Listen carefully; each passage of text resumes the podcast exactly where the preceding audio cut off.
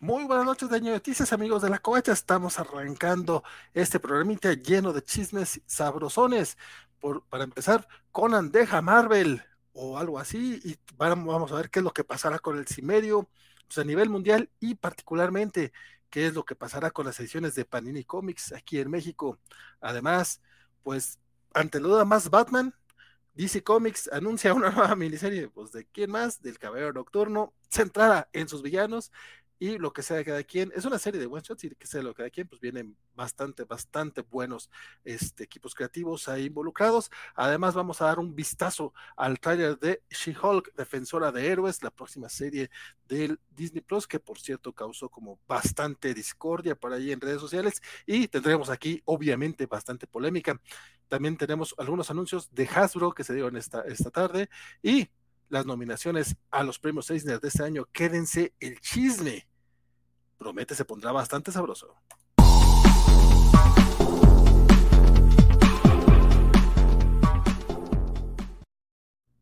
Mi nombre es Valentín García y cuando hablamos de chisme no podemos tener a otra persona más que a mi compañero de mil batallas, mi amiguísimo, mi estimadísimo, mi 50% de las noticias, yo creí que estabas hablando del enano, pero no estás hablando de Francisco Espinosa. Muchísimas gracias, Valentín García, por invitarme a un programa más.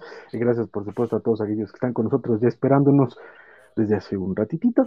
Entonces, aquí estamos listos para echar el chisme, para cotorrear y para, este, pues para lo que sea menester, ¿no? Básicamente. Sí, sí, de hecho ya teníamos algún mensaje por acá de Mr. Max que dice que ya casi termina Lower Decks y dice que es una joyototota. Es una maldita belleza, mano.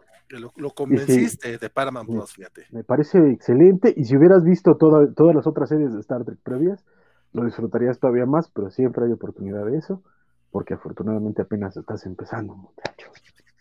Dice Leclerc que a ver cuántos, cuánto Conan podremos meter en la sección de las batinoticias. No, no, cada quien va a tener su sección aparte, compadre. Tú no te preocupes. Saludos a mi querido Fercano, que pregunta si va a ser para miércoles, jueves las noticias. Espero te hayas quedado, mi querido Fer. Es para miércoles. Estamos haciendo esto en particular porque hasta la próxima semana no hay covacharla. Bueno, hasta dentro de dos semanas no hay covacharla el miércoles. Entonces, la gente de Cobocho dijo, oye, pues queremos noticias gamers, igual no vas a hablar tú de ellas, y eso es cierto. Si quieren noticias de, videojuegos, pueden checar el episodio que, lanzaron ayer eh, Raúl Hernández Skywaco y Jorge González Rivera, hablando acerca de los lanzamientos de PlayStation Plus y el trailer de Multiversus. Entonces, y por eso tenemos noticias regulares este miércoles. Ya, iremos acomodándolo. Si les están gustando las noticias gamer, dejen los comentarios. Este, ya veremos si pueden después Guaco, Jorge y a lo mejor algún otro este cobacho que, que, le sepa eso, que a lo mejor pueden aventarse especialitos así, ustedes digan. es básicamente, básicamente esto es este al gusto del cliente, Entonces, precisamente como el buen guaco este andaba inquieto, y pidió el chance, pues bueno, qué bueno que se le dé el chance porque eh, entre la chamba y todo esto, ahorita las, las covacharlas, que no hay series nuevas, obviamente, este, andan para donas, ahí estamos también viendo qué es lo que va a pasar con las Joby One, a ver si me invitan, porque luego ya sabemos que les saco roles a los covacharlos, pero este es lo que andan viendo, ¿verdad? Entonces. Viene, viene One y viene Miss Marvel. Exactamente, pero con varias diferencias, ¿no? Porque o sea, con fechas, pues. Eh, sí, pero no tanto, porque Obi-Wan se estrena el 27 de mayo en viernes, pero después este, tendrá estrenos los miércoles. Y dos semanitas después entran los estrenos de Miss Marvel. Ah, o sea, van a ser paralelos los de Obi-Wan y, Miss Marvel el mismo día. Si no estoy mal, tres miércoles se van a estar este, encima. Estamos acá súper super segurotes que, que Obi-Wan ¿Va para los miércoles? Mm, al menos es lo que dijeron la, gente de Hasbro, que incluso anunció los Obi-Wan Wednesdays. Pueden, pueden haber estado mal y puede decir Disney, a fin de cuentas, este, ni madres, vamos a hacerlo todos los viernes. Eso no. Pues es que si no, ¿para qué cambiaron a, los viernes? Yo no sé, están muy locos todos, yo ya estoy, yo ya estoy muy confundido. No sé, pero. Y a ver, ¿eso cómo va a afectar las covacharlas entonces? Sí, de hecho parece que por ahí va, el chisme. Por lo menos el primer viernes van a ser episodio doble, entonces ya veremos cómo va. Dice eh, Javier Saurio que buenas noches amigos coachos, listo para las noticias. Al filo de la medianoche, no, mira, hoy vimos un poquito más temprano. Saludos al buen eh, Félix, que dice, bueno, saludo a toda la raza, es quiero compartir con todos ustedes una desvelada más con Jacobo y Abraham. Hombre, ¿de qué estás hablando, Lupito? ¿De qué estás hablando, Lupito? acá nos ¿Qué pasó? ¿Qué pasó? Mr. Max, que está viendo programas antiguos de la covacha, compadre, pues lo ves diario y todavía te está viendo los antiguos, muchas gracias por eso. Este, ¿por qué Clara y las demás chicas dejaron de estar en las covachas? Pues realmente nada más fueron Clara y Rebeca, este, pues porque tuvieron, tienen su propio proyecto aparte.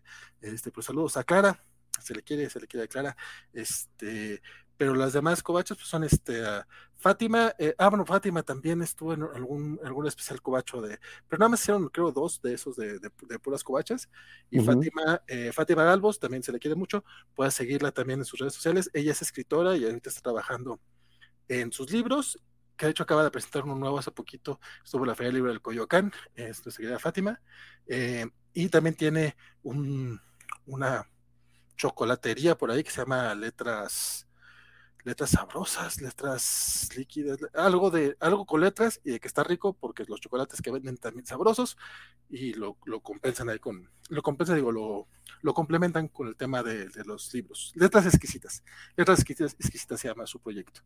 Este, ¿qué otra covacha anduvo por ahí? Bueno, también. Roja llegó ahí?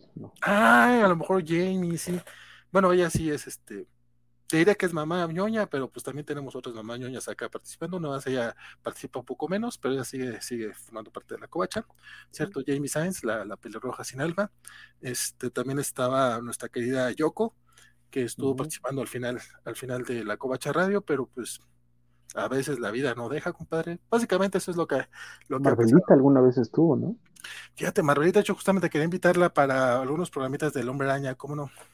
Ahora que cumple 60 años Spider-Man, sí pensaba hablarle a Marvelita. Ella fue, fue nada más una o dos veces, pero así ha sido gente, este, yo, covachas que han participado con nosotros. Este. Pero en general, en general, del grueso de covachas y covachas que, que, has visto a cuadro, mi querido Mr. Max, en otros programas viejitos, eh, ahí siguen, ¿no? Están, este, eh, con nosotros, algunos en pausa, otros, este, por ahí, han sido muy, muy, muy poquitos los que sí de pronto dijeron, ay, ya me voy o, inventaron cosas así de que, ay, te me enseñaron la puerta, y no sé qué. pero en general el grueso de, de, los cobachos siguen estando en contacto y tal, nada más es cosa de acomodar tiempos, que un poquito ahorita la onda, la gente que, que sigue acá y que ha estado en noticias, en, en Cobocho Beats, en, los cómics de la semana, etcétera, es porque tienen ese tiempo y esos horarios.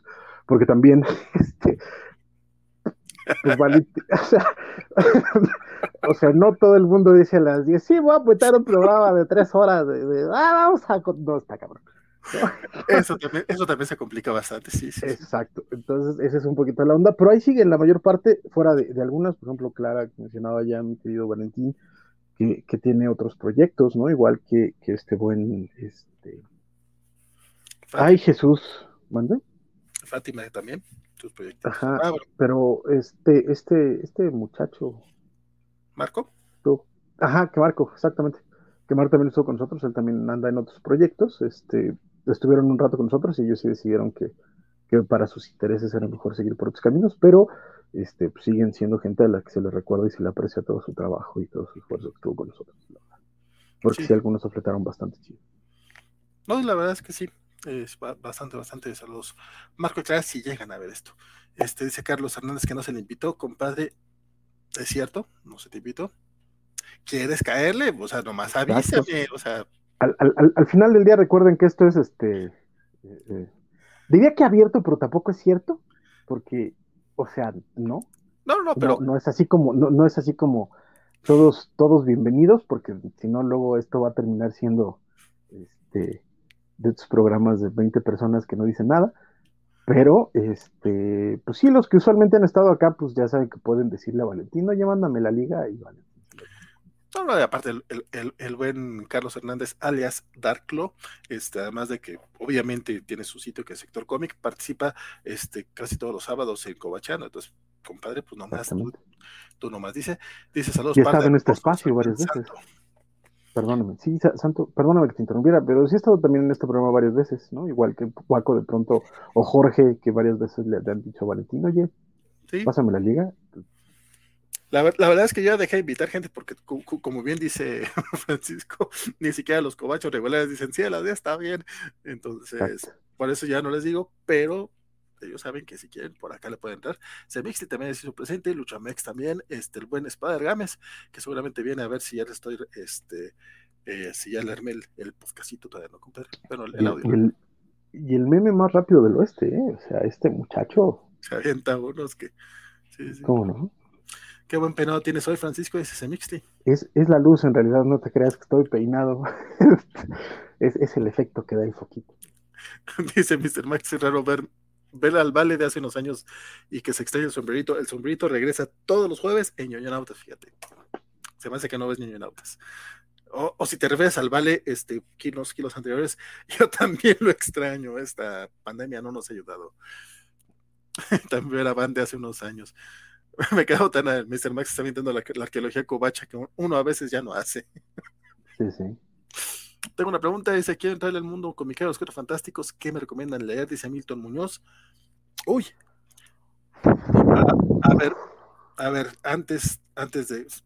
Yo, la, más obvia, te diría John Byrne, creo que es algo que está entre lo que es, no es completamente clásico y que es, un poquito, es fácil de leer. Eh, dicen que lo Jonathan Hickman, pero no sé qué tanto tengas que ser ya fan de los Cuatro Fantásticos para Hickman. la verdad es que nunca entré. Híjole, ¿sabes qué me pasa un poquito con eso? Es que no, no, no sé eh, de dónde venga eh, la inquietud o cuáles sean las, las lecturas previas que tengas, porque, y, y, así poniéndolo, poniéndolo sobre, sobre la mesa, este, para entrar a los Cuatro Fantásticos, tendrías que entrar con Lee Kirby el problema es que entrar con Lee y Kirby cuesta un si no estás acostumbrado a cierto tipo de narrativa de otros tiempos, etcétera, y, le puedes preguntar al, buen Bernie los viernes, los cómics de la semana, que está haciendo su, repaso a todos los Fantastic Four, es un problema.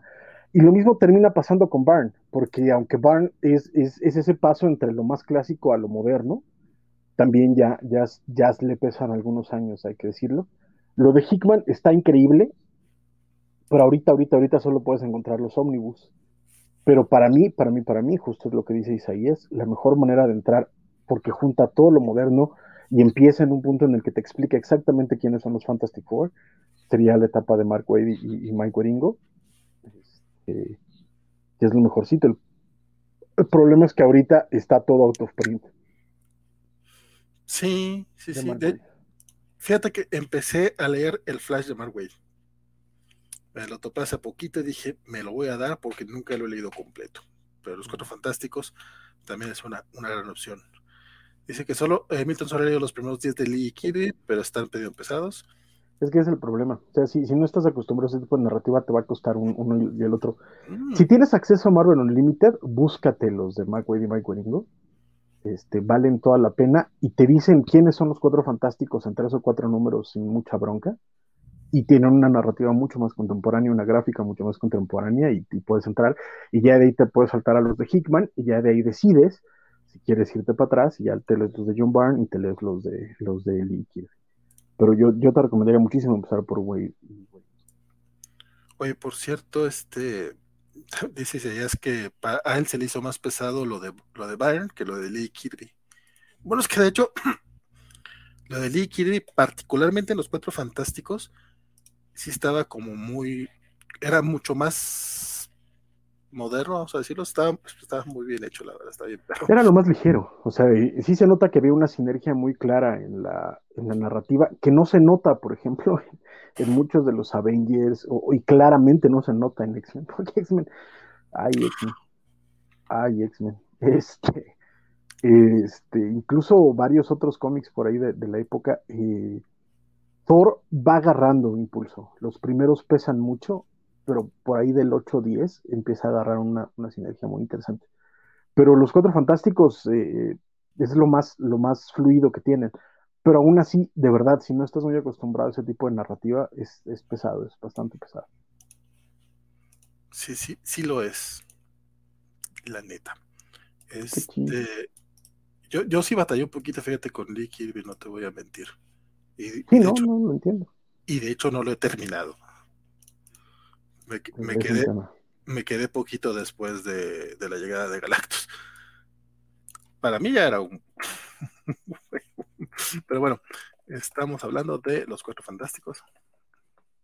Entrarle. Exactamente. Sí, pero, pero sí, entre, y, la, y la neta es que yo sí puedo, eh, eh, no sé si sea una petición o una recomendación, porque tampoco quiero que pongan como el rollo de, ay, a mí Paco me no, pero, este, dense chance de leer cómics clásicos, independientemente de, de todo lo demás, porque es bueno conocer cómo se hacían las cosas en otros momentos, cuáles eran sus fórmulas, sus formatos el, cambio en la narrativa, es que de verdad ah, hubo, ha habido una evolución muy clara en los últimos 50 años de, cómics. Y, darse la oportunidad de pronto regresar a, como estaba empezando el, universo Marvel, o incluso hacer, el, créanme que si los Fantastic Four o incluso los X-Men de, de Lee Kirby se les hacen pesados, váyanse a leer los primeros números de Action Comics, váyanse a leer los primeros números de Detective Comics, váyanse a leer este cómic de, las, de la Golden Age y ahí van a, van a saber lo que es lo que es, lo que es esforzarse por leer cómics. Este, lo, que pero, es, lo que es amar a Dios en tierra de indios. Básicamente, sí está, está cañón. Entonces, este, pues sí, no, no, no es cualquier cosa, pero sirve para entender cómo funcionaban, por qué funcionaban y cómo, y cómo ha ido creciendo la evolución. Pero también entiendo que si estás empezando realmente a leer cómics y lo que quieres es entretenerte y que disfrutarlos y conocer a los personajes, pues sí hay, hay cosas mucho mejores contemporáneas que puedes entrar. Mi opinión. Sí, sí, sí, sí. De que, de, de que hay otras, sí hay. Eso que, Oye, este. De hecho, según yo, según yo, y vamos a arrancar con los anuncios que hizo Hasbro esta, esta mañana. Y antes de Hasbro me encontré con esta, que, con, esta chulada que creo que te va a gustar. Esto lo estamos viendo en la página de nuestros compas, los Magios, de, de, Magios Initiative, que si mal no estoy, Isidro Rodríguez, que, compañero de la Kobaya Shimaru, eh, participa ahí. Él es parte de los Magios y eh, anunciaron, bueno, no lo anunciaron los Magios, pero lo estoy viendo ahí con ellos, este, anunciaron ya la salida de este Spider-Man estilo Ditko, compadre. Uf. Que, la neta se ve bonito. Este no es de Hasbro, de hecho, este es de, es de Mesco, si no estoy mal. Y viene, viene con un chorro de aditamentos. O sea, aparte las, las fotos que le toman acá completamente coquetonas. Este, la verdad es que sí se ve bien chido. Viene, viene con su basecita de hombre araña, viene con un sentido arácnido, viene con eh, cámara fotográfica, porque pues Peter Parker. Este, lo que dicen que parece que no viene con, con, con las eh, arañas en las axilas, qué triste, pero viene con eh, su, un paracaídas hecho de telaraña, un escudo, una mochilita y una máscara, así como si se lo estuviera quitando el, el doctor Pulpo y aparte una de las caras este, brilla los ojos, o sea, tiene, tiene lucecitas acá bien coquetonas. Y... Tiene esta este, mitad Peter, mitad Spidey, que, es una gráfica que a mí siempre me ha gustado muchísimo. Sí, se ve, se ve la neta bien chula. O sea, en general, la verdad es que... Eh, este... Pero eso es la ropita de tela como los mezco acostumbrados, ¿no? Mm, pues no es tal cual de tela, o no te creas, a lo mejor sí. Este, según dicen acá los, los magios, bueno, la, nota tal cual, este, que es, esto es para, por el 60 aniversario del hombre araña, y pues ya eh, anuncian la figura basada en la esperanza preciosa del arácnido, dice es una edición deluxe, por lo que va a costar este 120 dolaritos. Ay, ay, ay. Sí, saldrá a la venta a finales del año o a principios de 2023, entonces para que se vayan haciendo un poquito a la idea. Eh, pero de que se ve bastante coqueto el asunto, se ve bastante coqueto. Es de estos que son este 1.12 la, la, la, la escala. Eh, tiene 32 puntos de articulación, 5 eh, cabezas, pintado a mano para un detalle, auténtico. Eh, aproximadamente mide 16 centímetros. Este, y vienen 18 eh, pares de manos intercambiables, así para hacer distintos tipos. O sea, tiene puños, tiene haciéndole un, este, un, levantando un pulgar, thumb up, este, apuntando, este, y haciendo su dice, sí, haciendo como si lanzando la telaraña. La verdad es que sí se ve bien coquetón. Y los accesorios tienen pues, los efectos para el, sentido arácnido, eh, máscara de hombre araña, este, que, que, se puede estar sosteniendo, eh, cámara intercambiable, eh, spider tracers, bueno, estos rastreadores arácnidos, y un rastreador arácnido, este tracer, el que, el que les indica que, que pues, dónde están los, que está muy mamón, pero bueno, porque son seis este, rastreadores. Eh, pues es que deben de estar chiquititos, igual se te pierde alguno, chavo. Puede ser. Bueno, tiene escudo, máscara, mochila, parachut, eh, paracaídas. Parachute. Slingshot, que es este, una tira de, de telaraña. Este, lo malo es que creo que el parachute no sirve como parachute. Eh, probablemente no. Ha de ser, ha de ser sólida la cosa. No, sé, no sé, no sé si recuerdo cuando era chavito, estos juguetes pinches, pinches, pinches de plástico gato que te vendían y que te venía con su paracaídas de, bolsa de plástico, ¿no? Sí, claro. Me encantaban esas madres porque te subías a las escaleras y los aventabas y tipo, se inflaba ahí cayendo. Sí, está Eran muy bonitos. Lo malo es que a veces no se abrían, se me rompieron un par, pero para eso era. Compadre, este, voy a tener que ir a recoger mi, mi cena. Vaya este, este, pero, pero mientras podemos, eh, ¿te parece si checas? Es que va, a ser muy mamón porque a lo mejor no lo voy a ver yo. Bueno, no lo voy a ver yo, pero ¿te parece ver y después platicar el, el tráiler de, de Orville? Este, no, pues te, espero, déjame más bien ahorita, este, no sé, ahorita veo que te entretengo. ¿Cuánto planeas tardarte, no? Porque también si te vas a tardar 20 eh, minutos, pues sí tengo. No, no, no, unos 3 minutitos. Corra, corra usted, corra. Y mientras tanto, yo aquí les recuerdo que los domingos tenemos este bonito programa antes llamado Cobacharla de Star Trek, hoy llamado Misión Kobayashi Maru, donde eh, con la ayuda de los compañeros comentamos algunos programas de, Star Trek, de las nuevas series de Star Trek, que se están estrenando los episodios de Star Trek Strange New Worlds, y, este, junto con ellos estamos también comentando algunos eh, episodios de lo conocido como Classic Trek, que básicamente es lo que vino de Enterprise para atrás. Entonces, eh, si nos quieren acompañar, se está poniendo buena la plática, se está poniendo bueno el, este rollo y como pueden ver, algunos de, nuestros escuchas usuales en la covacha han tenido a bien decir, oye, pues me, llama la atención esto que están cotorreando estos muchachos, voy a ver algunos episodios y de pronto ven este, que Discovery, que Lower Decks, que, que serie original algunos, este, o las películas, o, ahorita las nuevas series de, de, Strange New Worlds o de Picard, y varios de ellos han encontrado cosas muy interesantes y que les han gustado, entonces ahí si quieren unirse a la conversación estaría muy chido porque pues siempre necesitamos más Trekkies en el mundo, porque la verdad es que vale mucho la pena la, serie. Y esto eh, se une porque eh, Seth MacFarlane, el creador de eh, Family Guy, de American Dad, de las películas de Ted, por ejemplo, de Losito de Peluche, etcétera, Seth MacFarlane es muy, muy, muy fan de Star Trek, pero muy fan de Star Trek. Y él, este, y eh, en una especie de homenaje, digamos, eh, propuso hacer otra serie eh, justo después de las películas de Abrams y todo esto, y lanza esta serie que se llama The Orville hace unos cuantos años. primero fue en Fox, en la cadena Fox, que pues es la cadena, su casa, digamos. Pero lo curioso de la serie es que quería ser como una especie de sátira o de parodia de Star Trek. Y conforme fue avanzando, resulta que, se terminó volviendo menos parodia y más Star Trek. Entonces es como una, una visión diferente de, de, la franquicia. Y está muy interesante, la neta tiene momentos muy divertidos, por supuesto, otros este, pues, que sí, no tan, tan medio crisis. Pero la verdad es que ha evolucionado mucho, las historias se ponen cada vez mejor y los personajes también van creciendo mucho, entonces este, pues está padre. Ahorita en Star Plus pueden encontrar las primeras dos temporadas de The Orville. Si las quieren ver, se las tan rapidito. La neta es que fluyen muy, muy bien.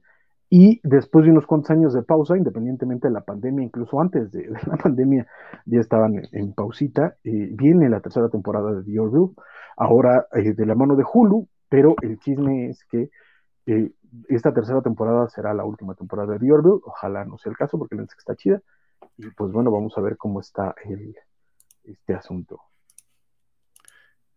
Qué, qué, bonita manera de prepararlo para ver justamente el, el primer avance. De, hecho, estoy en todo, chavo. todo ahí para, para, hacer tiempo, no más, güey, porque. The Orville, temporada 3. Vamos. A traveler comes upon the statue of an emperor, inscribed with the words, My name is Ozymandias, King of Kings. Look upon my works and despair. Only there's nothing left beside it, except empty desert. It is good to be back. I really wish they'd let us play music up here. Why? Because we'd already be on our feet, ready for action. We have considered your request for passage through our territory, and we will not stop you. But do not expect us to save you.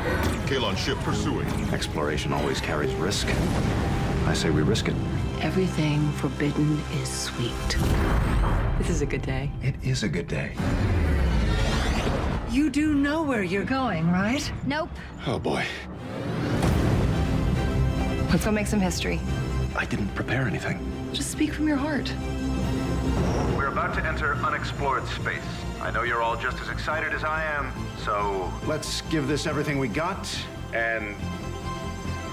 May the Force be with you. How was that? Perfect. We've served together, we've laughed together and we all owe each other our lives. You will surrender or you will die. Gordon! On it! And it's a very special thing. We should all get big bonuses. This is history in the making. Here's to a better future. I will be sure to bring my, what does Lieutenant Malloy call it? My A game. There you go, buddy. We have to find a way to preserve some kind of peace. Humans have a tendency to reduce things to black and white, good and evil. We can find a way to coexist. You're a Kalon. Your people would like to see us all dead. After all these years, you're still able to surprise me. Show the galaxy that humans are different, that we value life even when our enemies don't. Captain, you are being deceived. It's almost like yesterday was one life. And today's another. And everything's different on this side of time. Definitely worth the wait.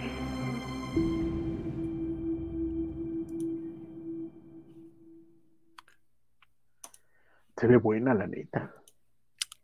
Pero a mí me causa mucho, mucho conflicto, aunque ya vi por acá los comentarios de, de Mr. Max. Dice que solamente los primeros cuatro capítulos son como comedia porque después es otra cosa. Y a mí me, eso es lo que me causa conflicto porque yo esperaba una comedia. Digo, no he visto The Orville.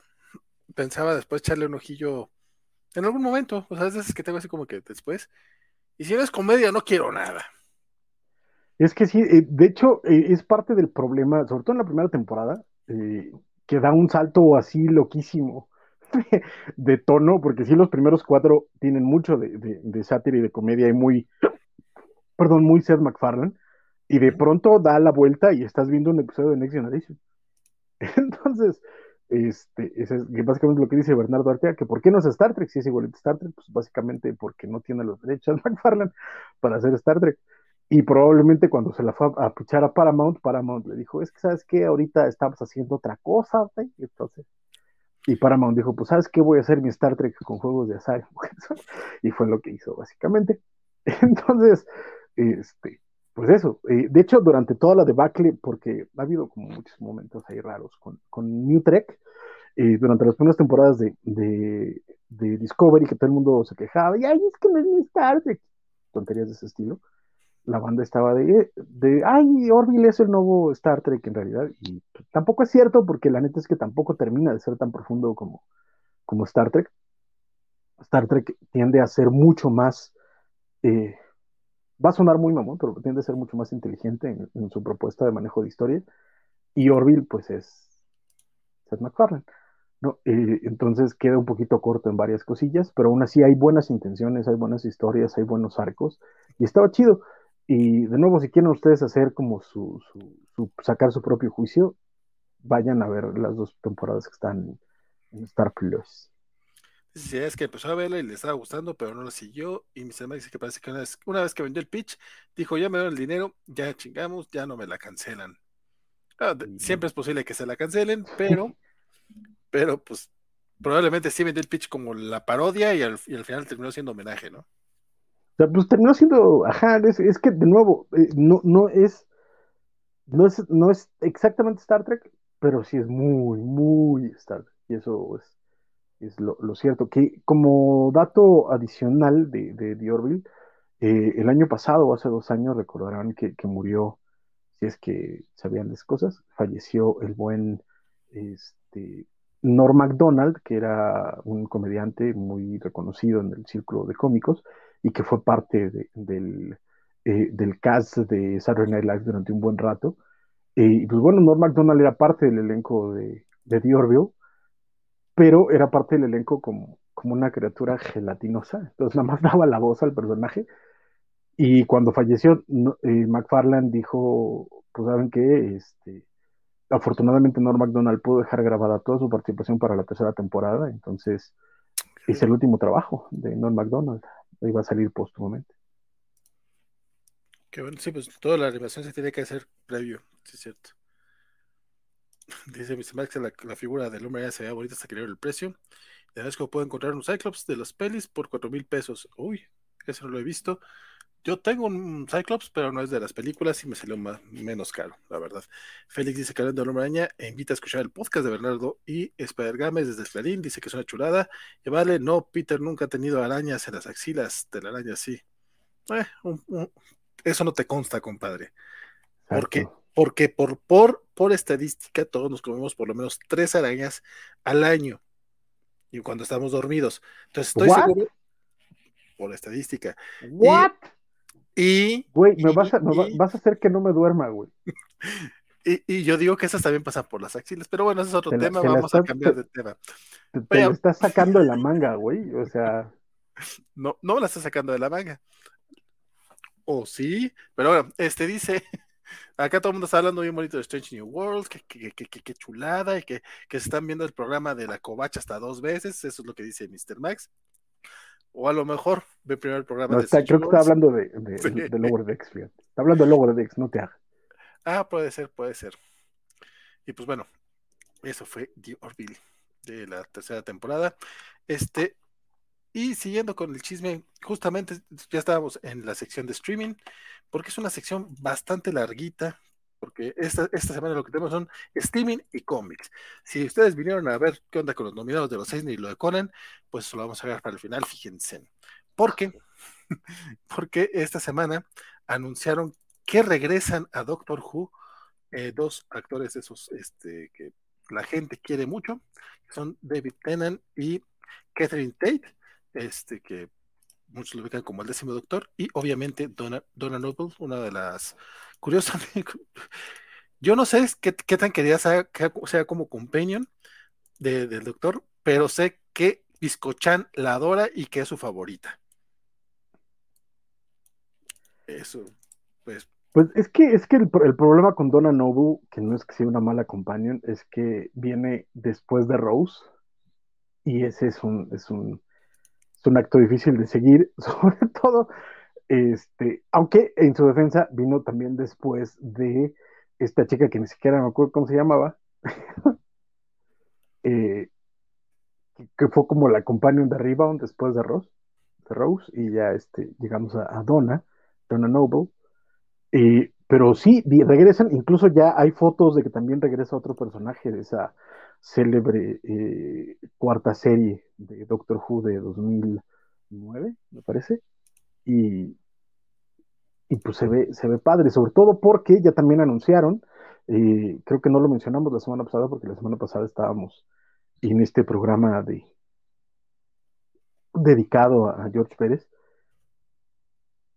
eh, pero ya hay nuevo Doctor Who, y no solo hay nuevo Doctor Who, también hay nueva Companion, y están los dos anunciados. Parece que la Companion aparentemente también se va a llamar Rose, lo cual a todo el mundo le está dando un poquito de curiosidad, sobre todo porque además de todo, regresa el productor que trajo a, Doctor Who en 2005, el que nos, nos, vendió esta nueva versión de Doctor Who y que afortunadamente nos, eh, pues hizo un gran trabajo, que es T. Davis, el productor ejecutivo y escritor, y, este, y regresa con esta chica, precisamente, que no me acuerdo cómo se llama, que es de esta serie de que acaban de estrenar hace poquitito.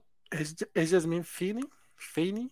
Fin, ay, no sé cómo se pronuncia, pero este, eh, ella está en esta serie que se llama Heartstopper, que al parecer ha sido como muy popular recientemente.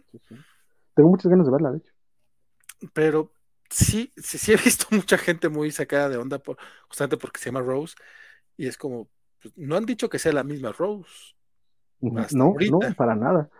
Este, pero pues bueno, regresa, regresa. Es que eh, eh, son demasiadas coincidencias, ¿sabes? Porque de nuevo regresa Russell T. Davis, la chica se llama Rose, entonces todo el mundo está como ¡ah! parado en 20 uñas.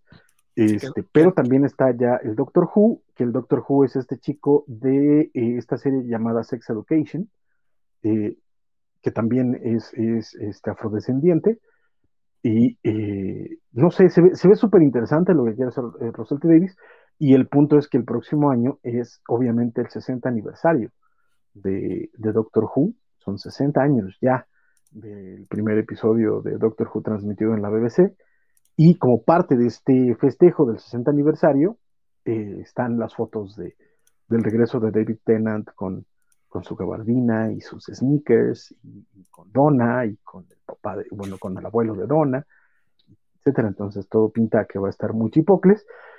Porque recordemos que hace 10, años, o, no, sea, no, no, no, hace 10 años para celebrar el 50 aniversario, se hizo otro especial donde en ese, por esa época era el doctor, el buen este, Matt Smith, y salieron, eh, también salió David Tennant y este, Christopher Eccleston no quiso pero consiguieron a John Hurt y, este, y salió el cuarto doctor también, no, el octavo doctor creo que estuvo antes de, de, ah, no te la manejo, de Christopher Eccleston, estuvo, estuvo también ahí, y salió también un avancito de, de Capaldi como el, el doctor siguiente.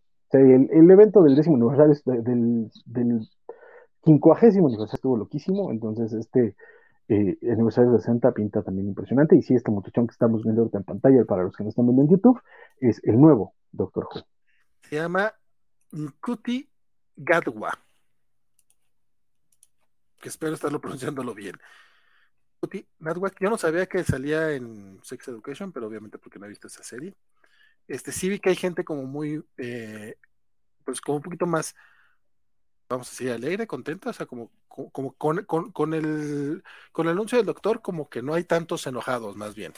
Sobre todo a diferencia, a diferencia de lo que le pasó a la pobre, a la pobre Jodie Whittaker, que sí se le fueron todos encima. Hace ah, cuatro años cuando le anunciaron que ¿cómo va a ser mujer el doctor? Y se volvió una locura aquello. Al menos con este cuate dijeron, pues mira, al menos tiene pilo. Entonces, estamos del otro lado.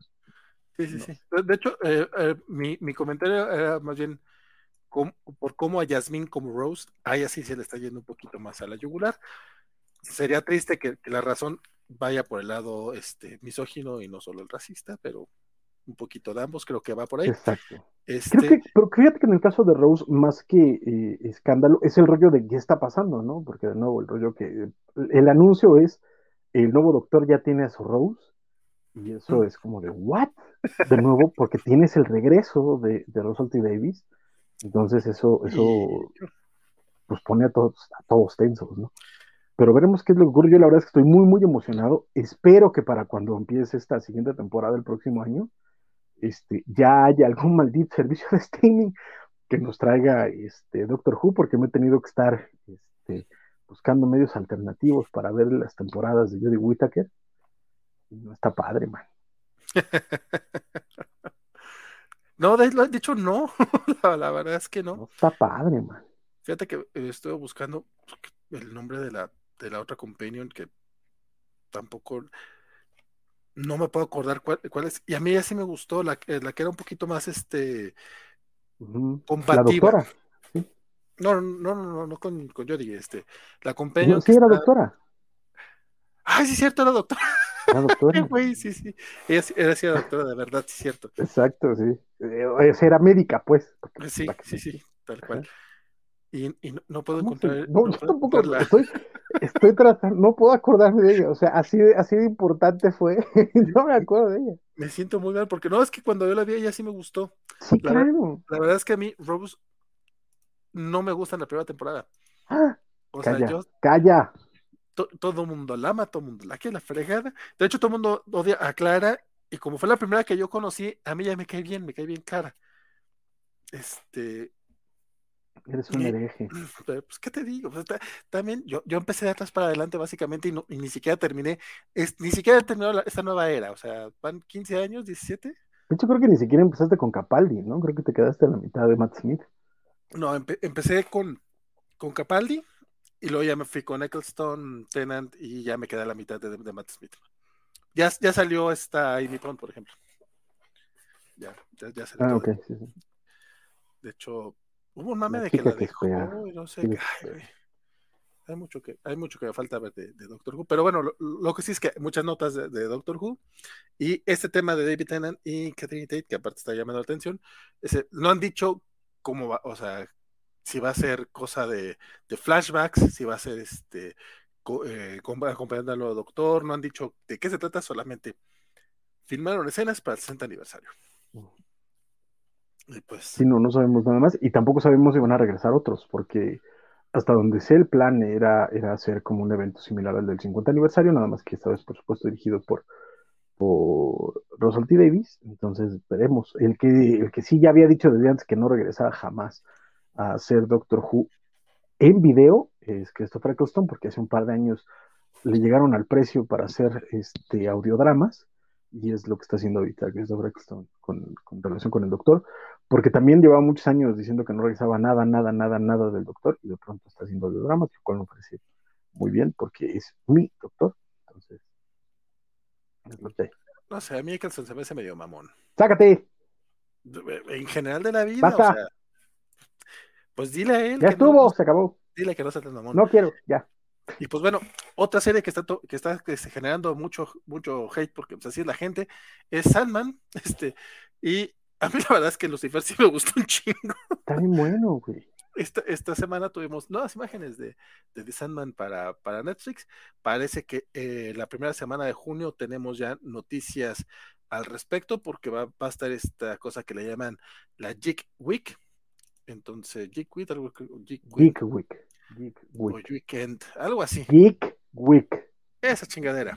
Entonces, en, durante este evento en Netflix, este, van a dar noticias, no solamente de, de, Sandman, pero es como que de las que más nos interesan. Muy correcto. Este, pero la neta es que yo todo lo que he estado viendo de, Sandman me convence un montón, ¿eh? desde el diseño de producción, el cast, eh, en general, el grueso de todo lo que he visto me, ha gustado muchísimo, ¿no? Eh, yo la neta es que la estoy esperando con muchas ganas, de hecho incluso por ahí ya soltaron una foto de, de The Corinthian, que es uno de los personajes que me parece más difícil de adaptar, pero este, no sé, traigo, traigo muchas ganas de verlo. Y este, y pues a qué, qué es lo que ocurre con, con esta serie.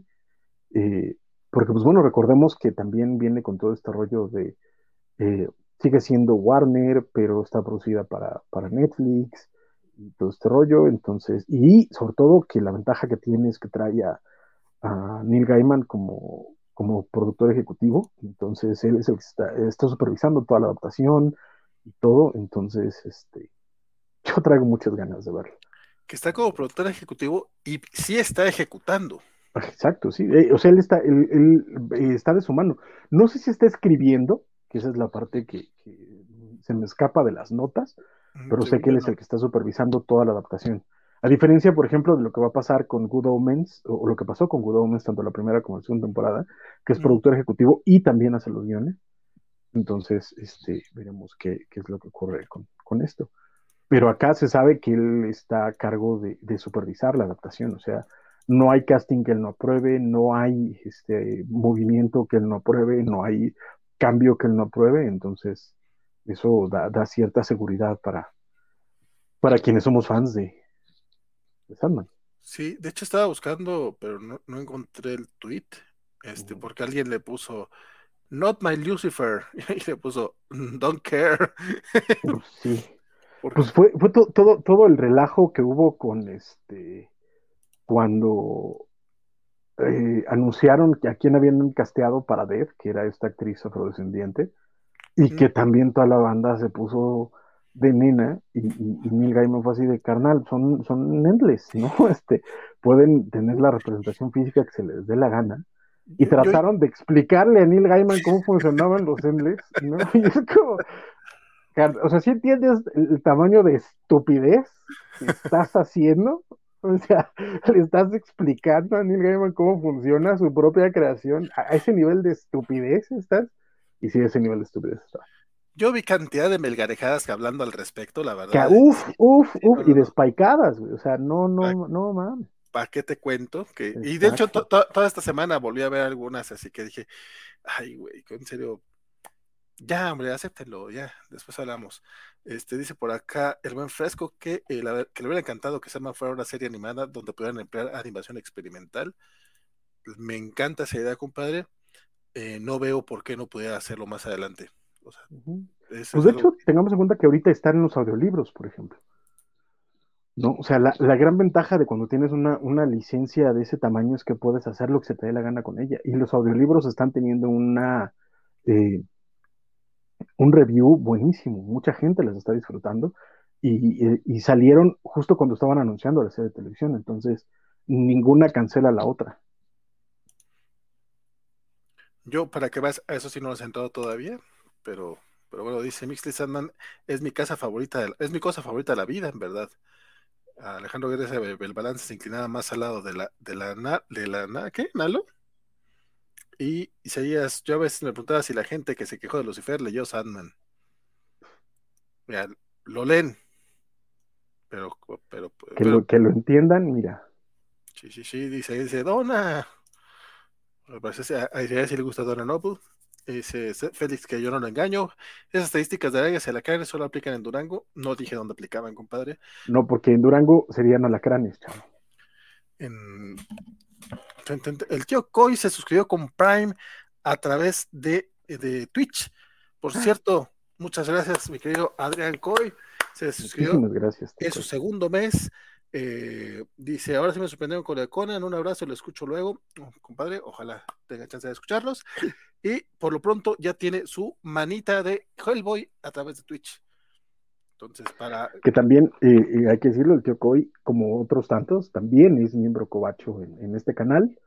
Entonces, este, muchísimas gracias, man. De, sí, sí, sí. De hecho, al tío Coy hay que mandarle todavía, todavía unas cosillas ahí unos botoncitos y su coqueto pin metálico.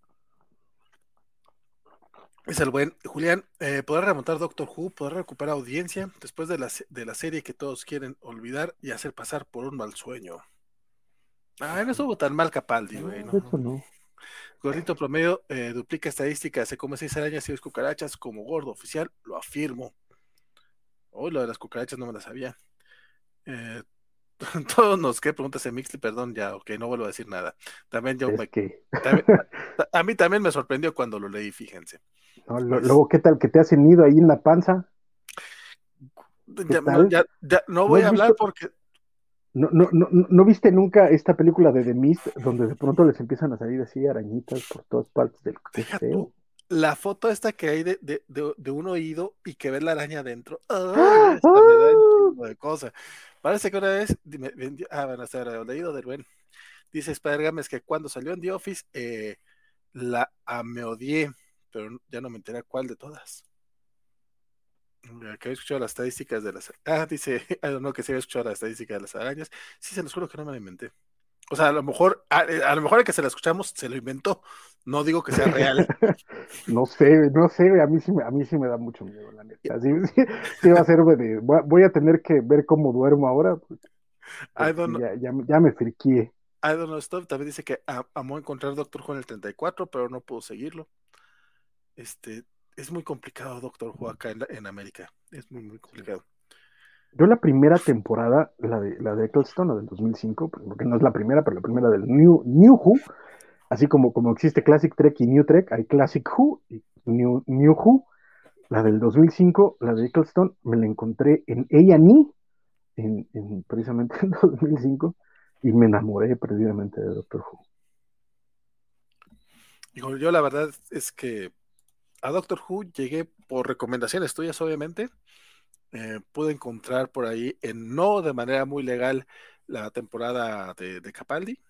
Ah, no es cierto, fue muy legal, porque esa temporada estaba en Claro Video. Por, uh -huh. eso, empecé, por eso empecé a ver eh, esa temporada, porque era la única que estaba, es como, con la Claro Video, pero bueno, hecho, algo, algo, había. Hace, hace años estuvo en, en Netflix las primeras cuatro temporadas de Eccleston a, a no estaban los especiales y se saltaban a Matt Smith por, por, alguna razón y este y la quitaron, estuvo como un año nada más en, en Netflix. Yo estoy Pero, pues, yo estoy aplicando la del la del la, o, la del VPN y con VPN en Netflix británico ahí pude ver algunas temporadas pero me gasté todas mis pruebas gratis de, de VPN porque el pinche vale no quiso pagar. che codo. Yo. Pero fíjate, no, no, no, o sea, a lo mejor para ver una serie así, dedicarse a una serie completamente, a lo mejor no está más sí pagarle, porque sí después batallé tanto para ver otras. Pero bueno, en otras noticias. Está, está, está cañón, nada más como, como el último detalle. Sí, sí. De, de, mis tres series favoritas así de la vida, hay otras, ¿no? Pero de, como de ciencia ficción y fantasía, que son Star Trek, eh, Buffy y, y, Doctor Who, uh -huh. he comparado las series y todo varias veces, y por lo menos Buffy y Doctor Who, una de esas veces, o dos de esas veces las perdí en el divorcio, y fue muy triste. Y este, pero Star Trek sí la tengo completa, porque afortunadamente no le gusta a nadie. Y ahorita ya estoy como recuperándome con, con, Doctor Who. Estoy esperando a que saquen, a ver si sacan. Ahorita, por ejemplo, la, todas las temporadas de David Tennant las pueden encontrar en, un, en una cajita sol, sola en Amazon como por 500 varos. Son cuatro temporadas. Son todas las, todas las temporadas, los especiales y las animadas. Y están en 500 varos. La neta es que se hacen muy baratos. Y a veces hasta más baratos. Por si alguien le interesa, claro. Pues de hecho, no, de hecho está muy barata. Está verdad. muy barata. Sí, sí, sí. Está muy barata, sobre todo tomando en cuenta que la primera temporada, la, la de Eccleston, la puedes encontrar cuando está barata en 700, 800 varos. Y es solo una. y es solo una, exacto. Y, y, las demás están arriba de mil pesos. Entonces. Sí, sí, sí. Pues es, ese es muy buen tip. ¿En dónde dijiste que están? Amazon. En Amazon. Ah. A checar, a checar. Bueno, eh, entrando al terreno de Hulu. Eh, resulta que, eh, no es cierto, no es Hulu, al terreno de, de Adult Swim de HBO Max, perdón. Ricky Morty va a tener aventuras al estilo japonés, este, van, a, van a tener un spin-off llamado Rick and Morty de anime, no sé por qué, bastante original el nombre. Dice que será una serie de 10 episodios que dirigirá Takashi Sano con relación de Telecom Animation Film. Este, y pues la verdad es que no estoy muy seguro de, de, si esto me agrada o no me agrada. La verdad es que Rick and Morty, si bien no, no han estado mal los últimos episodios, tampoco han estado espectaculares. Y esto de que ahora una versión anime, me suena mucho a los Simpsons yendo ahora. Y ahora bailan Calypso. no sé, yo tendré que, tendré que verla. A mí la verdad es que Rick and Morty me gusta muchísimo. Uh -huh. eh, me encanta.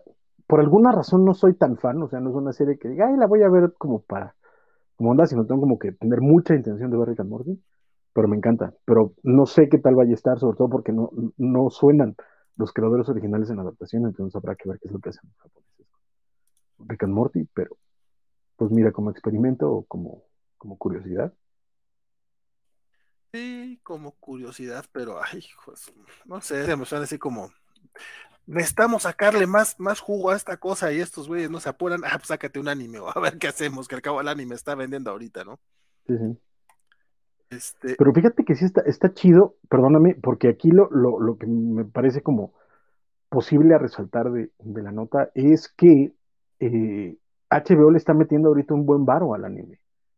O sea, eh, acaban de sacar la semana pasada toda, bueno, no sé si toda porque es demasiado, pero un montón de capítulos de One Piece en, HBO Max, que también están en Netflix, por cierto.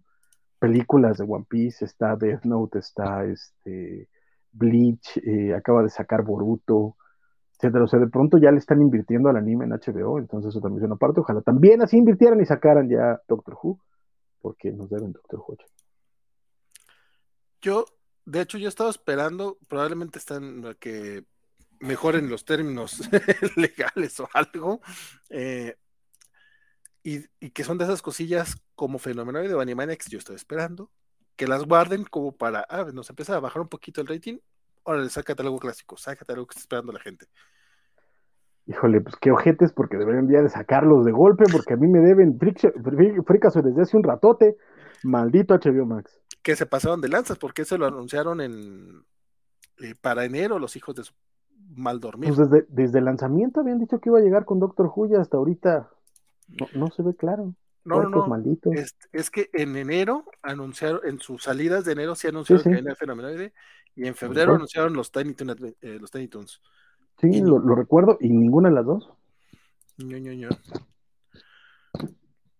Tanto que te echamos porras, HBO. Sí, y siguiendo un poquito con, HBO, este, justo en, en, unas horas más estrena eh, Chapel Wait, eh, que es esta serie eh, basada en una historia de Stephen King.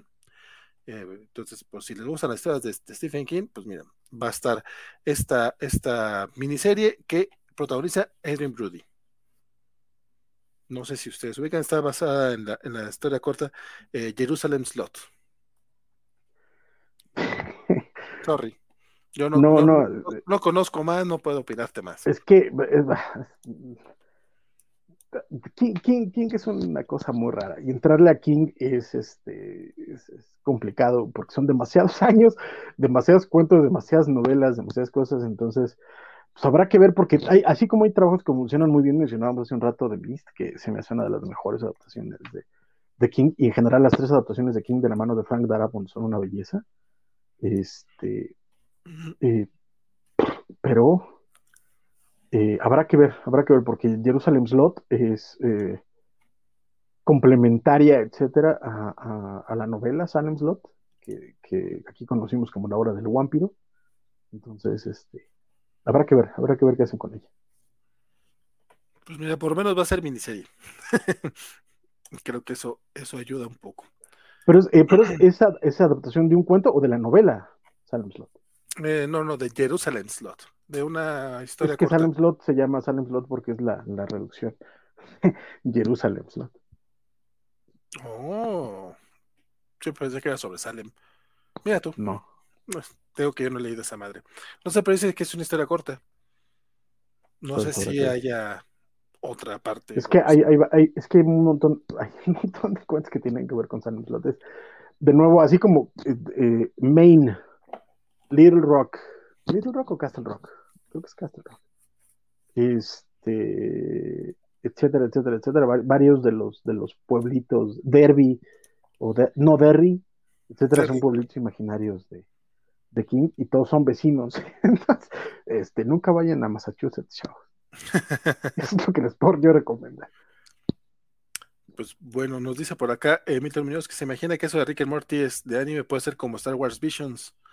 Bueno, es, no sé si es algo por allá, pero pues, si es algo así experimental, no estaría tan mal. No, estaría, no, sí, no, no. y los primeros dos fueron los Animatrix y estaban bien chulos. Sí, sí. I don't know. Stuff dice que Mixo pagoniza, llegó a buenas cosas, pero ya no queda nada a estas alturas. ¿Por qué nos Isaías nos, Isaías nos dice que encontró la serie de Eccleston como a 150 pesos en los remates de Mixup? Sí, de hecho, la, la serie de Eccleston fue la única que llegó en edición nacional pero está bien pinche la edición nacional. Pero sí la pueden encontrar barata por ahí si le rasca. Dice Carlos que qué bonito chat romántico de Francisco Ivalde que se filtró en Twitter. Me el corazón de felicidad. Eso se filtró, es un decir, compadre. Exacto, lo, lo publiqué yo, chavo. sí, es, eh, ¿qué les digo? ¿Qué les Así que tú digas, ay, nadie, nadie quería que se viera. Chavo, lo puse yo. Pero este, sí, vayan a, mi Twitter a verlo porque para que vean cómo, cómo, cómo me las gasto con, con el vale. Básicamente. Este, también en, en, tema muy corto, y no más porque a mí me gusta la serie, este, el 28 de junio va a estrenar la segunda temporada de Only Murders in the Building, este, y lanzaron este postercito con Steve Martin, Martin Short y Selena Gómez. Este, la verdad es que el cliffhanger de, de, la primera temporada, si bien no fue sorprendente, porque pues así comienza la, la serie, este, sí fue así como que, que, que no habíamos resuelto todo, pues no, evidentemente no. Este, espero que, que no alarguen demasiado esta serie, la verdad, porque también dos, tres temporadas como máximo, porque no le veo más. Por la creí, que, que ibas a, creí, creí, que ibas a decir, porque ya se nos van a morir Steve Martin y Martin Short decir, no seas gacho. O sea, no seas sí, pero no. O sea, no, no, sea no, no soy tan gacho. Pero bueno, en el tema, en el tema de Hulu, eh, y de, de, series que decidieron no alargar, este, pues ya, ya cancelaron Modoc, fíjate. Sí, qué feo, porque está bien buena. Yo la, la, la, la, todavía no la termino, pero la estoy disfrutando mucho. Esta también es en Star Plus. Uh -huh. y, y, a mí me está gustando mucho, la neta. No sé si tú la viste. Yo vi los primeros dos, tres capítulos. Honestamente, no, no, no entré en el humor. Este, y es esta, pues esta serie, son solo 10 episodios. Entonces, pues igual no está tampoco de más, digo, son, son, son, también son episodios cortos, lo que es que trae muchas referencias demasiado ñoñas, o sea, de esas que neta no me extraña pues que no, que, que no, no, haya tenido más, más, éxito, porque sí está como muy, muy, muy, muy para, para fans del universo Marvel comiquero. Sí, sí. Lo, lo raro es que justo también acaban de, de, estrenar la nueva temporada de Robot Chicken, que son básicamente como los mismos, este, no productores, sino como el, el mismo estudio de animación. Entonces, y Robot Chicken sí tiene no sé cuántas temporadas. Pero en fin, veo que subiste un, un tuit a la covacha que no hemos mencionado, estimadísimo. Sí, me, me, adelanté un poco, pero es que ya estamos en la sección de Hulu, entonces quiero terminar lo de Hulu primero. Compadre. Ah, pues pues, y entonces haz lo que quieres, Valentín. Antes de. Estoy, estoy este, mintiéndole a la gente de Twitter, pero la gente que nos está siguiendo aquí sabe, sabe de qué estamos hablando. Este, espero yo. Porque eh, no, en, en, otro, en, otro, tema también de Hulu, ya nada más para cerrar el, tema ñoño y de este streaming en particular, este, se, dio a conocer que 20th Century Studios está trabajando en una nueva película de The League of, The League of Extraordinary Gentlemen, esta obra de Alan Moore y Kevin O'Neill. Este, el cuate que escribió Revolutionary Road, Justin Hayes, pues va a estar a cargo del guion del proyecto. Este, y pues seguramente va a ser una película que de terminar de concretarse, tío, todavía no hay casting ni nada, eh, llegará acá a través de, Star Plus. Habrá que ver. Eh, aquí el problema y es, y es la discusión de siempre, ¿no? Porque mucha banda, eh, pues es que también es parte del anuncio, que en realidad eh, parece ser que lo que quieren revivir es lo que pasó en la, en la película, ¿no? Como que está mucho más apegado a la película y no están interesados tanto en el material original. Y eso, pues, obviamente, siempre va a desatar el problema, la ira de los, de los niños. Pero a mí la película, la verdad es que nunca me pareció mala, me pareció muy entretenida. No es ni por mucho una joya, pero me parece entretenida y, y ya, ¿no? El punto es, obviamente, si la comparas con el material original, sí tienes muchas broncas, pero como película suelta, como, como su, su material único, solo, como existe, me parece bastante divertido. Oye, acá Alberto Palomo, 700 mil veces te hemos dicho, compadre, que no nos hables así, pero él está diciendo que es una lástima que no alargaran el cabezón, y obviamente se refiere a, a, a Modo, a Modoc, este, a Moloch dice, pero espero que te a Modoc, este, compadre, no, esas cosas, no, esas cosas no se dicen tan así. Este Alex Alonso, compadre, ¿cómo estás? Dice que no sé qué, no sabe qué pensar acerca del anime de Rick and Morty, porque le gusta el capítulo de los cuervos y una animación eh, rarísima sobre Australia, pero hay mucho desgaste con esa franquicia. Nos manda saludos y dice, disculpen la demora, está teniendo problemas con mis vecinos, porque ya vivimos como en Arrakis, luchando por unas gotas de agua, compadre. Este, pues, pues ve, ve a pelear por tu agua, ve a pelear por tu agua, no te dejes. Dice, ¿cómo sé que modo le la da? ¿Cómo que, cómo que modo la daban por Hulu? Qué bueno que no la vi. Este, la daban por Hulu en Estados Unidos. Acá a México llegó a través de Star Plus. De hecho, acá la estrenaron hace poquito. Hasta eso. No, bueno, ya tiene como desde el año pasado. Seis meses, ¿no? Digo, tampoco tiene mucho que llegó a Star Plus. Pues por eso. este, pero sí, de hecho es, es original de Hulu. Entendamos que buena parte de las producciones de Hulu, como esa este, Why the Last Man, que también cancelaron, este, eh, Only Mortals in the Building, eh, están llegando a Star Plus. Sí, sí. están llegando a través de Star Plus. Se pregunta eh, Adam Stuff si va a llegar para She-Hulk. Yo creo que sí, porque estamos en la sección de streaming. Entonces tú no te apures. Y aparte. Pero She-Hulk no iba a ir hasta el final, igual que. ¿Cuál era la otra que íbamos a ver al final? No, no, hasta el final va lo de King Conan. Ah, es cierto. Sí, sí, sí. Sí, no, este, ahorita estamos con streaming y eso también, como son notitas rápidas y no de tanto chismecito como She-Hulk, este, yo creo que, yo creo que sí llega, sí, sí llegas, compadre. Este, pero hablando justamente de la, de la nota que, que decía Francisco, que qué pasó, que si ya la mencionaste, esta es una nota que le gusta muchísimo a nuestra querida Elizabeth Walde, compañera de las Covacharlas, porque Christian Ritter este, compartió una foto en sus historias en Instagram donde aparece junto a Mike Coulter, el, el actor que interpretó a Luke Cage en las series de eh, ABC Netflix, que ya está raro decirle las series de Netflix de Marvel porque pues, ya, se las quitó Disney así de, las manos a Netflix, que no es que se las haya quitado. Que ya vienen, ¿eh? Ya vienen, ya, ya, ya, es, ya tenemos fecha oficial para que lleguen a, Disney Plus Latinoamérica y eso a mí me llena de emoción. Sí, sí, sí, el, se estrenan acá en Latinoamérica, si no estoy mal, el 19 de junio, pero ahorita te confirmo. Que de hecho ese es otro chisme muy, muy, muy este, también importantillo, porque llegan a Disney Plus, no llegan a Star Plus como muchos estaban pensando. El 29 de junio es cuando van a estrenar. Este, de hecho, Disney nos mandó un comunicadito de prensa para hablar al respecto, porque además, bueno, termino la, nota de Christian Ritter y menciono Este, bueno, es eso nomás, se tomaron una foto y ya. Entonces, obviamente, mucha gente está diciendo, ay, estarán este, pasando el tiempo como amigos, o es, eh, esto lo escribió Vanessa, entonces lo voy a leer como ella lo dijo, o es la forma inocente, entre comillas, en que Cristian nos quiere decir que viene más de ellos. Y es que hay mucha raza que ya está este, esperando, esperando que regrese Jessica Jones eh, al universo Marvel. Digo, ya llegó Charlie Cox en, No Way Home, ya tuvimos también a Vincent D'Onofrio como Wilson Fisk en, Hawkeye, entonces pues ya eh, está un poco cantado que que sí van a regresar a todos ellos, a todos los actores. Ay, ojalá, ay, ojalá.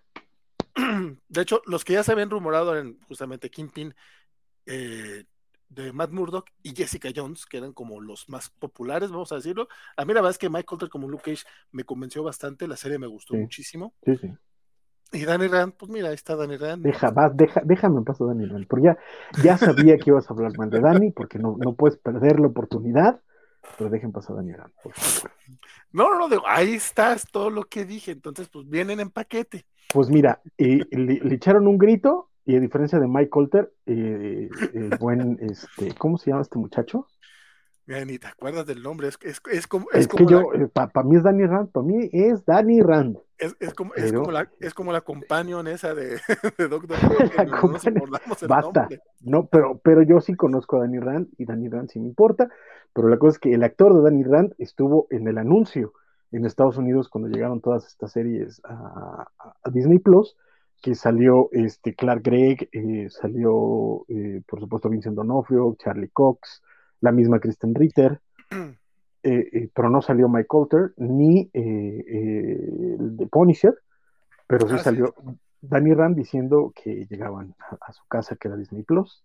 Entonces eso quiere decir que mínimo sí, este, Disney sí le echó un grito a, a Danny Rand, entonces esperemos que eso signifique algo.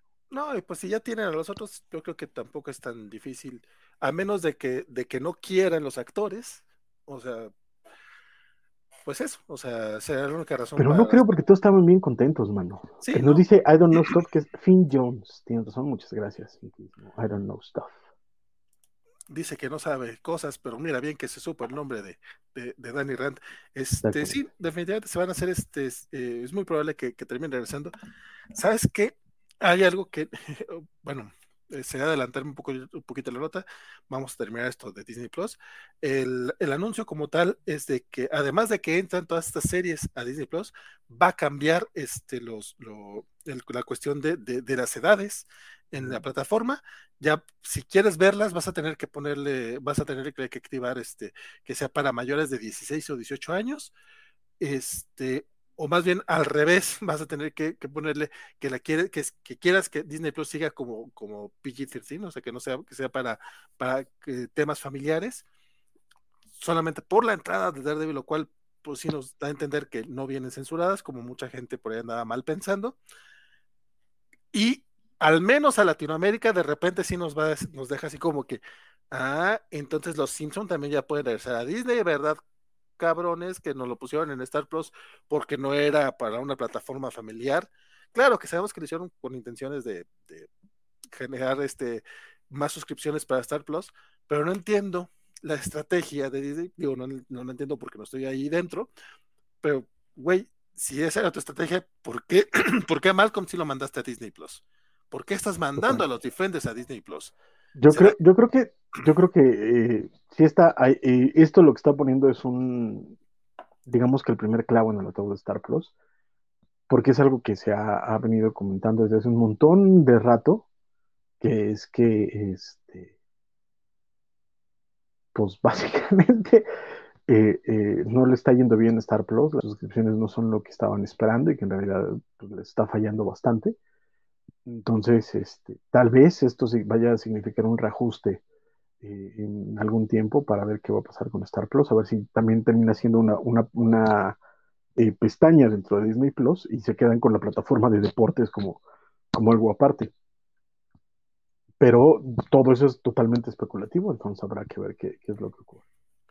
Así es, y, la neta, la neta, la neta, hasta ahorita yo no he visto nada en, en Star Plus de deportes. Mientras que eh, con HBO Max, que tiene la Champions, sí lo hemos utilizado para ver deportes. Entonces, pues, ¿qué pedo hay? ¿Qué, pedo hay Disney? ¿Sabes qué? ¿Sabes que sí vería en Disney Plus si tuvieran fútbol picante de manera que estuviera por lo menos unos dos, tres días? Lo, nada más lo puedes ver en vivo. ¿Qué chiste es eso? No, pues sí, no, no, no tiene, no tiene sentido.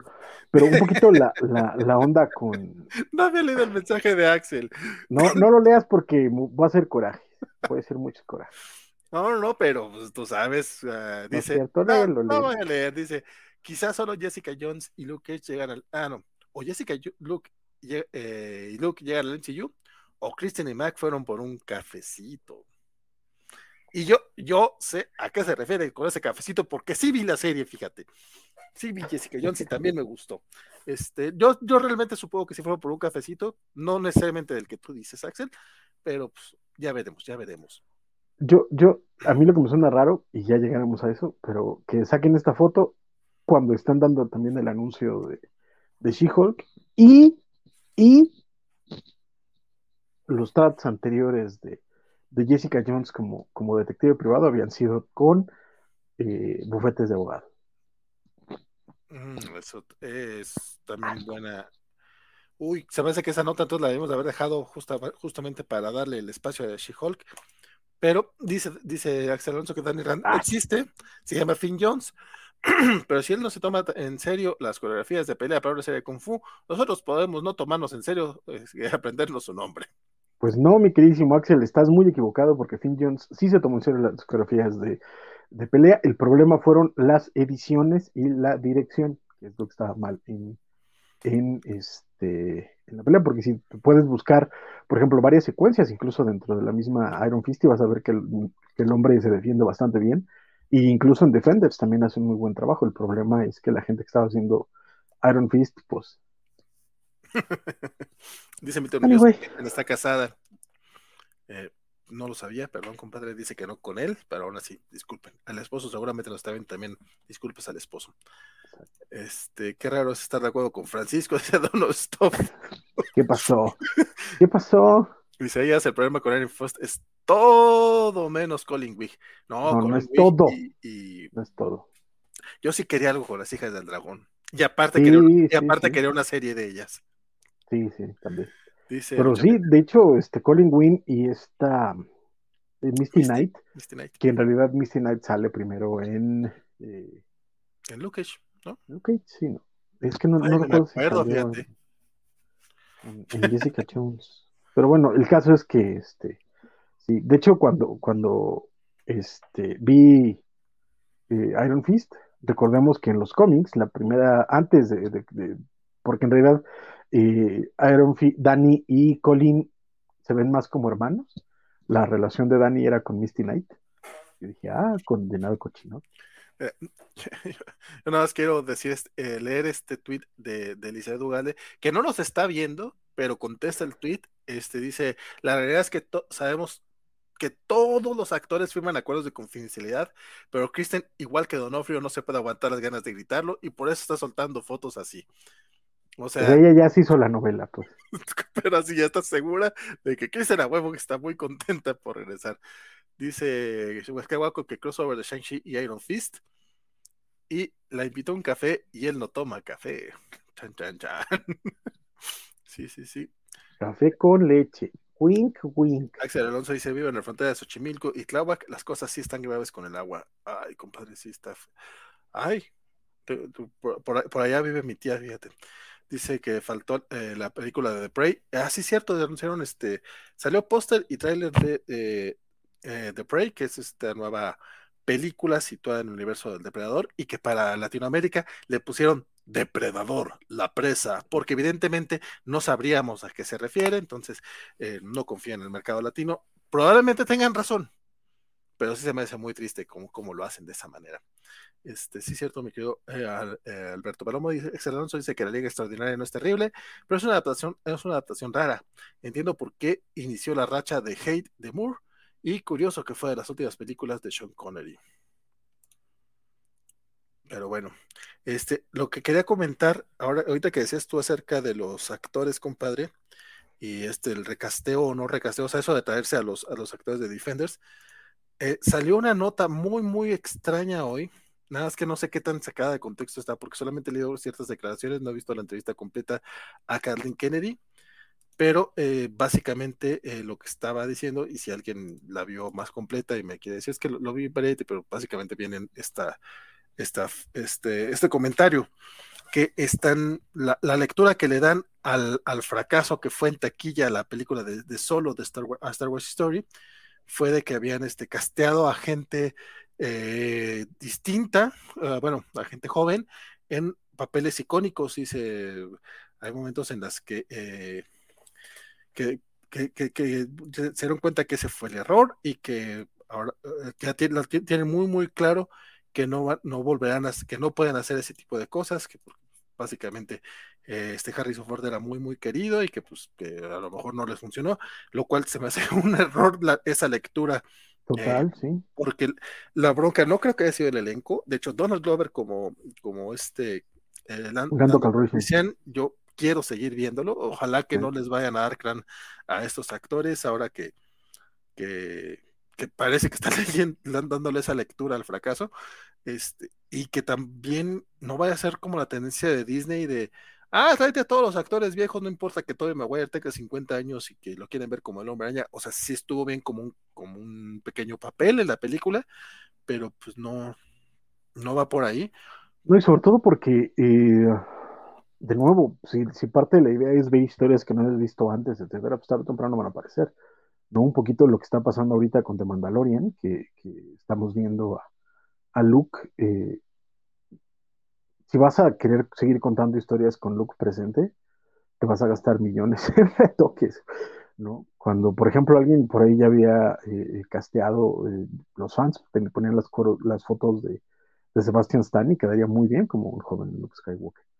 Entonces, pues no sé, al final de cuentas también el, problema con todo esto de, Star Wars y tal, es que gracias a, al fandom Menas, hay un montón de, rumores y de cosas que sacan de contexto nada más para, para, para crear escándalo. Entonces ya veremos qué es lo que hacen, pero pues a ver qué ocurre. Sobre todo porque en Obi-Wan a fuerza tiene que haber cameos, varios. De hecho, regresa Hayden, eh, regresa Iwan.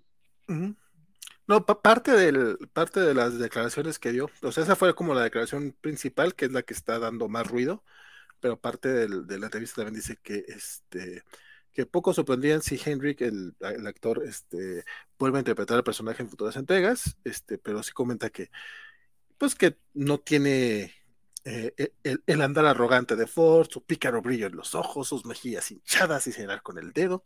O sea, dice que igual puede, eh, que la actuación puede parecer un poco de mimetismo, altamente calificado, pero pues este, pero pues no es, no es Ford, ¿no? Y dice que, que Han Solo necesita ser un contrabandista desaliñado, este, y que necesita espacio para estirarse y para crear problemas. Básicamente, o sea, como que probablemente los actores sí no van a tener bronca después, pero eh, sí van a estar evitando este, tener historias de, gente más joven, lo cual también está muy mal porque Sebastián están como... A mí, ¿sabes que También me, sonó un poquito, es que van a, van a empujar la tecnología esta de que utilizaron con de rejuvenecimiento. de rejuvenecimiento y de, que ya ni siquiera esté el actor como tal. O sea, para el último look en, en Boa Fett, este fue otro actor. O sea, básicamente nada más firmaron su, eh, firmaron los derechos de, parecido, o sea, le pagaron a, Luke Skywalker, pero ni siquiera fue su voz, porque lo hicieron con un generador de voz que agarraron así chingos de, audios de, Luke de joven y lo hicieron computarizado, y igual el, doble, de, el doble de, cuerpo fue otra persona y la foto fue digital, la, cara fue digital. Sí, pero recordemos que las veces que han estado haciendo esto, por ejemplo, en el mismo Ant-Man o Guardianes 2, eh, las partes en las que sale, por ejemplo, con Russell rejuvenecido en, Guardianes 2, no era con Russell, era otro actor sobre el cual podían eh, acomodar mejor las facciones de con Russell joven. Y, hasta ahí, ¿no? Sí, no, sé. Es como parte del, a lo mejor sería la tendencia que quiere Disney, lo cual es un poquito preocupante también porque, pues, no estaría mal darle chance a nuevas generaciones, güey. O sea, si, si, si quieres eternizar las, las franquicias y aparte no vas a darle chance a nuevos actores, pues está medio mamón. Yo también coincido con eso, pero este, la neta es que tampoco, tampoco, si, si avanza la tecnología lo suficiente para que se vea natural, no tengo, no tengo ninguna bronca. De nuevo, en, en, el libro de Boba Fett se veía muy bien eh, Luke Skywalker. El problema es sostener una serie con eso, ¿no? Y creo que mucha gente le gustaría ver más historias de Han Solo joven, más historias de, Luke Skywalker joven, más, historias de, de Leia joven, etcétera. O sea, que creo que pueden tener eh, mucho empuje y contarse bien, porque además hay un montón de espacio de, historias que puedes contar, ya sea con ellos o, incluso si te vas a la vieja república, contar historias con, con, eh, varios de los Jedi que conocimos jóvenes, con Miss Windu, etcétera, y pues depender de, de, tecnología puede ser limitante, pero también si lo hacen bien, yo la neta es que tampoco me, me molesta, el punto es que la tecnología llegue a ese punto, y sobre todo que le paguen la lana, porque eh, digamos que tú haces lo mismo con Leia, pues ¿quién te, te autoriza ese, ese uso de likeness y de voz, por ejemplo? ¿no? Mark Hamill lo puede hacer porque pues, está vivo, pero hacerlo con Leia, no sé pues probablemente sí habrá quien tenga esos derechos, porque, por ejemplo... No tiene herederos, ¿no?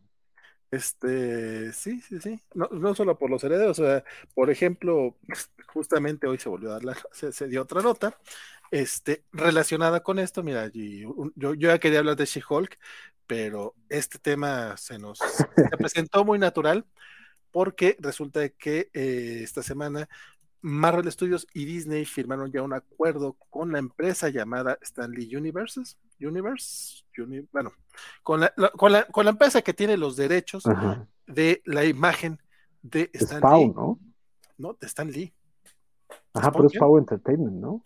Ah, no, o sea, tiene los derechos de Pau Entertainment y de, pero se llama Stanley Universe, algo así, la, la marca, la principal y tiene los derechos justamente de todo lo que de todo lo que hizo Stan Lee eh, eh, con Power Entertainment, los cómics que escribió después de que se le de Marvel, todo eso, todos esos derechos los tiene esta empresa.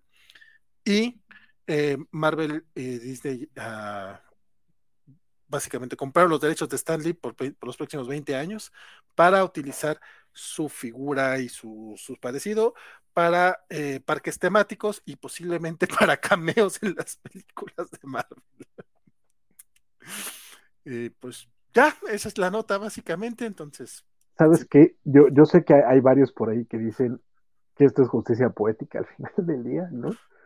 Que, le roben toda su, esencia para que se enriquezca una gran corporación sería como de, mira, justicia. Pero, no sé, de nuevo, son esas cosas donde por un lado entiendo lo, lo triste y lo, lo, lo mezquino de la negociación, Pero pues por otro lado también estaría chido seguir viendo Stan en las películas, aunque sea pues, una aparición ahí chistosa. No sé. Sí. Algo así. Digo, por lo menos al, ser los próximos 20 años, se aseguran que no, sabemos cuánto va a durar el auge de las películas Marvel y de superhéroes en general. Digo, todos esperamos que, duren un buen rato todavía, pero qué tal que en ese, que en esos 20 años, pues, pues ya no es igual, ¿verdad? Entonces, pinche Disney, por lo menos aseguro de eso.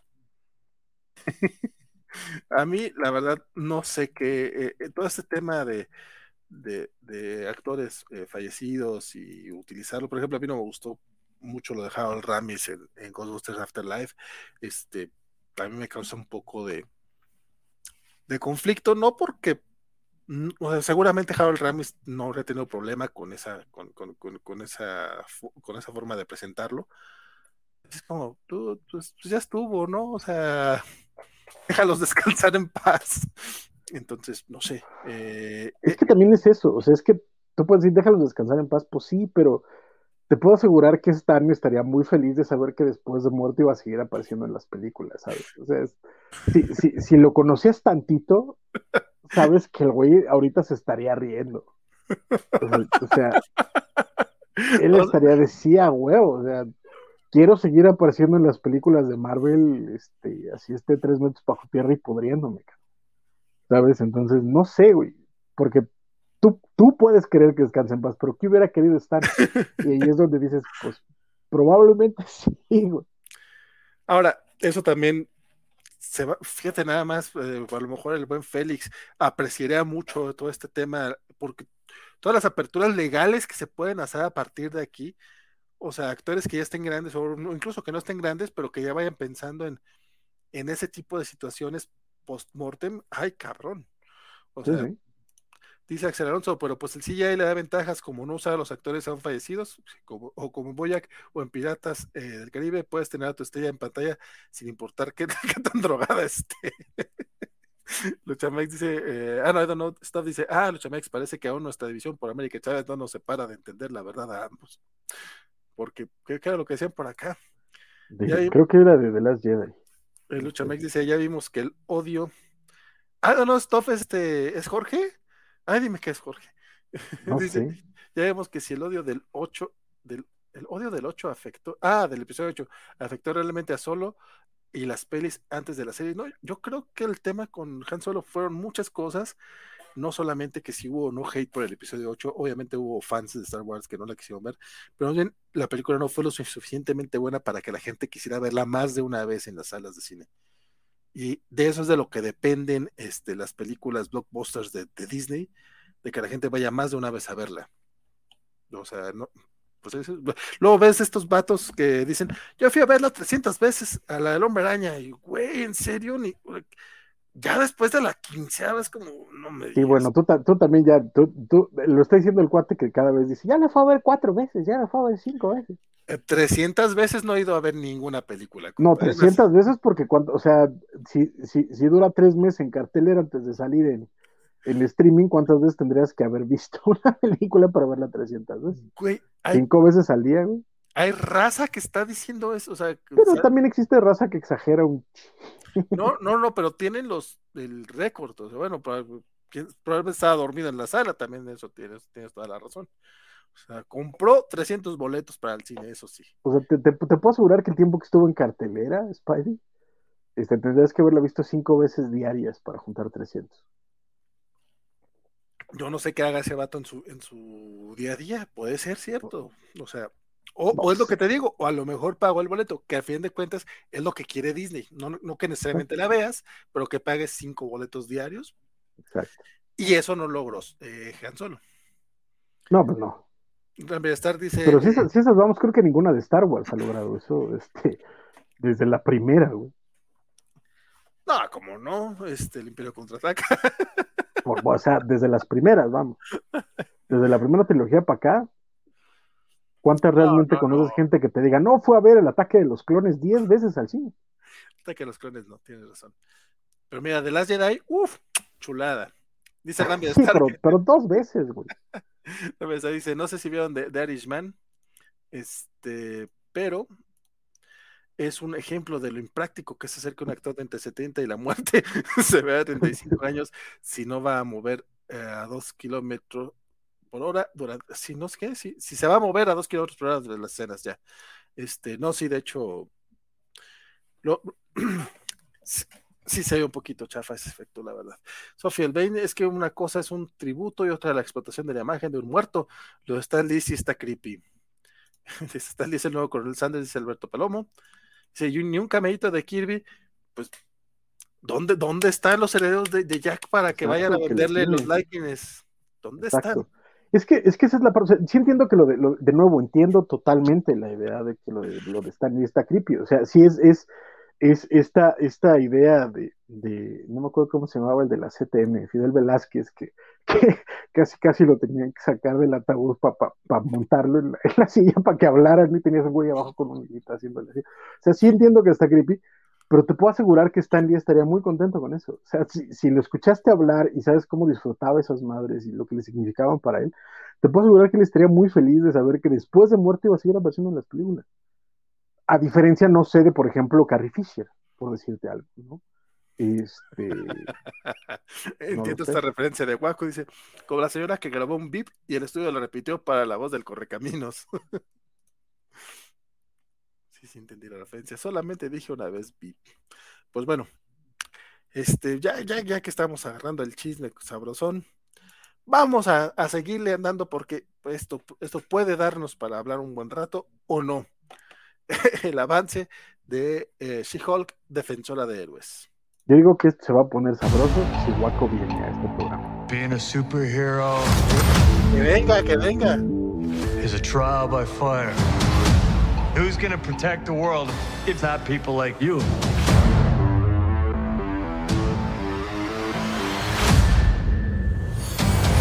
I'm Jennifer Walters. I'm a lawyer. I have great friends. Can we get some shots, please? It's an emergency. A demanding job. We just started a superhuman law division, and I want you to be the face of it. And a frustrating family. Because we didn't ask for this, but you still got to deal with it. Your transformations are triggered by anger and fear. Those are like the baseline of any woman just existing. Oh. Bruce, kind of feels like if I don't transform, I'm gonna die. Yes, yes, yes. No, no. I just want to be a normal, anonymous lawyer. Can you tell us where She-Hulk is? Jen, you're a story now. Girl, your ass looks crazy right now. You could be an Avenger. Oh, I'm not a superhero. That is for billionaires and narcissists and adult orphans for some reason.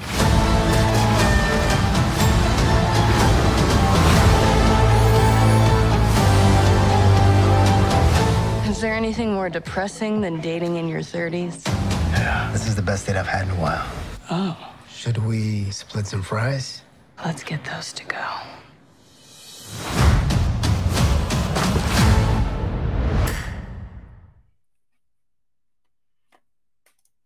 El trailer se ve bien pinches bonito. a, a, a, ver, eh, está padre. A mí, a mí, me gusta lo que se ve de tono, lo que se ve de historia, lo que se ve de personajes. Se ve muy chido. Mi bronca, y ya lo dije, es que el CGI sí se ve. Híjole, se ve bien nefastón. Pero este, lo que sí creo es que tienen tiempo para trabajarlo. O sea, a mí me parece que este trailer lo están sacando ahorita porque se filtró la información de la fecha de estreno y dijeron, tenemos que sacar algo en chinga.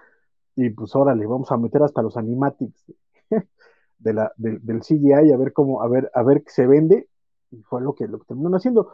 Pero si tomamos en cuenta que, por ejemplo, incluso hubo declaraciones de la gente que estaba trabajando en Moon Knight, en, en este, en Hawkeye, el mismo James Gunn, en, en, en Peacemaker, todos estos procesos de postproducción siguen estando en paralelo después de que se estrena la serie, o sea, no es como que se tengan que tener listos en ese proceso y estamos a tres meses de distancia, entonces todavía tienen tiempo de afinar un montón de cosas, la verdad, entonces quiero yo creer que esto se va a ver mucho mejor, pero eh, como serie se ve bien, se ve, se ve, interesante, los personajes están muy cotorrones, Eh, la, las interacciones están padres. Jennifer está muy bien. A mí me gusta mucho su personalidad. Y, pues a ver qué, es lo que hacen con eso. El, diálogo este de, tus poderes se desatan cuando tienes eh, enojo o miedo. y Jennifer le dice, básicamente es todas las mujeres todo el tiempo, mano. ¿Ya, ya molestó a alguien ese comentario tú? No sé, creo que nadie se ha fijado en ello por el CGI, fíjate. creo que la banda está ahorita muy, muy ocupada ofendiéndose por el CGI que por ofenderse por, por el feminismo de la serie, la verdad. Dice Víctor Muñoz que él sí quiere comerse esas papas para llevar y Axel Alonso dice que él también. Francisco, lo menos es el CGI, lo importante es la historia, la historia. Y Jennifer Walters también. Sí, sí, te queda. Mira, este, no, no, te lo, no, te lo, no te lo refutaría de no ser porque el problema es que la narrativa actual está demasiado eh, soportada en el CGI. Y eso es un problema porque te puede distraer de la lectura. Y eso es algo que, que, que, es cierto. O sea, no, no es un problema nada más de, ay, es que yo veía el increíble Hulk cuando era chavito y era Luferriño y no me molestaba nada porque estaba bien pinche. Sí, güey, pero en esa época ese era el tipo de narrativa y la forma en la que se daban las, las vueltas para contar la historia eran muy distintas. Por eso también Luferriño salía dos minutos de una serie de 45 o 50 minutos. Porque sabían esas limitaciones. Aquí el problema es que todo está sustentado en el CGI. Y si el CGI no, no, no se ve bien, te va a sacar de la narrativa, quieraslo o no, y ese es uno de los problemas. Habrá que ver cómo lo resuelven y cómo se ve ya en, una historia contada, ¿no? Ya en, un episodio eh, eh, seguido. Aquí los cortes que te hacen es eso, que terminan pareciendo, este, y lo dije, termina pareciendo Serafín, carnal. O sea, la, escena de, de Jen caminando en el pasillo del, del, del, del buffet de abogados, neto, si es así de, híjole, carnal, échale ganitas, güey, métele, métele render, padre. Eh, la verdad es que yo. No ah, pues Cuicuy, fíjate, si no te gustó. No. no estoy completamente de acuerdo contigo porque, este, si bien sí hay partes en las que se ve mal, hay otras en las que no se ve del todo mal. Pero para, para sumarse a la pelea, nos acompaña Raúl Hernández Skywaco, que se suma a la Eso es todo, el debate. El debate. me, oyen, no me pueden ver porque yo estoy en calzones en mi cama a punto de, dormir, pero no me podía perder este momento. Yo, también, y no. cómo crees que estamos nosotros, compadre? No, no, no, pero no están, pero no están en su cama. Güey, güey. Francisco sí. Güey. Ah, eso no lo había visto. No sé, no sé si has notado que yo siempre transmito en calzones en mi cama, güey, no lo presumo. Bueno, sí lo presumo. Solo, había visto los libreros. Casi escupo el agua. bueno, bueno. Este, vaya, algo, ayer evidentemente quienes nos siguen en, en, Twitter se dieron cuenta que hubo ahí un debate bastante amplio, o más bien un todos contra Guaco. Pero no, Nel, Nel, Nel, Nel, Nel, tampoco, ¿eh? Un, un poco sí, la verdad es que yo no me metí al chisme porque dije, ay, pobre guaco, pero yo pienso como él, pero vamos, pero, pero, pero, me dice güey. Pero soy un cobarde y que le golpean a él, ¿verdad? Básicamente. Pero es que ya estaba el mame. Yo no estoy, no estoy diciendo que el CGI de She-Hulk, o por lo menos lo que vimos en el tráiler, sea bueno, porque de verdad no creo que sea bueno. Sin embargo, no esperaba algo mejor que esto, por lo menos en el tráiler. Porque, o sea, mi, creo yo que el, personaje, el único personaje con el que puedo comparar el CGI de She-Hulk es precisamente con Hulk.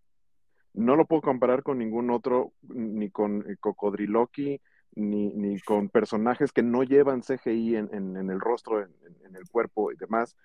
Probablemente el único otro con el que podría compararlo es con Thanos, pero Thanos es un extraterrestre y está diseñado para que tenga un chingo de madres encima. El único momento en el que lo vemos como más eh, sin, sin, todo ese detalle es cuando se está haciendo su caldito, su sopita. No lo vemos mucho, está medio en las sombras y sí creo que es el momento en el que más eh, como de goma se nota. Pero a lo que voy con Hulk. Hulk, desde su primera aparición eh, en, en, en Avengers, hasta su aparición en Endgame, me parece que su CGI está, o sea, le faltan muchas cosas.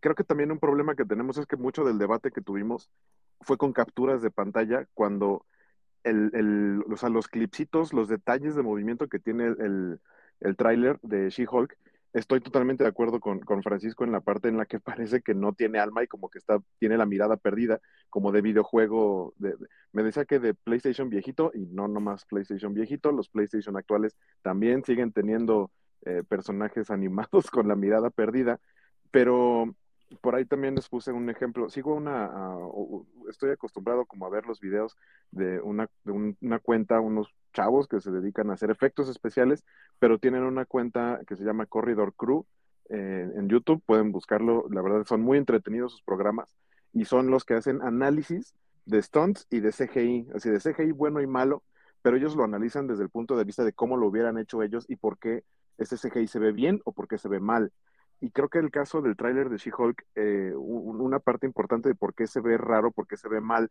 y no le creemos que, es algo que está interactuando con el entorno, es, eh, es similar a cuando analizaron el primer tráiler de, Sonic, eh, el, el, erizo, justamente hablando de los colores, porque por ejemplo, justo, justo la escena en la que se ve que está como entrando al, al bufete de abogados y está en modo She-Hulk, se ve muy falso pero porque todo alrededor es en tonos súper neutros, súper grises, y ella se ve de verde, y sí tal cual parece como si le hubieran pasado un filtro de, pues tú nada más ponle verde, no tiene una iluminación que le compense los tonos, o sea, cómo la iluminación le tendría que afectar a esos tonos de verde, entonces se ve muy falso, el cómo se mueve de pronto sí parece como, como el, la versión, el skin de Fortnite que sacaron, eh, es que parece, es que de verdad, muy bonito, esa escena en particular, perdóname que te interrumpa, pero esta escena en particular parece animático, güey.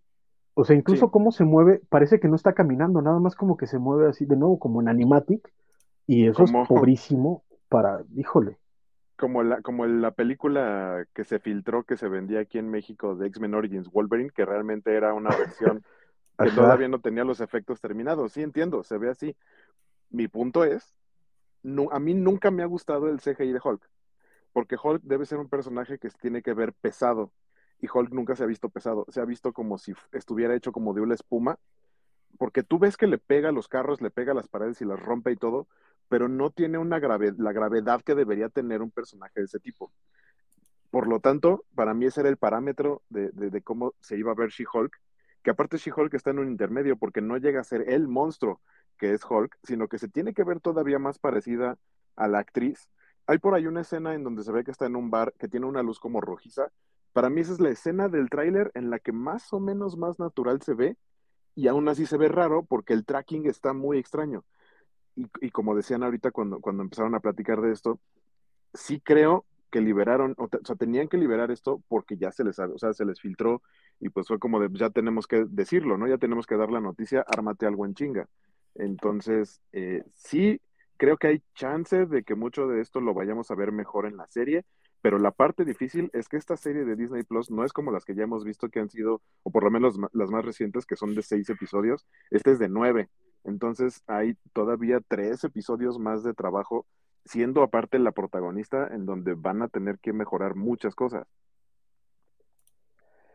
Coincido eh, en, el grueso nada más. Eh, por ejemplo, en el caso de Hulk, creo que termina siendo una cuestión de apreciación o de, lo, o de lo que esperabas. A mí, por ejemplo, Hulk me parece que está muy bien logrado, sobre todo porque aunque entiendo tu punto de que se tiene que ver pesado, eh, por lo mismo de que Hulk tiene que ser ágil, fuerte y tener ciertos movimientos de acción, hacerlo pesado, como cuando tienes estos personajes gigantes que tienen que incluso grabarlos en, eh, en stop motion para que sientas la, que ver del peso, etcétera, exacto. Como en, en el caso de Hulk, exacto, en el caso de, de Hulk, eh, no funcionaría tanto así. A mí la verdad es que me, parece muy bien logrado en algunas de las veces.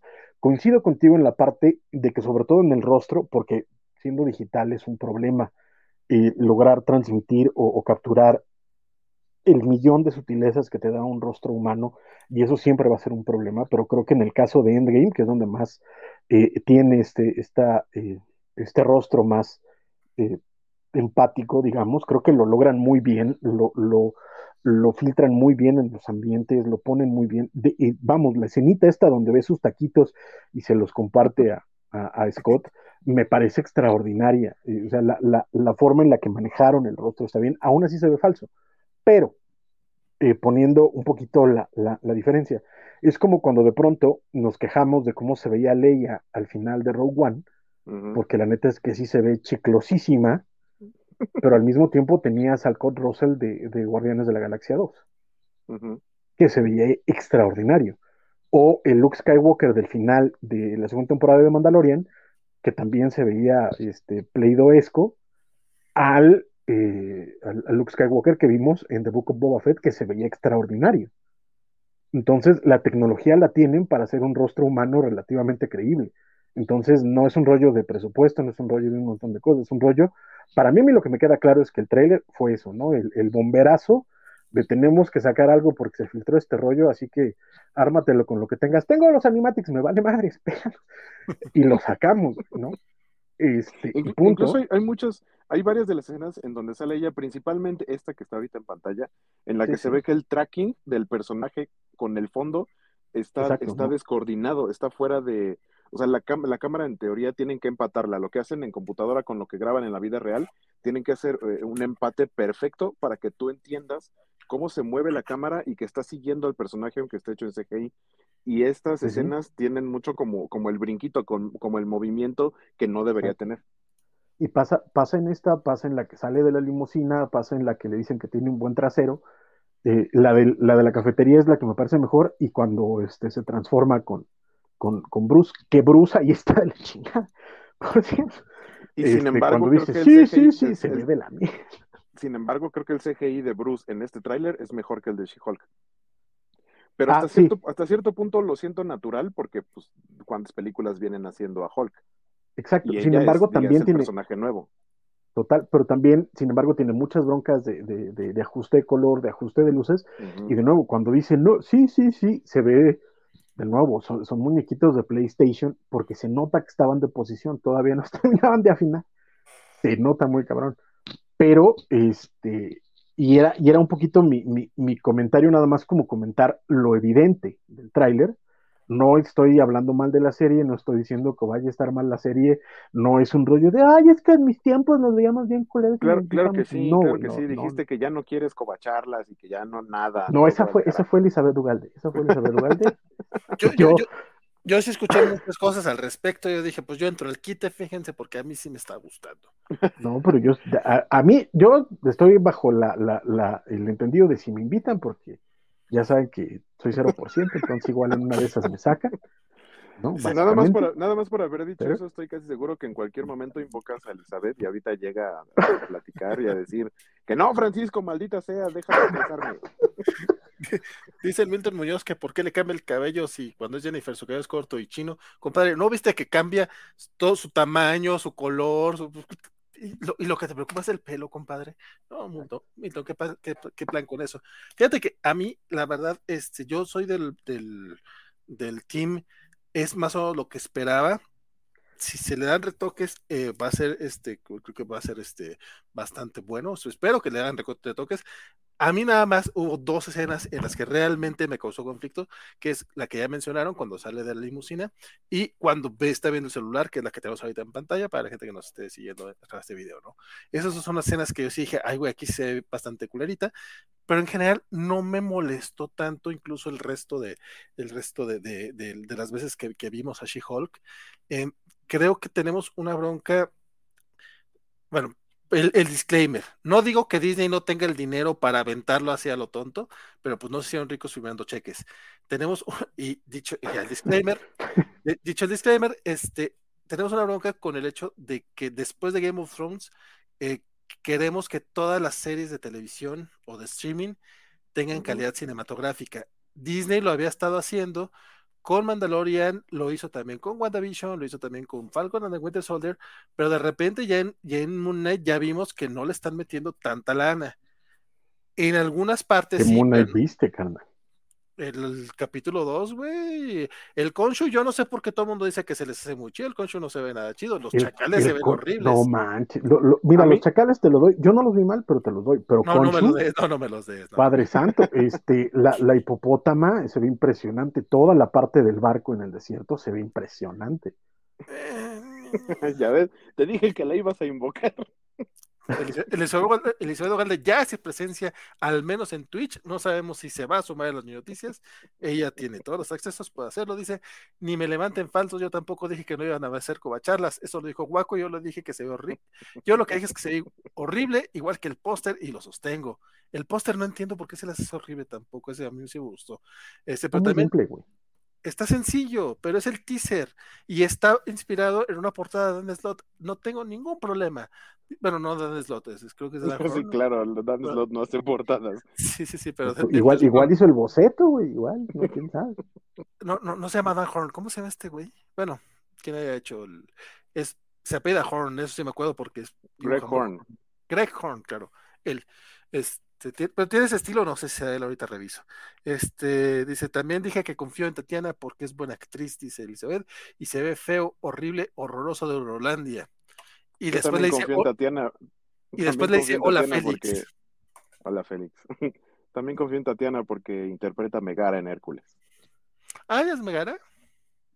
Mira, se, puede, se puede ganar si no la ponen a cantar, me voy a, enojar mucho. Y si no la dobla Tatiana, me voy a enojar más. Creo yo, que, no ubico, yo no ubico a la actriz. no entendimos tu chiste, ya lo caché al final. Sí, sí, vale, no entendió mi chiste. Ay, perdón. ¿Lo puedes repetir? Porque... Ah, perdón, ah, perdón. ahorita que decías, y justo esta escena de porque me decía Francisco, es que mira, ni parece que está viendo el celular. Esa escena dura dos segundos en el teaser y para mí es un elemento muy importante porque creo que, Jennifer Walters va a romper la cuarta pared en esta serie. Y este es uno de esos momentos, porque primero, por una fracción de segundo, está viendo el teléfono, tiene esta expresión de sorpresa y, esto, y esto, esta mirada es hacia el espectador, está viendo la cámara. Entonces, eh, creo, creo, creo que van a tomar ese elemento de, de los cómics y será, sería, yo creo que va a suceder algo muy divertido. Ojalá, ojalá, ojalá. Dice Axel Alonso, cuando salió Watchmen de HBO hubo hate por el CGI de Manhattan y porque lo interpretó un hombre afrodescendiente porque Estados Unidos es racista y porque no se parece a la película. Mira, qué bueno que no se parece. Qué bueno, qué bueno. Isaías, dice que Moon Knight, primero leí Mortal Kombat, fíjate, pero yo también, Michael Kors. sí, MK está feísimo. Se me gustó la serie, pero se ve feo. Y I don't know stuff, que ya, ya caché que sí es Jorge, porque creo que nunca nos contestó, pero ya te caché, Jorge, dice que concuerda con Isaías, porque también dice que la covacha dándole crédito al MCU as usual. A ver, yo también dije que, yo dije que el CGI de, de, Moon Knight en buena parte de la serie, no en toda, ese sí también está por debajo de lo que nos venía entregando Disney previamente.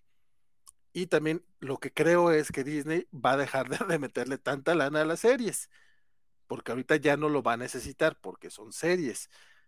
No, no digo que Disney no tenga el dinero para hacerlo, nada más digo que pues no, no va a querer gastar dinero si no necesita. Entonces, yo no sé, yo no sé porque lo que, lo que estábamos viendo, de acuerdo a lo que, como se está mapeando la, la forma en la que viene esta etapa de Marvel, es que el grueso narrativo va a estar en las series y lo que vamos a ver en películas van a ser los grandes eventos. Entonces, quién sabe cómo va a estar esa, esa división de, presupuestos. Pues Pero lo cierto es que la tecnología la tienen, independientemente del dinero, porque la tecnología la tienen. Entonces puede ser que teniendo ya la tecnología, el gasto, el gasto le salga, le salga menor, porque ya tienen los aparatos para hacerlo bien. Mira, ya veremos a posterior, pero por lo que yo estoy viendo este año, yo no, no, no, no confío que Miss Marvel vaya a tener grandes efectos, ni que She-Hulk vaya a tener grandes efectos. Y como bien mencionas, a lo mejor la parte eh, de la historia va a ser eh, lo importante aquí, y justamente por lo mismo les va a valer los efectos, pues porque, porque sí, después de los efectos en, en, Doctor Strange, en WandaVision, iba a decir, es que en WandaVision también estuvieron chidos, este, en Doctor Strange, y pues sí, era muy, muy distinto el, tipo de efecto. Sí, pero sin, embargo, yo la verdad, y te lo podríamos hacer la comparativa, los efectos en Moon me parecieron excelentes. Todas las partes en las que se le cambia el traje, todas las partes en las que eh, eh, cambia de, la máscara a su rostro, eh, toda la ambientación durante el barco, la, hipopótama, etcétera. Muchos momentos estuvieron excelentemente bien logrados. De nuevo, el único que podría aceptar la queja es de los chacales benditos en el baño, Pero Sí, fuera de eso, la verdad es que el- el- la ejecución me pareció extraordinaria en Moon Knight. Hay mo- yo, yo, yo, yo disiento, para mí sería como que hay buenos momentos, pero el grueso estuvo, de hecho, afortunadamente el grueso no se centró en los efectos especiales tampoco. Digo, más allá del tema de, de, de fotografía, de filtros, de, de, de otras cuestiones, pero así como el, no, no, pero el CGI tal cual, no, n- bueno, pero todas las series, ahora sí que casi cualquiera ya trae ese tipo de efectos, o sea, ese tipo de trabajo de computadora. Los CGI como tal, no hubo tanto, o sea, hubo, hubo capítulos que no se centró tanto en ello. O sea, lo cual también está chingón, o sea, que sepan qué tipo claro. de serie tienen y Sí, que claro. lo puedan este, es, distribuir. Con Exacto, que es un poco, que es un poco la onda. Habrá que ver hasta qué momento realmente dentro de la serie vamos a ver a She-Hulk, ¿no? Porque por lo que se ve, la, la narrativa va a ser mucho más lineal que en las pasadas series, donde entrabas como en medio de la acción y tenías tu capítulo de flashback por ahí del capítulo antepenúltimo o penúltimo, donde te explicaban todo lo que tenías que saber para, para, para entender los episodios anteriores. Este, este, pare- este parecería hasta el momento más lineal. Entonces habrá que ver hasta qué episodio realmente vemos, ajá, habrá que ver hasta qué momento vemos a, a She-Hulk en realidad en pantalla y eso que tanto colchones da para mejorar las cosas. Ahorita tienen tres meses. Entonces, Dice, dice Eliseo Ugalde que ahora que tu programa de los domingos no se llama Covacharla, ahora sí está de acuerdo contigo. Francisco dice que, que solo los chacales se vieron feos, en, eh, se vieron chafas. A, a- mí se me hace muy curioso que sea después de que ya no son Covacharla los domingos, pero no, por supuesto, no, yo, yo- yo sigo esperando las invitaciones porque dice Marietero que todavía, todavía no sé qué, está- qué va a pasar con, con Covacharla. Que- que no te hagas, Francisco, estás en el chat de las covacharlas. Estoy, pero, pero opinión no, todavía no sé. todavía es- no yo, sé. yo, es yo más- no estoy en ese chat, nomás te digo. Es más, ¿Cómo no? do- cuando lo- para, para ponernos de acuerdo para las, las de Obi-Wan, lo que quedó fue la propuesta de Francisco. Es todo lo que Pero, pero, pero ya viste que ya nos la cambiaron la jugada, es lo que nos estaba contando Valentina al principio, que parece ser que se iban a estrenar los miércoles Obi-Wan. No, yo, yo dije que iba a estrenar. Ah, bueno, no sé. Tú lo dijiste, sí, hasta no, yo te dije, ¿entonces qué vamos a hacer con Sí, las sí, sí, sí, dije eso. Yo lo que entendí es que estrenaban el primer capítulo el viernes, el primero y segundo, y después a partir de ahí los miércoles. No, porque entonces les amontona con Miss Marvel y sí sería muy feo. Exactamente. Yo creo que se van a quedar los viernes Obi-Wan y miércoles este, Miss Marvel. Pues ya veremos. A ver, Digo, y a ver si, si me invitan a las covacharlas y Digo, de cualquier manera, las covacharlas pueden ser este sin mí, exacto, sí, yo lo sé. También dice Axel Alonso que en Moon Knight nos entregaron a una diosa hipopótamo muy carismática y visualmente compleja. Yo creo que sí van a entregar una She-Hulk mejor que lo que vimos aquí. Este, Ujú. Eliseo Galde solamente se ríe maquiavélicamente, se ríe. Así, así fue como yo No, lo leí. no sé si es, no sé si es exactamente así, pero sí, sí, sí creo que es Sí, el, el- el subtexto de la risa y lo seguirás esperando. ¡Ah! Fue, lo que yo leí, fue lo que yo leí. Y tenemos este mensaje destacado de, Félix, que este sí es mensaje destacado, leíble, Félix, porque que, destacó ahí, oye Sofi, ¿cómo ves nos vamos por el pan? O sea, ¿qué pasó, Félix? O sea, esas cosas no se, no se destacan. Pero este sí, se, sí es destacable, dice, y a todo esto, y todo esto para decir que extrañan el mejor Liv Covacho, la suprema y omnipotente Covacharla. Pero pues no vino, no vino. Elizabeth a platicarla, fíjate, no vino. Dice, vale, me está cambiando la jugada al aire también a mí. Que no, yo no la estoy cambiando. Yo digo que Disney así es como lo, lo, lo, lo, lo trae, según yo. Y, y en lo único en lo que me estoy basando, ni siquiera es en Disney, sino en Hasbro, que va a tener los Obi Wednesdays para, para dar anuncios de Star Wars duran, mientras dura la serie de, de Obi-Wan. Entonces, a lo mejor a Hasbro también le cambiaron este ahí la pichada y ellos se quedaron con ese nombre cuando pues la serie va a estrenar los, los viernes. Puede ser, no lo sé. Vamos a ser honestos, no, exacto, no, no son igual decir Obi Wednesday, decir Obi Fridays. ¿No suena igual? No, no, no. Podría No, ser pero- Obi Weekend, pero no le piensan. Exacto. Les falta, les, les falta echarte una llamada, Guaco, la verdad. Dice, Alberto Palomo, no se peleen con Miriam Juan Gabriel, pero qué necesidad. Eh, I don't know stuff, not for long, Félix, not for long. y, dice, el otro 20% hablado, eso quiere decir. y Félix dice que, que, que Chespirito, mi, mi, mi mor. Eso es lo que yo estoy leyendo. Este, ya leí tu destacado, y leí, los dos, fíjate, también leí el de que le mandabas ahí saludos a Sofi, no sé para qué. Este, pero, le- Pero bueno. No sabes para qué, no seas grosero, güey, porque son cuates. No, no, no, no, no, no, no, O sea, yo también saludaría a Sofi. Lo que yo no sé es para qué. A ver, querido, querida, querida audiencia covacha, disculpen a Valentín, de pronto se le va la hebra, es un de Ustedes pueden saludar a quien se le dé la gana. No, no, no. Queremos pedir una, una, una, sincera disculpa. nombre de todos los Valentines del mundo. No, no, sal, sal, saluden, saluden, o sea, no hay problema que saluden entre ellos, lo que no entiendo es para qué lo destacan. Pero no se les va a ocurrir destacar un saludo. No, es que, es que, después se quejaron de que es que no lo leyó y ya era destacado. yo, güey, pues sí le está saludando a Sofi, no manches. Pero bueno, este. Entonces quedamos que Francisco odia a She-Hulk y que no quiere estar en las covacharlas, ¿verdad? Oh, que la chifosca. no, no, no te quedo. No, pues eso, o sea, yo, yo, yo espero. O sea, de hecho, no espero mucha mejora si lo mejoran, qué bien, porque no había pensado en esto que ustedes dicen del, sobre que, que fue como un bomberazo, porque sí es cierto, a los de Disney Plus de, ¿qué fue? De Gran Bretaña, que lo anunciaron sin querer. Algo que probablemente le costó la chamba a un compañero community manager. es probable, no lo sé, digo, a mí me han pasado cosas peores, luego le cuento. Este. Bueno, pues, creo que todos son testigos, chavo. Todos siguen esa cuenta. ¿De, ¿De, verdad cosas peores? Sí, luego te cuento. Wow cosas que no sé. Porque, porque estas, de estas nadie me ha dicho nada, fíjate, pero luego te cuento. Este, eh, eso, o sea, aparte de que le costó la chamba a un community, pues a lo mejor sí lo sacaron así, y puede ser cierto, eso lo había pensado. Qué buen insight dieron ustedes. Este, aún así no espero una super mejoría, y de hecho coincido con Waco en el hecho de que el Hulk, hasta ahorita no he visto uno que diga, ah, mira, este se ve chingón. Les, les, voy a poner, ah, lo que le decía hace rato a, a, Francisco de el peso de Hulk no es tanto porque tenga que verse lento o algo así, sino el efecto de la gravedad, de, la velocidad a la que debe caer y que puede rebotar un personaje con sus características. Específicamente, o sea, donde pueden ver eso es en la escena en Endgame, en donde llegan y ven a Hulk destruyendo carros y brincando y que, y que hace el, el Hulk que viaja en el tiempo hace esta expresión como de, ay, qué vergüenza que me están viendo hacer esas tonterías. Justo el Hulk que está como rompiendo cosas y brincando en carros, tiene, o sea, es, es, lo que digo que pareciera que la gravedad no funciona igual en él y que está hecho, que pesa dos gramos y que está hecho como de una espuma.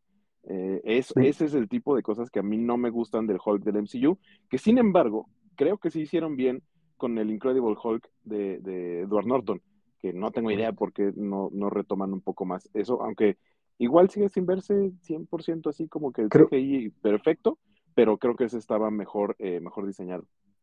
Creo que un poco la, la, diferencia fue que en el caso de Incredible Hulk estaban haciendo una película de Hulk y por lo tanto estaban mucho más eh, atentos a la física de Hulk, mientras que en el grueso de las otras películas que las hemos visto, la idea es que se vea eh, que pueda entrar dentro de las dinámicas de los Avengers y sería un poquito complicado estar como tan, tan consciente de, la física.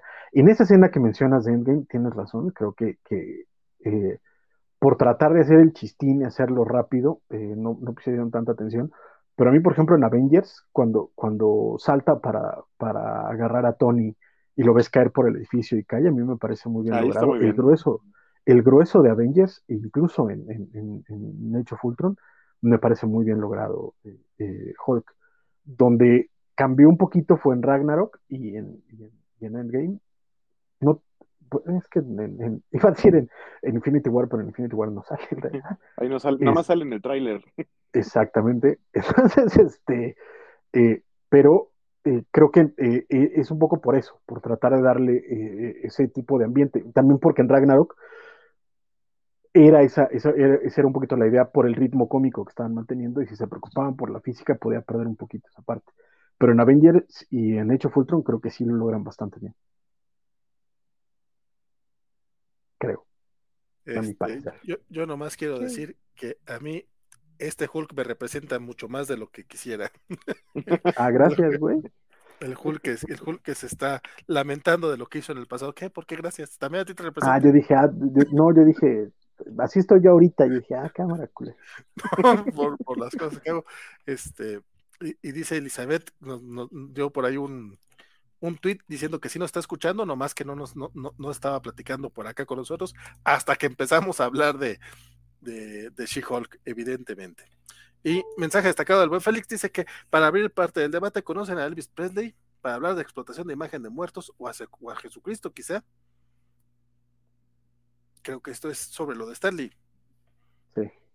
Sí, sí, sí, de likeness, porque viene que una película, serie o algo así, ¿no? De Elvis. O sea, no es el único personaje del que han hecho, eh, eh, o sea, imagen de, de, personas muertas, pues no. Esa en particular es biopic y se ve bien uh -huh. chida porque por lo menos retoman el tema este de que los trajes de Elvis están inspirados en, en el Capitán Marvel Jr. Entonces, en el tráiler lo ves leyendo comiquitos de, del Capitán Marvel Jr. y se ve bien bonito. Y ya, yo sí tengo ganas de verla. Y aparte sale Tom Hanks y menos que ahí vienen. The Wonder Years.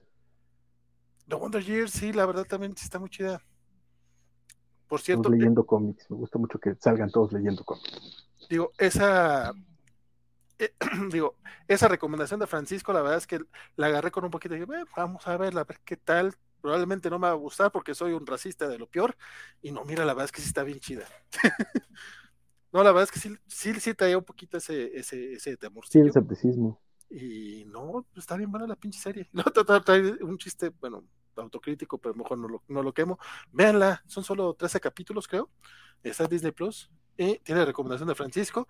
Y yo le hice caso y a mí sí me gustó. Y Guillermo Flores dice que viene una película. ¿eh? De ahí es de donde corrieron a Fred Savage, ¿no? Por mal comportamiento. Exacto, para la segunda afectó, temporada. Le afectó, le afectó juntarse con Deadpool. sí, en la primera está como productor ejecutivo el muchacho. ¿Y director? Dirigió ah. la mayoría de los capítulos. Ajá, sí. Ah, oh, pues la quedaron bien. Entonces, pues así ya va buen. Bueno, pues a ver cómo le va con la segunda temporada. Guillermo Flores dice que viene una película de Elvis con Tom Hanks, que era la que uh -huh. mencionábamos. Y seguías, pero no pueden explotar a Elvis porque Elvis nunca murió. Chan, chan, chan. Rambler Stark también debemos aceptar que el MCU está en una zona de confort desde hace años y cada vez escatima más en gastos porque se dieron cuenta que el fandom va a consumir todo, tenga la calidad que tenga aquí también diciendo, compadre, pero es porque, como bien dice el buen Jorge, aquí voy a defender a Marvel hasta, hasta morir. Bueno, tampoco tanto, pero tú no puedes tomar, tomar mi característica más definitiva, dice Jorge. Compadre, los prejuicios los tenemos todos, nada más hay que trabajar en ellos. Exacto, hay que aceptarlos, hay que partir por saber que son prejuicios.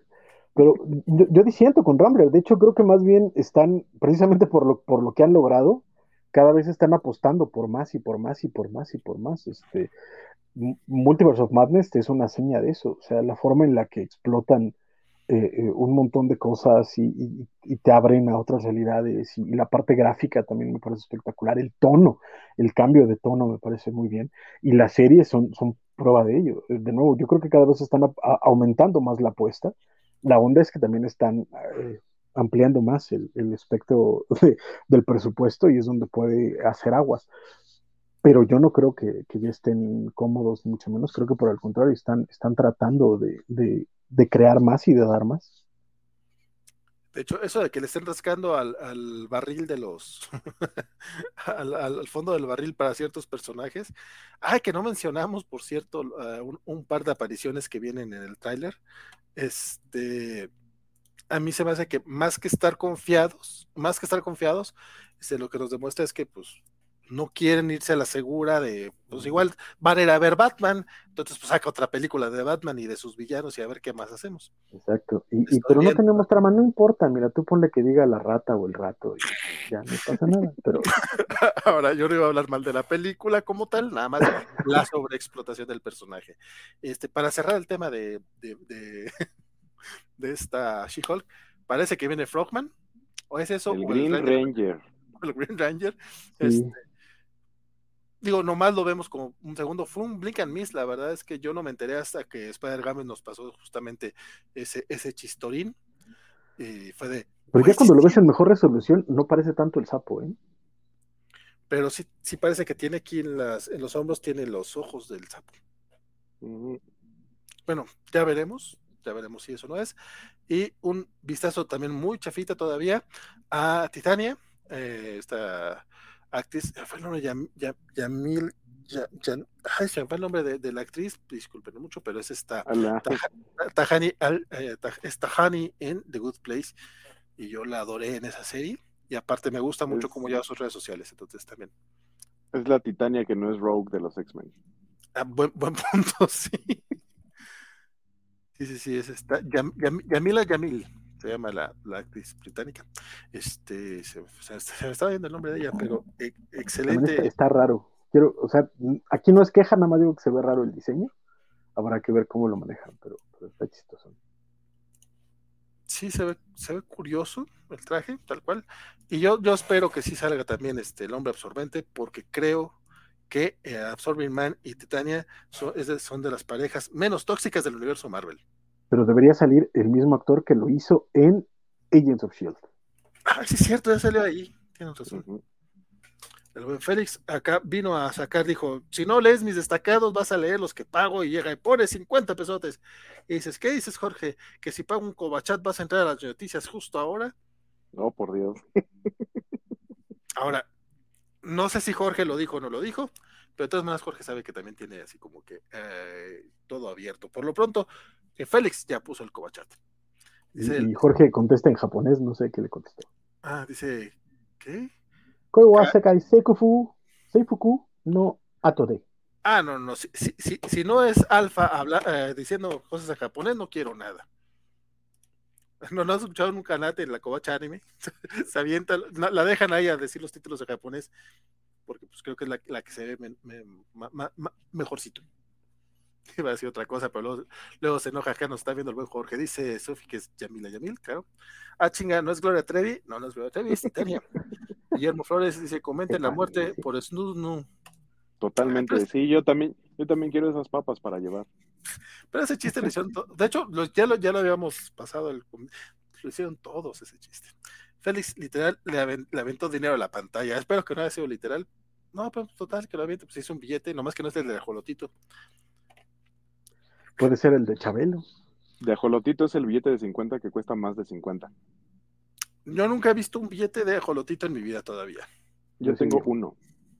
Lo cual se me hace muy gracioso porque es el que va a ser de regular, muchachos, suéltenlo. O sea, el punto es que los otros son los, los otros son los que van a empezar a recogerlos.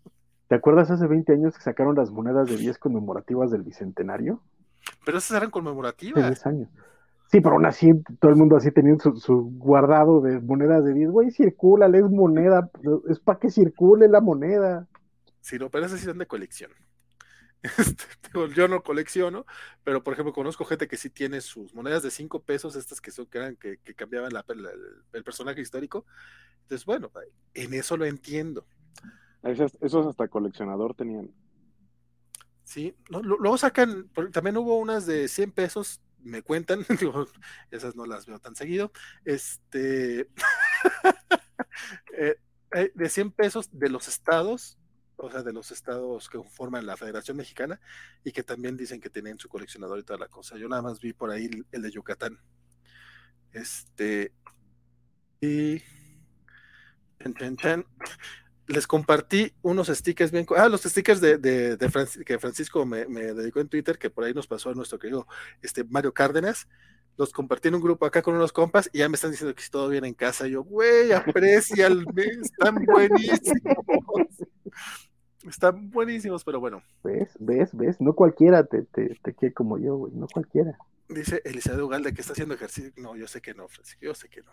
Dice Elizabeth Ugalde que está haciendo ejercicio y que, pero por eso lo está escuchando. Y que abraza a los tres y al chat, pero que, que, que ni mergas, que no va a venir aquí a, a chismear con nosotros. Pero quien sí viene, y ya, ya Félix lo convenció a billetazos, llegó Jorge. Wow. hola, hola. Todos tenemos un precio, es bueno saber que el de Jorge son 50 pesos. Con billete de ajolotito, por favor. Exacto. Es que si es el de ajolotito ya, ya sabemos que vale más. El otro día vagaba por una calle en, en, San Cosme y había una playerita de un ajolotito con el billete del ajolotito diciendo no quiero cambiar al ajolotito. Muy grande, muy buen diseño. O sea, sí, el, el ajolotito sí ha impactado nuestras vidas, al menos por acá en la Ciudad de México, no sé allá en el norte. Digo que por lo menos acá yo no los he visto, compadre. Creo que sí existen, creo que, creo que mi hermano ya me, me, me presumió alguna vez uno o dos. A, a, mis manos no ha llegado ninguno de esos. De hecho, este, el otro día pedí en, en Walmart que me dijeron, ¿quiere efectivo? Yo sí quiero 350 pesos, a ver si. Y no, no cayó. Este, también por acá, el que me pidió cambio y lo, nomás tengo para que me dé 50 y no, o sea, caen puros billetes de los viejos. No, De no hecho, de hecho es más probable que salga en cajeros que con gente, porque la gente es la que se los queda. güey. en cajeros tampoco, eh, al menos en el Banorte, la también ya fui a sacar dinero así en, en fracción y no, de, de 100 para arriba los billetes y culero. Ahí, ahí- Sí, a mí, a eh, mí no tampoco sé- me ha salido en cajero. no, no sé en Banorte, pero en Bancomer y en Banamex, los que son practicajas, o sea, donde puedes meter eh, depósito en efectivo y tal, sí te dan múltiplos de 50 pesos. Para que ¿Qué lo estamos, estamos hablando de esto como si fueran las Pepsi Cards en los 90? Así de, mira, te recomiendo que vayas a la colonia obrera y ahí el camioncito de la Pepsi trae cajas que seguramente va a traer el holograma que te falta. Así, así Ay, estamos hablando ahorita. Sofi nos cuenta la, la- la triste historia de que ya le salió uno de los nuevos de Sor Juanita y tuvo que soltarlo luego, luego. Ah. Jorge canta y Guaco menciona este la, la, la rola. Ah, es que el, el buen Julián este, canjeó una rocola covacha Ay, Dios mío, eso pasó. y, y quiere que cante Jorge. ¿Qué nos vas a cantar, Jorge? Dice que yo yo solo voy- yo- canción, pero Yo solo voy a decir que Jorge estuviera presente costó 50 baros. Yo no sé cuánto vaya a costar para que cante. Pues es que alguien ya pagó, ¿no? Ese tanto. Ajá, pagó bueno, covacholares. suéltate. Pero covacholares. Yo acá queriendo pero- que, caiga, que caiga más lana. y. Ay, Dios. Caray. Gracias, Félix. Este, Dios, en verdad. este, Se me hace que estos en particular se lo va a tener que transferir a Jorge, oye, no manches. El público pagó 100 pesos porque Jorge estuviera aquí. Bueno, Pero 50 porque estuviera aquí y 50 y 50 de agradecimiento. Es, o sea, es una gran propina. Muchas gracias, Félix. Sí, Sí, la co- verdad, Y gracias. como Jorge ya entró al live, allá va mi otro- va mi otro billete de jolotito de pura alegría. Gracias a Es- Dios. Eso solo quiere decir que yo soy un facilote porque yo entré gratis. Yo, yo, yo apoyé la moción de tu entrada con toda violencia en el chat. Si sirve de Güey, a mí- algo. Como a mí antes me discutían las pizzas, güey. Ahorita ya ni me saludan, güey. Ya ni me responden los mensajes. Oye, sí es cierto, ya hace mucho Oh, no, no, no, no, no. Exacto. no, no.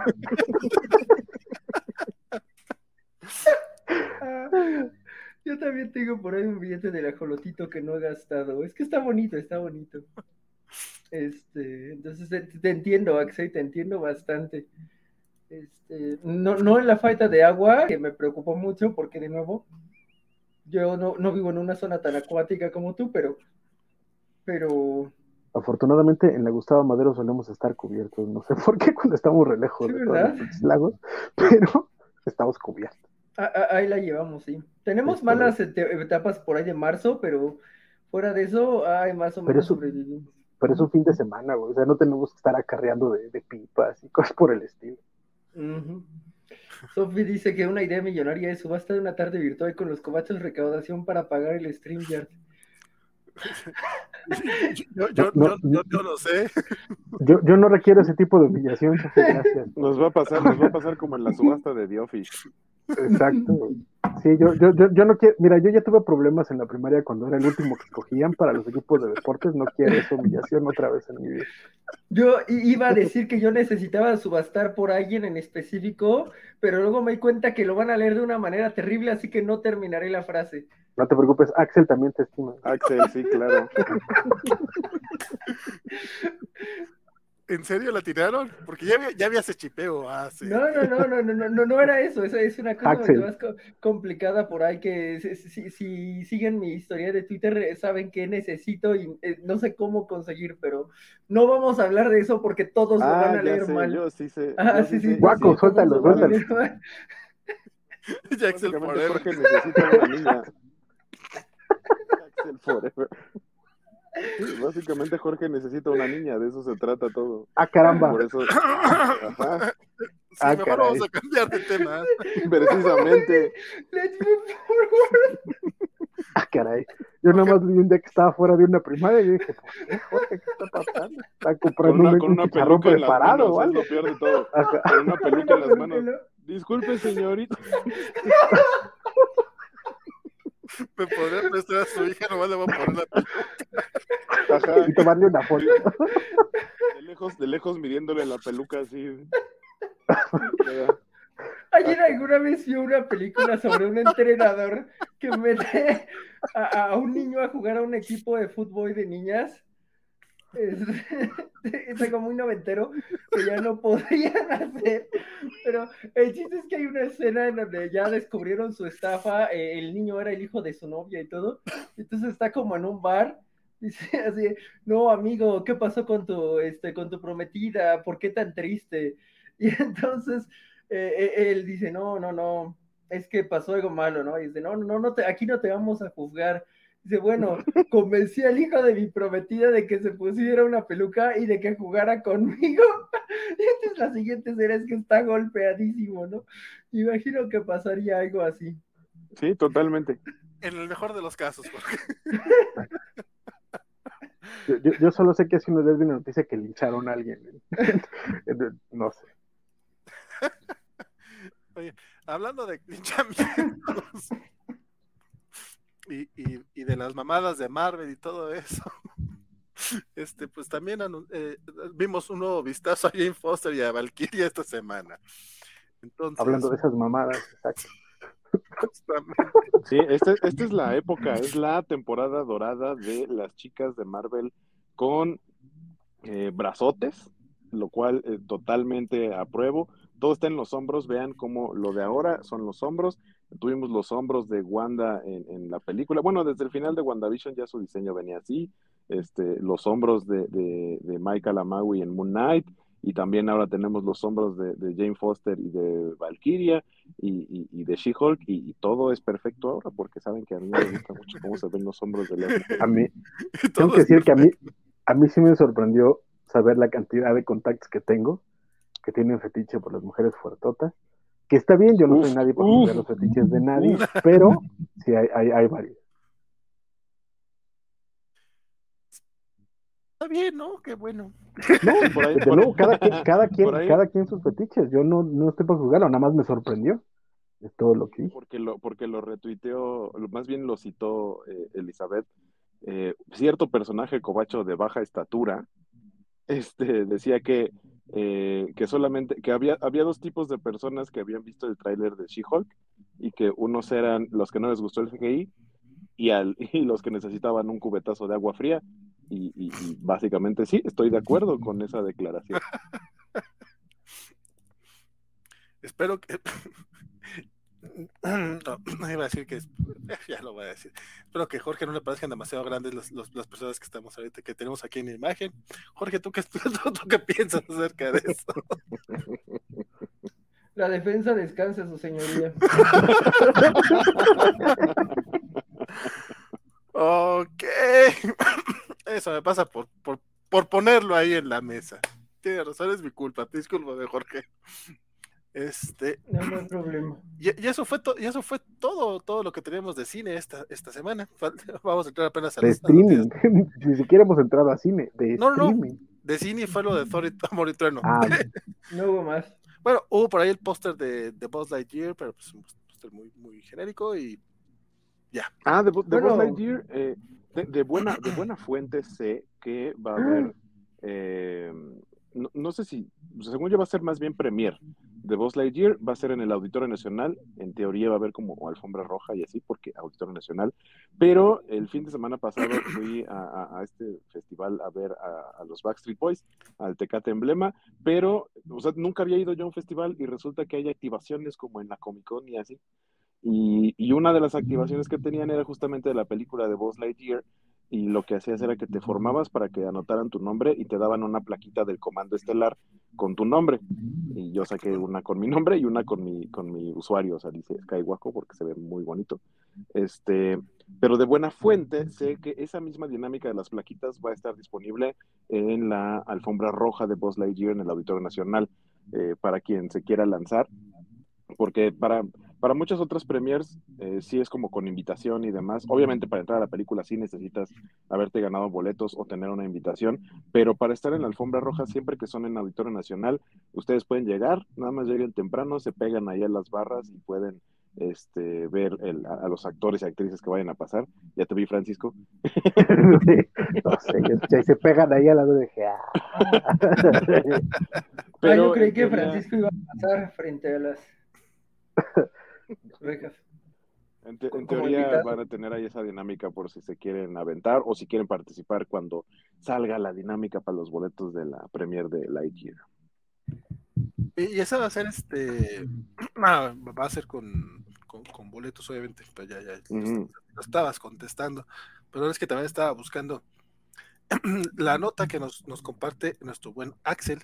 Nos dice que eh, Little Caesars va a tener también una pizza temática para Jurassic Park, así como la que tuvo con Batman, pero a diferencia de la de Batman, esta no va, no ajá, que no va a tener este forma dino fantástica, sino que nada va a ser mitad carnívora y mitad herbívora.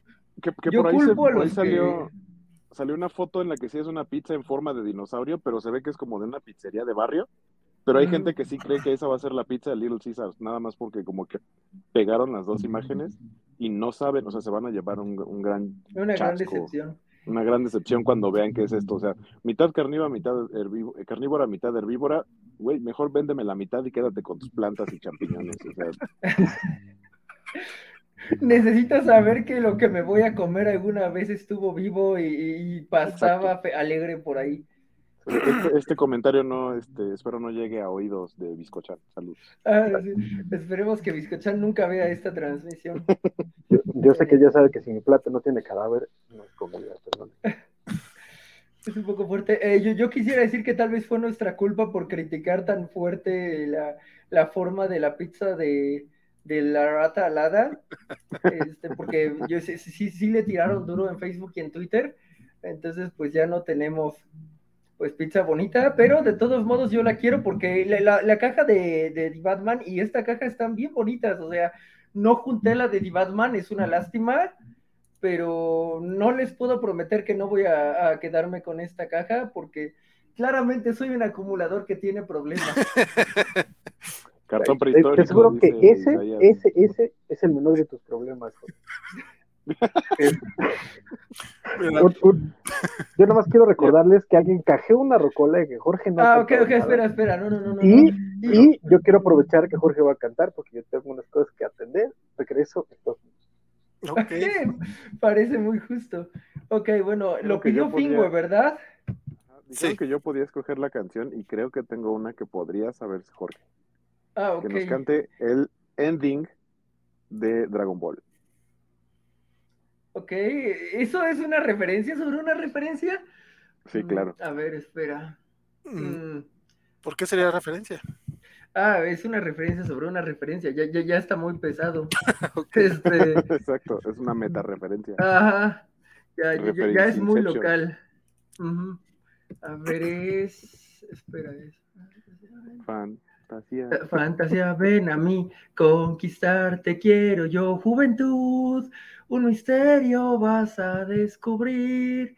Todos quieren pronto vivir aventuras, mil algo más, juventud, conserva la inocencia que hay en ti.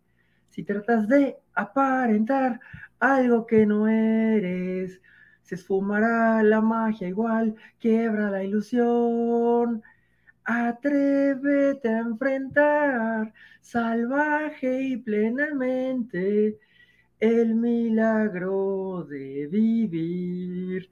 Romance te puedo Te dar, puedo dar, romance te puedo te dar. puedo dar. Si me enseñas con valor la verdad que hay en ti, romance te puedo Te dar, puedo dar, romance te puedo te dar. puedo dar.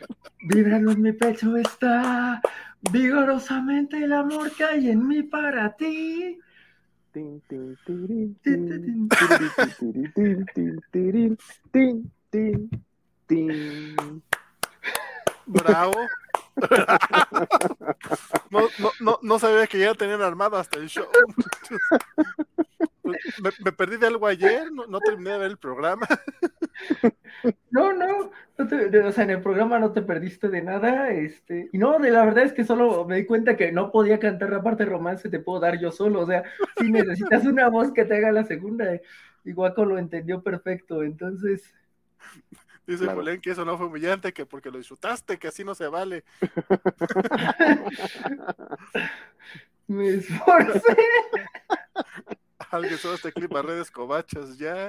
Va, va, a pasar, supongo, va a pasar. Y tenemos aplausos de Elizabeth y de Félix. De, de hecho, Félix dijo, tu sonrisa tan resplandeciente. Y yo dije, ay, güey, mira, pues qué bueno, o sea, le, le, le, le cae muy bien, pero le cae muy bien. Pero, pero resplandeciente, ¿no? Y después dijo, oh, lo siento, escuché GT. Ajá. Y dice, ah, Dragon Ball, Dragon Ball. No, no, no conozco los, lo, la, las intros, pero me imagino que se refería a que en GT empieza Ajá. con la, la sonrisa. Ay, vale, qué, qué, poco corazón. O sea, eh, eh, eh, GT es lo único que une a nuestra. El opening de GT es lo único que une a nuestra generación. Perdón. Billy Holland, compadre, ¿cómo andas? Dice, con que así suena la frase, ya vámonos a dormir mejor.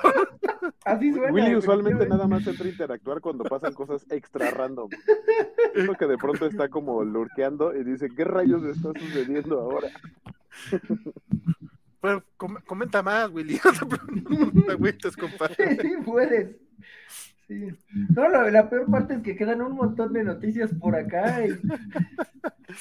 Axel también aplaude, aplaude. Es, es, esa segunda voz con el te puedo dar definitivamente me hizo la noche. ¿What? Francisco, ya te lo perdiste, compadre. O sea, me voy, me voy tantito y regreso acá y ya, ya el Haxel está en pleno, ¿o cómo? Karaoke, covacha, no, no es que lo que te perdiste, compadre. Anda. Chino karaoke, las niñas. Ah, sí, qué mágico es. Que a lo mejor ya está ahorita el capítulo de Chino Karaoke para cuando terminen, así como antes veíamos Moonlight, a lo mejor ya está el capítulo de Chino Karaoke por ahí. Dice Julián que tiene covachones para hacer cantada del enano, eso sí tendrá que ser hasta el sábado, mm. porque, este, pues porque el, el, el karaoke solamente hay uno por sesión. Digo, sí, sí, hasta eso, hasta eso sí lo limite. Francisco ah. está en mood con texto, please. este, pues bueno, para que no digan que no hubo la covacha, la verdad es que yo dije, mira, Jorge sí se animó, como no, qué buena onda. Y pues vamos a entrar a la sección comiquera que sí está un poquito, un poquito surtida, como bien decía el buen. El buen... Se veía, se veía pesada, sí.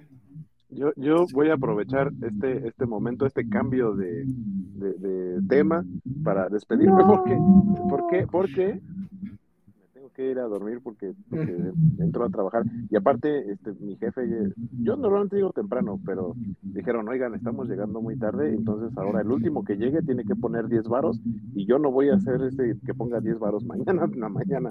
Este, no, entonces, no seré yo, entonces iré, iré a, a y, termi y terminar, terminaré de ver el programa en cuanto pueda. Muchas gracias por, vale. por estarnos viendo, gracias por invitarme y nos estamos viendo, escuchando pronto. Descansa, buenas noches. Muchas gracias por caerle, don Guaco. Descanse. Chao. Se te, se te, extraña, chavo. Extraño compartir contigo las covacharlas. Qué bueno que pudiste bajarte acá. École. Abrazos, muchachos.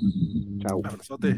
Y para pa que antes de que empiecen de bajas extraño compartir las covacharlas con todos mis compañeros de las covacharlas que existen un porcentaje de las covacharlas. ¿Ok? Porque luego ya, ya los vi, ya los vi. Ay, ni siquiera puede empezar a hacerlo. Don, don, Francisco se está metiendo un poquito de interferencia. En lo que arrancamos el chismecito de los Eisner. De hecho, este va a ser el. Eh, hay un mensaje de, de Sophie en ¿Así? Twitter. ¿Así? ¿Así? No? Nos dice. Ahí se escucha bien.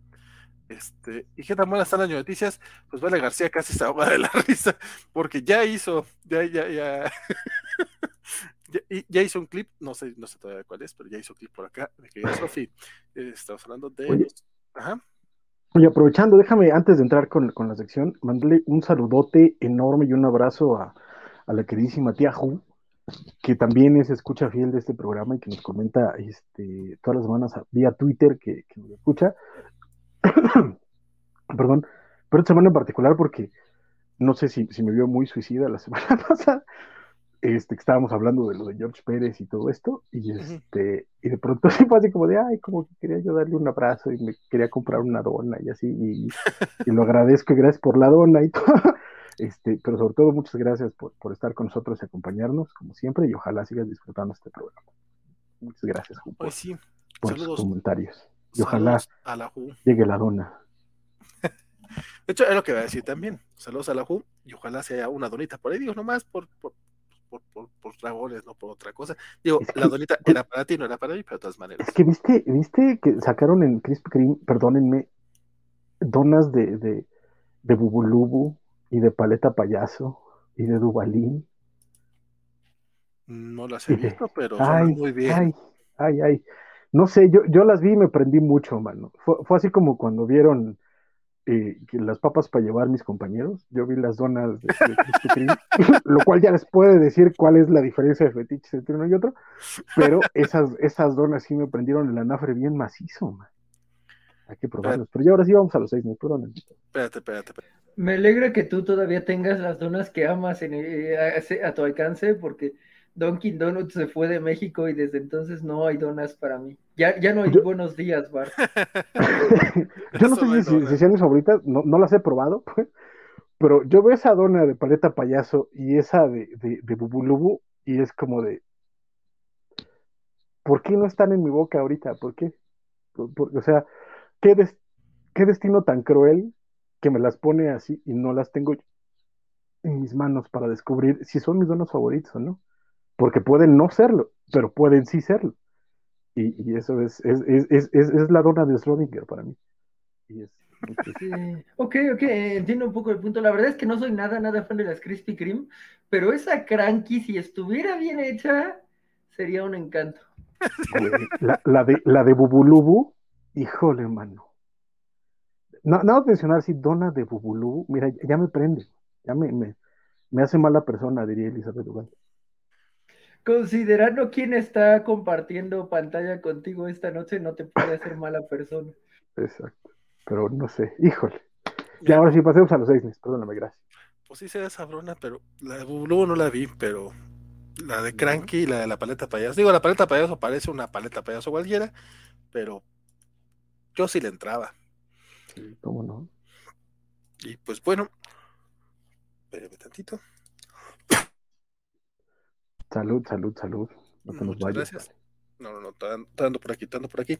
Este, y pues vamos a hablar justamente de los nominados a los premios Eisner de, de la San Diego Comic Con. Digo, igual es un poco complicado porque aparecen muchos que después no, no, no hemos leído, pero algunos sí de los que seguimos en los cómics de la, en los cómics de la semana. Entonces, mira, tenemos. Ay, mira, bien, eh, para, para mejor eh, historia corta, viene la, la historia de Tap Tap Tap de Larry O'Neill y Jorge Fornés que apareció en el Green Arrow eh, 80th Anniversary. Esta historia de sobre Denny O'Neill, no sé si te acuerdas, compadre. Ujú, Sí, sí, claro. Estaba muy, muy linda. Muy este, también viene Funeral in Foam de Casey Gill y, Re- y Rena Telga- Telgamer. En, este sí no lo, no lo leímos. Salió en You Die, An Anthology of the Afterlife de Iron Circus. También viene el Generations de Daniel, Warren Johnson, que apareció en Superman Red and Blue número 5. Chan, chan, Chulo. chan. Ese está, está padre. Y Trickster Trader Dummy Doll de Triple Dream en, en The Nip volumen 9 Secrets. La verdad es que ese tampoco, tampoco le entramos. Este, como mejor este one shot, viene el Marvel Voices Identity número 1. Que ese no recuerdo que me haya gustado, la verdad. Pero viene el Masgard de Olen Care- Caregiver Another Tales de David Peterson, que ese sí me gustó un chingote, la verdad. Este, en Nightwing 87, Get Grayson, si no estoy mal, fue el primer, el primer número de Tom Taylor y Bruno Redondo, ¿no? ¿Cuál? El Nightwing 87. No es el, el, Get Grayson. Ah, es, no, es el, el, el que se, de todo, el todo, ajá, de narrativa corrida, ¿no? ese sí, cierto, tienes toda la razón. Eh, que de hecho sí, supusimos que ese sí iba a, a tener por lo menos una nominación. Este, que por cierto, Nightwing viene como con cinco nominaciones, ¿eh? Sí, sí, sí. Y viene el Wonder Woman Historia de Amazons de Kelly Sue DeConnick y Phil Jiménez, que tú recomendaste mucho también. Y Wolven, Do- Wolven Daughter, Wolven Daughter, la hija del lobo, algo sería, por ver de Quinty Press, la verdad es que dice no. ¿Para qué les, para qué les mentimos? Eh, mejor serie continua viene Bitter Rot de David F. Walker y Chuck Brown.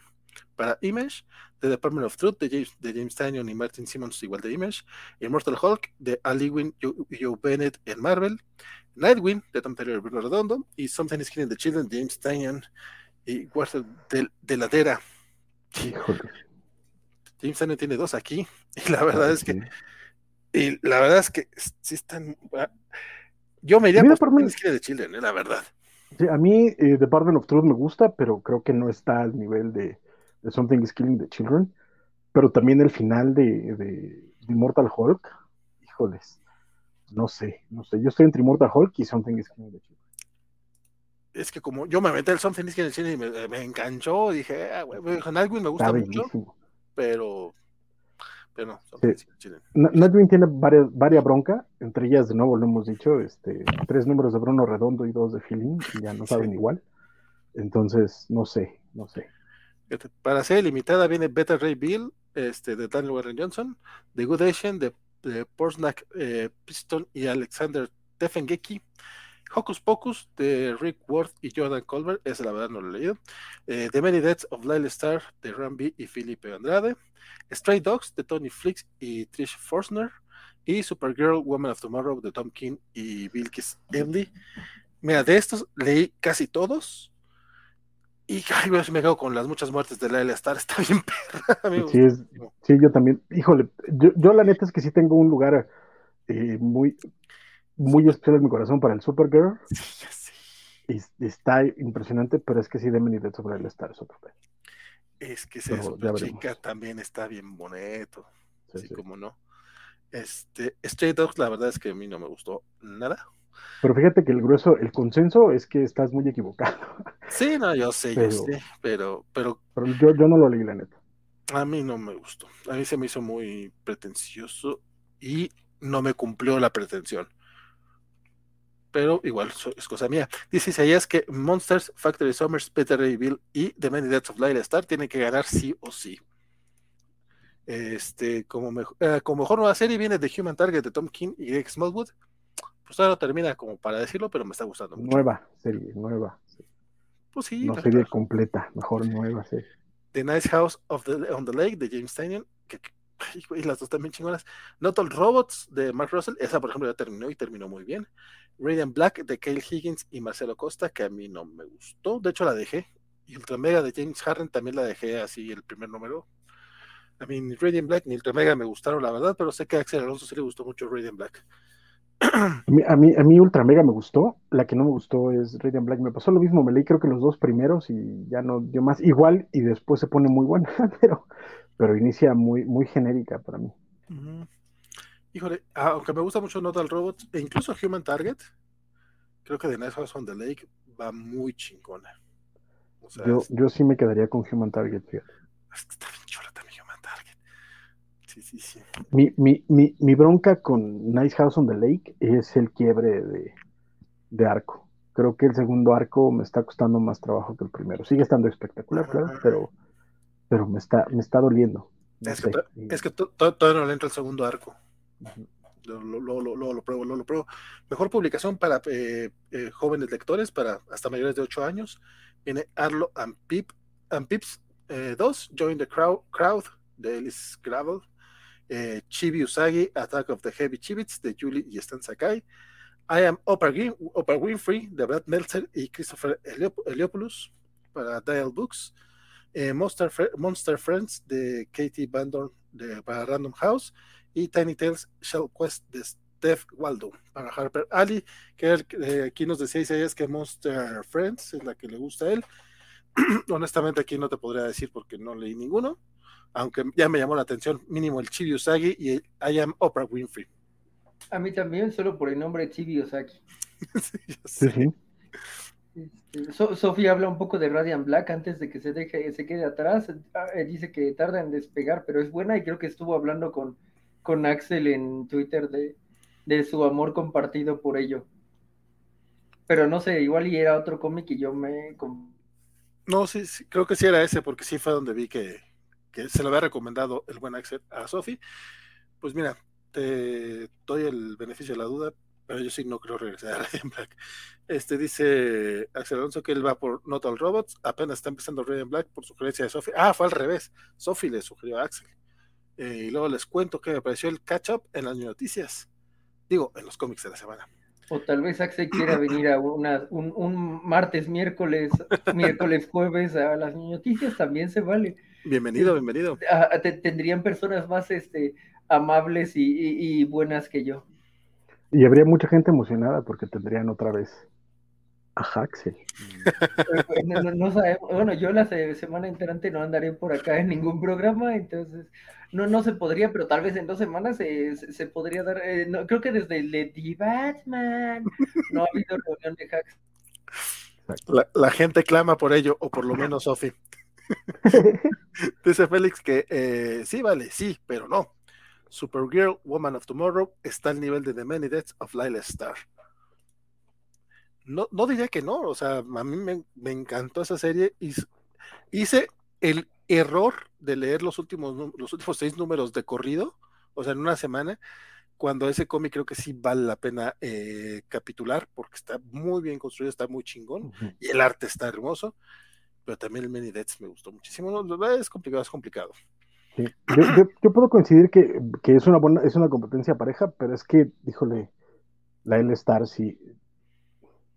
Todo, todo lo que no hace Rambi en, el, en las otras series, lo, lo volteó en esa serie y, y sí es un montón, la neta. Sí, estoy muy, muy de acuerdo. Me voy a saltar este, las, publicó, las publicaciones juveniles porque la verdad es que creo que no las hemos leído. Bueno, en publicaciones para adolescentes sí vienen por ahí también denominadas Strange Academy y Wind de James Tynion, por cierto, que trae varias cositas, pero pues en general creo que los otros no, no les hemos entrado. Eh, para eh, publicaciones de humor también vienen como unas que según yo no le hemos entrado, como Bubble y Ciclopedia Exótica, pero incluyen Not All Robots y The Scumbag. Ay, no me gusta para nada. Este, pero la, la verdad es que sí, Thirsty Mermaids, este, Zoom 100, Bucket List of the Dead, eh, tampoco le, le, le, hemos entrado. Como mejor antología viene Flash Forward, y no ese Flash Forward, por cierto, una guía ilustrada hacia la posibilidad y la imposible, y lo, y no, para lo posible y no, lo no, tan posible. No, una guía ilustrada para el posible y no tan posible eh, mañana. Debería terminar de leer las cosas antes de querer traducirlas. Perdonen ustedes. Este, bueno, también vienen My Only Child, The Silver Coin, Superman Red and Blue y You Die, An Anthology of the Afterlife. Que de esos, pues nada más leímos dos. Entonces, como para dar un posible resultado tan complicado. Uh -huh. Bueno, no es cierto, Silvercoin ni siquiera lo leí, por cierto. Yo, yo el Silvercoin cogí el primero, pero no lo, no lo leí, y si lo leí ya no me acuerdo. Igual. Pero, y el, y el Superman Red and Blue a mí me parece muy, muy irregular como para creerlo en, en competencia con cualquier cosa, la verdad. Sí, sí, Aunque sí. tiene unas historias extraordinarias en medio de eso, pero sí es demasiado irregular. Sí, no, la verdad es que sí está bastante, bastante, como mencionas, irregular, irregularcillo. Te voy a saltar varias de las, de las categorías porque también vamos a irnos una por una. Este, sobre todo porque muchas a lo mejor no, no le hemos entrado. Este, pero Best Archival, no. Eh, chun, chun, chun. Eh, vámonos con mejor escritor. Vamos a, la, a las populares. Vamos, vamos, a hacerlo al estilo los Oscars y vamos a las, a las uh -huh. categorías populares. Viene Edward Baker por Destroy, Destroy All Monsters y Friend of the Devil. Eh, Kelly Sue DeConnick por Wonder Woman, History of the, eh, Amazon's Book One, eh, Felipe Melo, Ballad for Sophie, The Top Shelf, Rambi por The Many Deaths of Lila Star y The Swan Thing y Carnage, Black, White and Blood pa, para Marvel. Y James Tannion, que incluye, güey, James Tannion está House of Slaughter, Something is Killing the Children, Wind, The Nice House on the Lake, The Joker, Batman, DC Pride, 2021, The Department of Truth, eh, Blue, Bo Blue, Book, Razor Blades, ah, y Razor Blades. O sea, para un chingo, ahorita está publicando para Tiny Onions, para, bueno, que es su, su propia este, compañía, eh, compañía. Ajá. Image, DC, eh, Boom, eh, y Boom, y sí, Boom. O sea, la verdad es que sí está muy, muy completo el James Tynion. Pues aunque tiene por ahí su Batman, creo que con eh, Something's Skin the Children, The Nice House on the Lake de, y Joker y Department of Truth, ya con eso tiene para estar del otro lado, la neta. Sí. Creo que, a pesar de que todos los demás puedan tener este, cosas rescatables, creo que sí no hay, Aquí es que por la cantidad de trabajo y la calidad de- del grueso de ese trabajo, creo que no, no hay más que darse la talla en este año. Es que, o sea, Rambit sí nos dio un, un grandioso muertes de, de la L-Star, pero Something Catwoman, este, no me acuerdo qué, qué otra cosa hizo por ahí, creo que hizo algo en los X, no me acuerdo, pero sí estaba, Che, Félix dice que yo estoy echándole porras a mi variante que escribe cómics. Este, pero no, pues la verdad es que a mí sí se, eh, güey, es que su Sí. Joker, su Something Children está bien, pero güey. Opiniones de la nueva línea Page Punchers. De McFarlane Toys. Eh, no los he visto, compadre, las figuras de Ah, 3 pulgadas, no los he visto. Son, eh, bueno, creo que está obviamente Batman, Superman y un eh, Black Adam. Esos son los que, los que vi. Ah, y traían, se supone que un cómic, ¿no? Entonces, eh, eso está bonito porque eh, ahora que salen los Marvel Legends de 20 aniversario, es como, ¿sabes qué le debiste de haber puesto a tu Marvel Legends de 20 aniversario, Hasbro? Un puto cómic. Este, eso, eso habría sido un gran detalle porque aparte están en 1100 varos, una cosa así irreal. Entonces, de, si me vas a cobrar 1100 varos, ponme una copia de Hulk este, ahí, ¿no? O, o de, de lo que sea. Entonces, me parece que, que McFarlane esté eh, pues clavando un poco de cómic, eh, es agradable.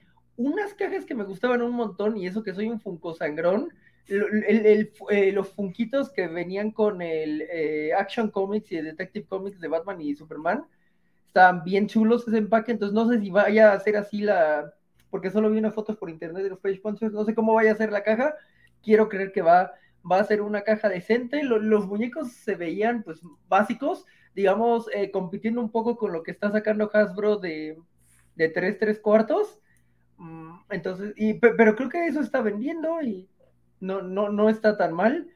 Ya es. Eh, Pero los, los de McFarlane sí, traen- sí traen cómic, ¿no? Porque Sí. los- Ajá, sí, lo, lo- Sí, son estos, son los sí, sí, que e- ellos sí están chidos, o sea, bien ahí por, porque a diferencia de Hasbro sí está sacando un cómic bonito. no, es que Sí, los de, lo que- que los, los- de los de Funko no tienen cómic, es nada más el puro.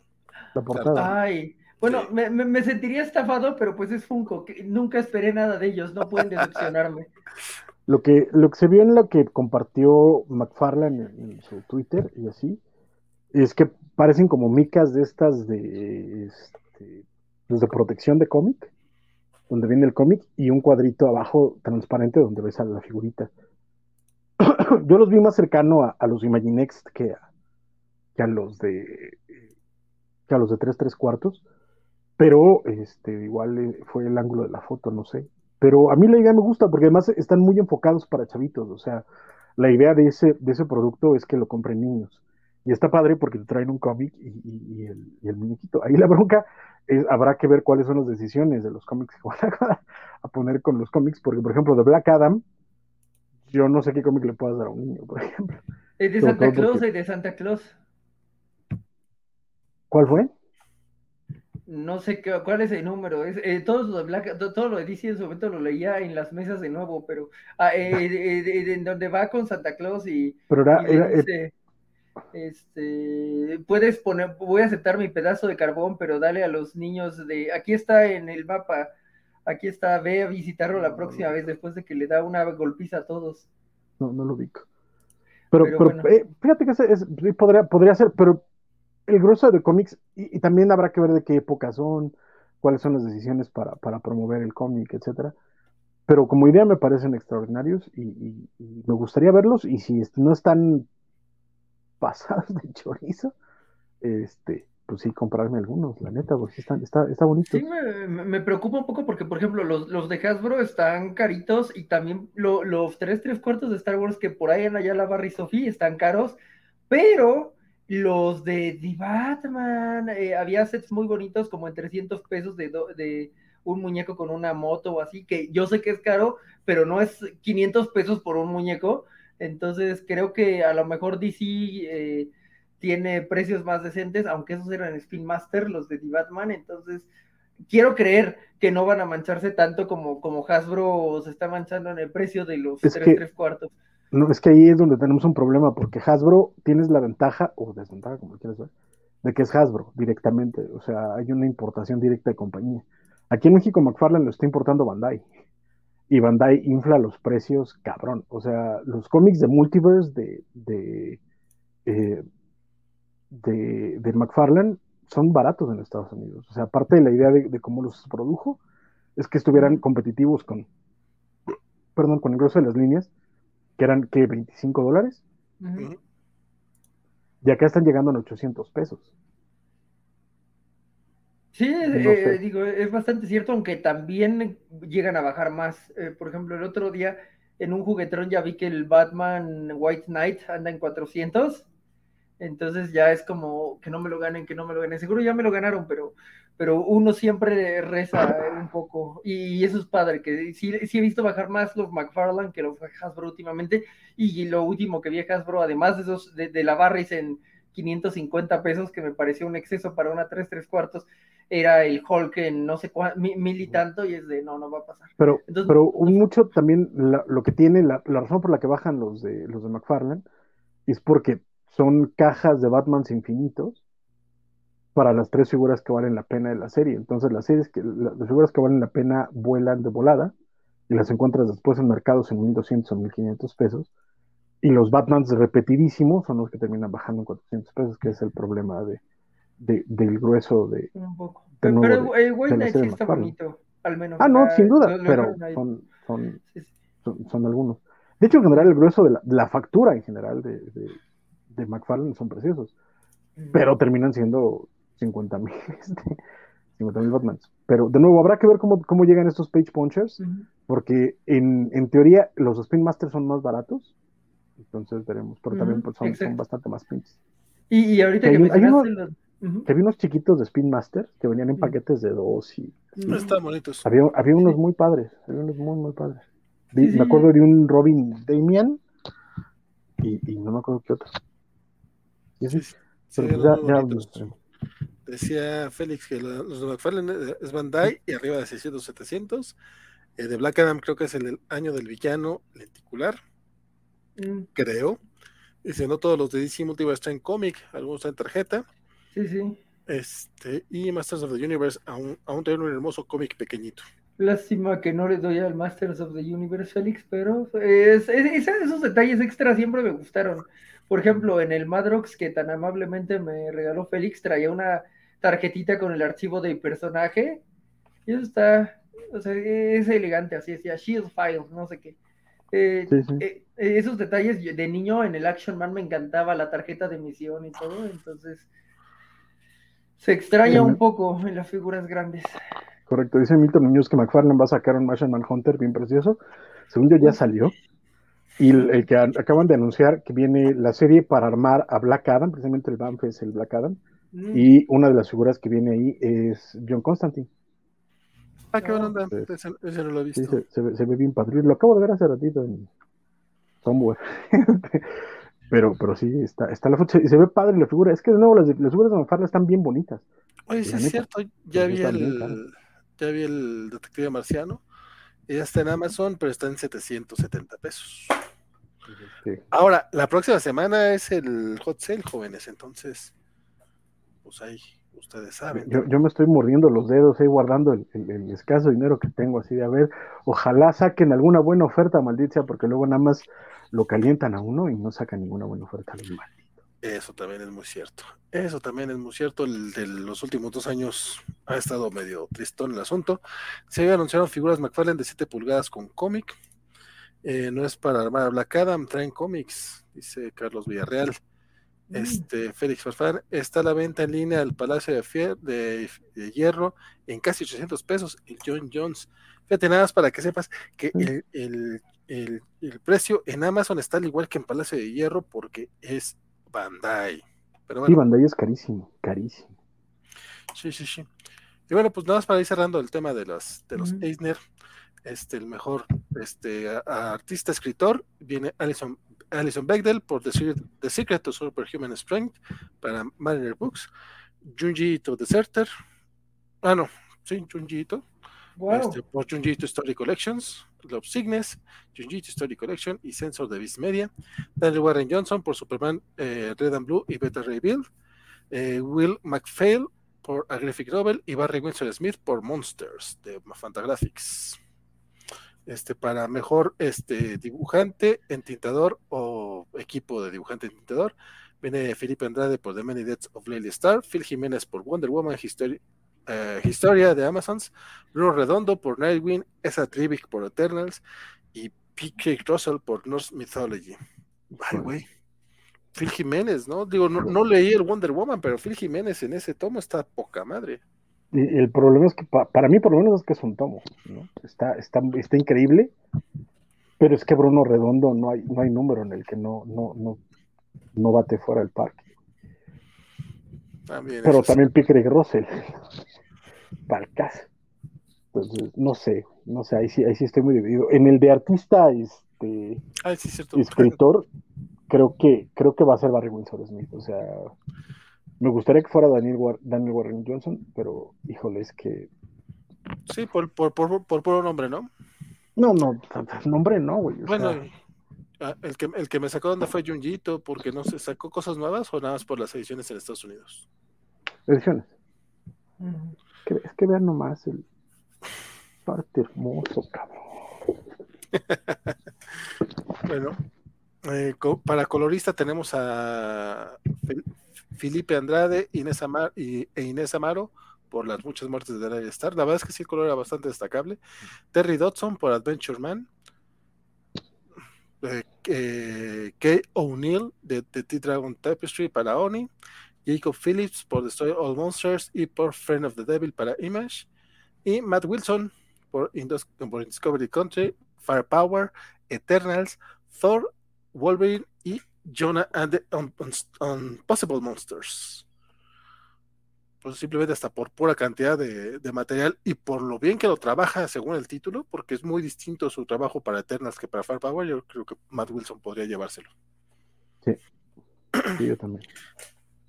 Güey, para rotulista, hoy esta vez no viene el de siempre, entonces, mira, al menos se lo va a ganar alguien más. Este viene O Wes sea, Todd Clay no viene. Todd Clay no viene este año. Entonces está Wes Abbott, eh, Clayton Coles, eh, Crank, Ed Dux- Duxshire Duxshire y Barry Windsor Smith. Eh, Wes Abbott está bueno. Son 200 trabajos. Eh, Best Comics Related Periodical Journalism, no. Déjame, me, me adelanto por, por aquello de del No Te Entumas. Mira, bien, hasta bien, mejor webcomic ya. Chun, chun, chun. Ah, chi, no me faltó algo, no me faltó algo. Bueno, ma- eh, son, en general son los, son los que vienen. Digo, hay otras categorías, pero también, si nos vamos categoría por categoría, esto lo alargamos a cinco horas. Sí, no. No, y aparte también, vamos, suena feo, pero sí, la neta es que los que estamos pelando todos son las de, este, son las importantes. Es como los Óscares, o sea, la neta es que, ¿quién realmente puede decir quién ganó el, el- el mejor maquillaje y peinado? No, pero, no, y- pero sabes que ganó ¿O por qué? Coda, mejor película. Luego lo complicado es a- tratar de determinar por qué.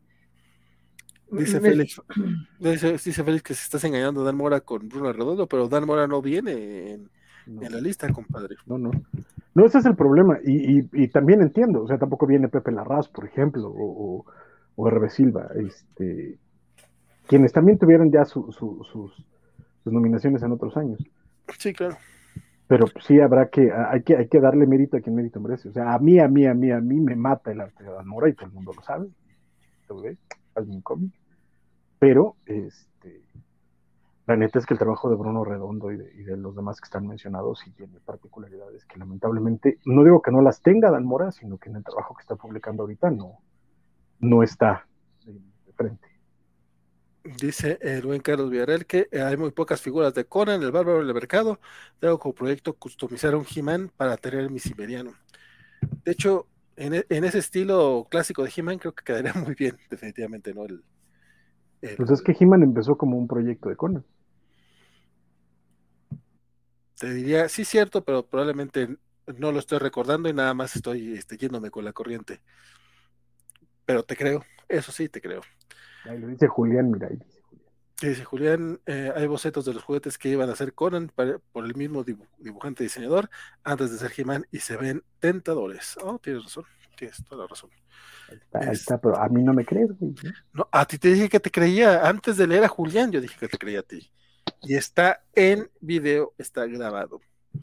También está en grabado decir que podía haberse equivocado y nada más le estaría siguiendo la corriente. No, que yo, pues, que, que yo lo recordaba y que, me, me, y que seguía la corriente sin estar completamente seguro. Eh, eh, eso también es muy cierto. Este, y pues bueno, eh, hablando de uno de los cómics favoritos del de, de buen eh, Francisco, Deceased llega a su final y aparte de que va a tener esta coqueta eh, eh, portada homenaje al X-Men 1 de Jim Lee, realizada por Dan Mora, que si me preguntas, lo voy a hacer un acercamiento porque no le veo tanto el estilo de Dan Mora, no lo veo tan bonito, pero pero tampoco está mal. Ve, ve, ve, ve qué bonito, mi muchacho. Ay, qué es, que es básicamente los héroes jóvenes peleando contra Darkseid. Por alguna extraña razón pusieron a Wallace en lugar de a Wally, entonces. Pues porque es más chavito. Eso también es muy cierto. Pero por ahí anda. Ah, es Conor Hawk. Regresa Conor Hawk. Mira tú. Parece, parece ser. ¿Quién? ¿Cuál? El que está atrás de Superman. Ah. ¿Quién es Conor? Yo, yo imagino porque sí mataron a Oli. Bueno, mataron. El que no sabemos quién es es Batman, porque este todavía no sabemos quién diablos es Batman después de, de los acontecimientos del Justice League 75. Ah, sí es cierto, este no es el Batman de John Ridley, ¿verdad? Pensé que iban a hacer el, uh, que iban a tomar al Batman uh, afrodescendiente. Al, al, hijo de. Ay, de Lucius de Fox, Fox, pues. De, uh -huh. de, Lucius Fox, exactamente. Pero pues no, parece ser que, que, no. No creo que vaya a ser Damien, porque está muy grande para ser Damien. Pero también se ve muy chico para ser Nightwing. Para ser Dick, sí, sí es. Sí, está, está curioso. A lo mejor es Tim. Este, viene, ahí al fondo se ve Mary Marvel. Uh -huh. Que a mí no me importa que hoy sea Mary Shazam, es Mary Marvel y siempre va a ser Mary Marvel. Punto, que ¿Le, le, le llaman Mary Shazam? No, no. Sí. No, ella sí le llaman Mary Marvel, ¿no? No tengo idea. No, porque no pueden usar Marvel ya, güey. No, no, no, sí, lo pueden usar, o sea, nada más eh, Dan Didio Pero decidió, por política, de, exacto, por política de Dan Didio dijo nadie se llama Marvel. Pero no, eh, según yo nada más era el Capitán Marvel. Los otros, según yo, siguen teniendo... Que no tendría sentido decirle Capitán Marvel Jr. a... Exacto, es Shazam Jr., güey. Güey, a lo, a lo, mejor ni existían los personajes en el periodo de Dan Didio, fíjate. Sí, mm. pues, acuérdate que salió la, la, sí, la serie esta de eh, de Jeff Jones, que es de donde se basaron mucho para la, para la película, donde todos los, los huérfanos terminaron con, con, con, poderes. Pues bueno, vamos a... El punto, el es con Deceased, chin, chin, chin, chin. Eh, va, a salir la última serie eh, en este universo donde tenemos a los zombies, no zombies de, de DC, eh, Tom Taylor y Trevor Hersen este, llegan al final de su, de su serie. Se va a llamar Deceased War of the United Gods. Va a ser una serie limitada mensual eh, de ocho números, si no sé mal. Ahorita checo. Eh, va a salir en agosto. El 9 de agosto sale a la venta y va a concluir en marzo de 2023. Esta historia, la verdad es que a mí en general me ha gustado el, el comiquito. A mí sí me ha divertido bastante. Este, pero también es como que ya ya estuvo, o sea, está chido como algo cotorrón, está chido para un, una o dos miniseries. Eh, la de eh, todavía, la verdad es que la que fue eh, la, la, que fue webcomic primero, at, the at Hubs of World's End, si no estoy mal, esa me gustó mucho. Pero sí era como que pues ya, ya vamos a cerrar esto, ¿no? Y afortunadamente ya lo van a cerrar. Entonces, a partir de agosto, en los cómics de la semana estaremos hablando del de último capítulo de Deceased. Estarán hablando de eh, que Rumble Stark nos, nos, hace la anotación absolutamente clara de que, pero es Deceased. Ahí Damien es Batman, si mal no recuerdo, y tiene razón. Yo estaba pensando que eran los mismos de, de, de Dark Crisis y tiene razón, es es otra cosa. Sí, sí. Discúlpame, Rumble. Tiene, tiene, un gran punto. Ah, claro, tiene sentido porque si viene esta, uh -huh. la canario verde. Uh -huh. Entonces sí es Oliver el que estaba atrás. Ah, tiene, sí, sí, es cierto, tiene toda la razón. Pues sí, es fácil confundir cu cuando matan a la Liga de la Justicia en dos este, este, perdón, sí, sí, y cuando uno no está tan metido como ustedes, más, perdona. Eh, Rambler hace rato también hizo un gran punto sobre la Dona Paleta Payaso, que no podía ser Dona Paleta Payaso porque sus proporciones eran simétricas y estaban bien colocadas.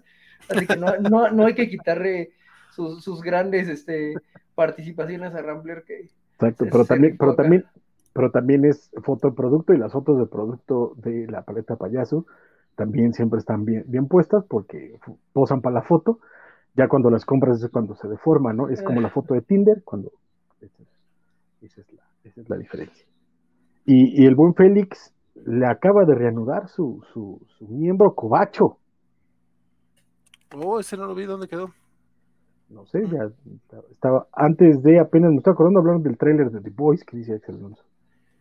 Ay, no hablamos del tráiler de The Voice, pero hablamos del de del de The Orbit.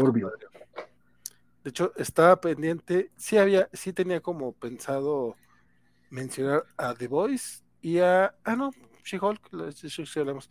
Pero mira, sí. The Voice está en el, el, 3 de junio y ya si lo dejamos porque ya, ya fue mucho, ya fue mucho. Sí. Dice Axel que también confundió DC con Dark Crisis. Eh, ¿Y cuál otro? ¿Cuál, no, no, no, veo el. ¿No viste? ¿No viste? Porque aquí dice que Félix Farfán Z, miembro por 14 meses. Huevos, no, no lo dudo, no, no lo dudo y le agradecemos mucho a nuestro querido Félix. No, no lo veo para mostrarlo así aquí al aire, para mostrar su miembro al aire, al aire pero y si le creo, si me aparece ahorita lo, lo, lo pongo, sí, sí, pero sí. No, no, me no, me sale en el. Yo tampoco veo el mensaje. Este, Ay, yo lo estoy, es que yo lo estoy viendo en YouTube. Ah, ah ok. okay. Entonces, Eso podría ser. Sí. Pero entonces, dice miembro por 14 meses, entonces Félix. Entonces, en un, ratito más, en, un ratito más nos aparece, yo creo. El buen Julián dice que eh, de paleta payaso aún se pueden encontrar cajas para armar tu propia paleta. Eh, dice, me compraron una creyendo que era caja con paletas y solo es para armar una. El precio no lo vale. Sí, sí, suena, suena una estafa, compadre. Pero, puede, pero, eh, la ventaja sería que sí puede parecer paleta payaso y no este Ajá. cuadro de, de Picasso. Ajá, payaso. Y pues, y pues bueno, como ante la duda, más Batman, este, vamos a anunciar, bueno, este, eh, DC Comics anunció este, durante todo este jueves, durante, todo este miércoles, estuvo anunciando Batman One Bad Day, que por cierto, ese Batman en la M, es tiene, con la M está la figurita del Batman, se ve bien coquetón. Este, por eso creo que vale la pena, la verdad, qué bonito logo. Es, pero fue así como que un anuncio medio grande y creo que se, se opacó por el lanzamiento del trailer de She-Hulk, porque no vi a mucha gente comentando este, este, anuncio. Y el chiste lo coqueto, pues, de, del, del anuncio, es que DC está agarrando a varios, de, a, grandes autores, artistas y dibujantes de, de, equipos creativos muy fuertes para sacar una serie de cómics independientes de 64 páginas que presentan a los enemigos, eh, a los enemigos más famosos de Batman. Eh, la, va a tener el título One Bad Day por esta pequeña referencia de Killing Joke. De hecho, cuando lo anunciaron dije, hay otro cómic de Joker que hueva. Afortunadamente no. Este van a ser las historias definitivas, hasta que saquen otra historia definitiva, de El Acertijo, Dos Caras, El Pingüino, Mr. Freeze, Catwoman, Bane, Clayface y Rachel Ghoul.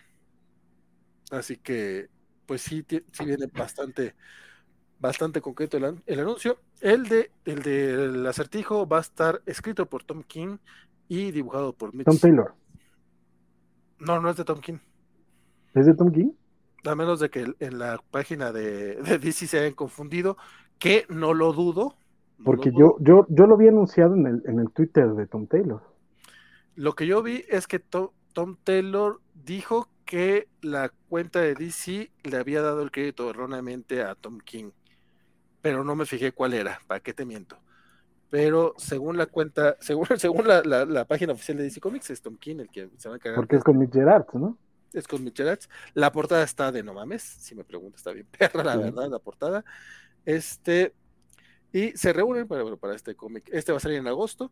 Edward Nigma, eh, las, las reglas meticulosas de, de, Edward Nigma y sus sistemas, este, ¿qué? Go out the window, salen por la ventana, cuando mata aparentemente al azar a alguien y Batman este, no se la cree. Dice, no, no te creo, porque eres el acertijo. Y bueno, este va a ser un thriller intelectual en el que Batman eh, eh, descubrirá eh. Ah, un, un, acertijo que Batman tiene que resolver mientras intenta decodificar este, las motivaciones del el acertijo. El cómic de dos caras va a, va a, estar a cargo de Mariko Tamaki y Javier Fernández, que Mariko Tamaki también este, pues, ha estado a cargo del título de, de, de Detective Comics y que eh, acá Francisco nos ha dado buenas recomendaciones. Bueno, lo ha estado recomendando últimamente, este año particularmente. Sí, sí, los últimos números han estado bastante buenos.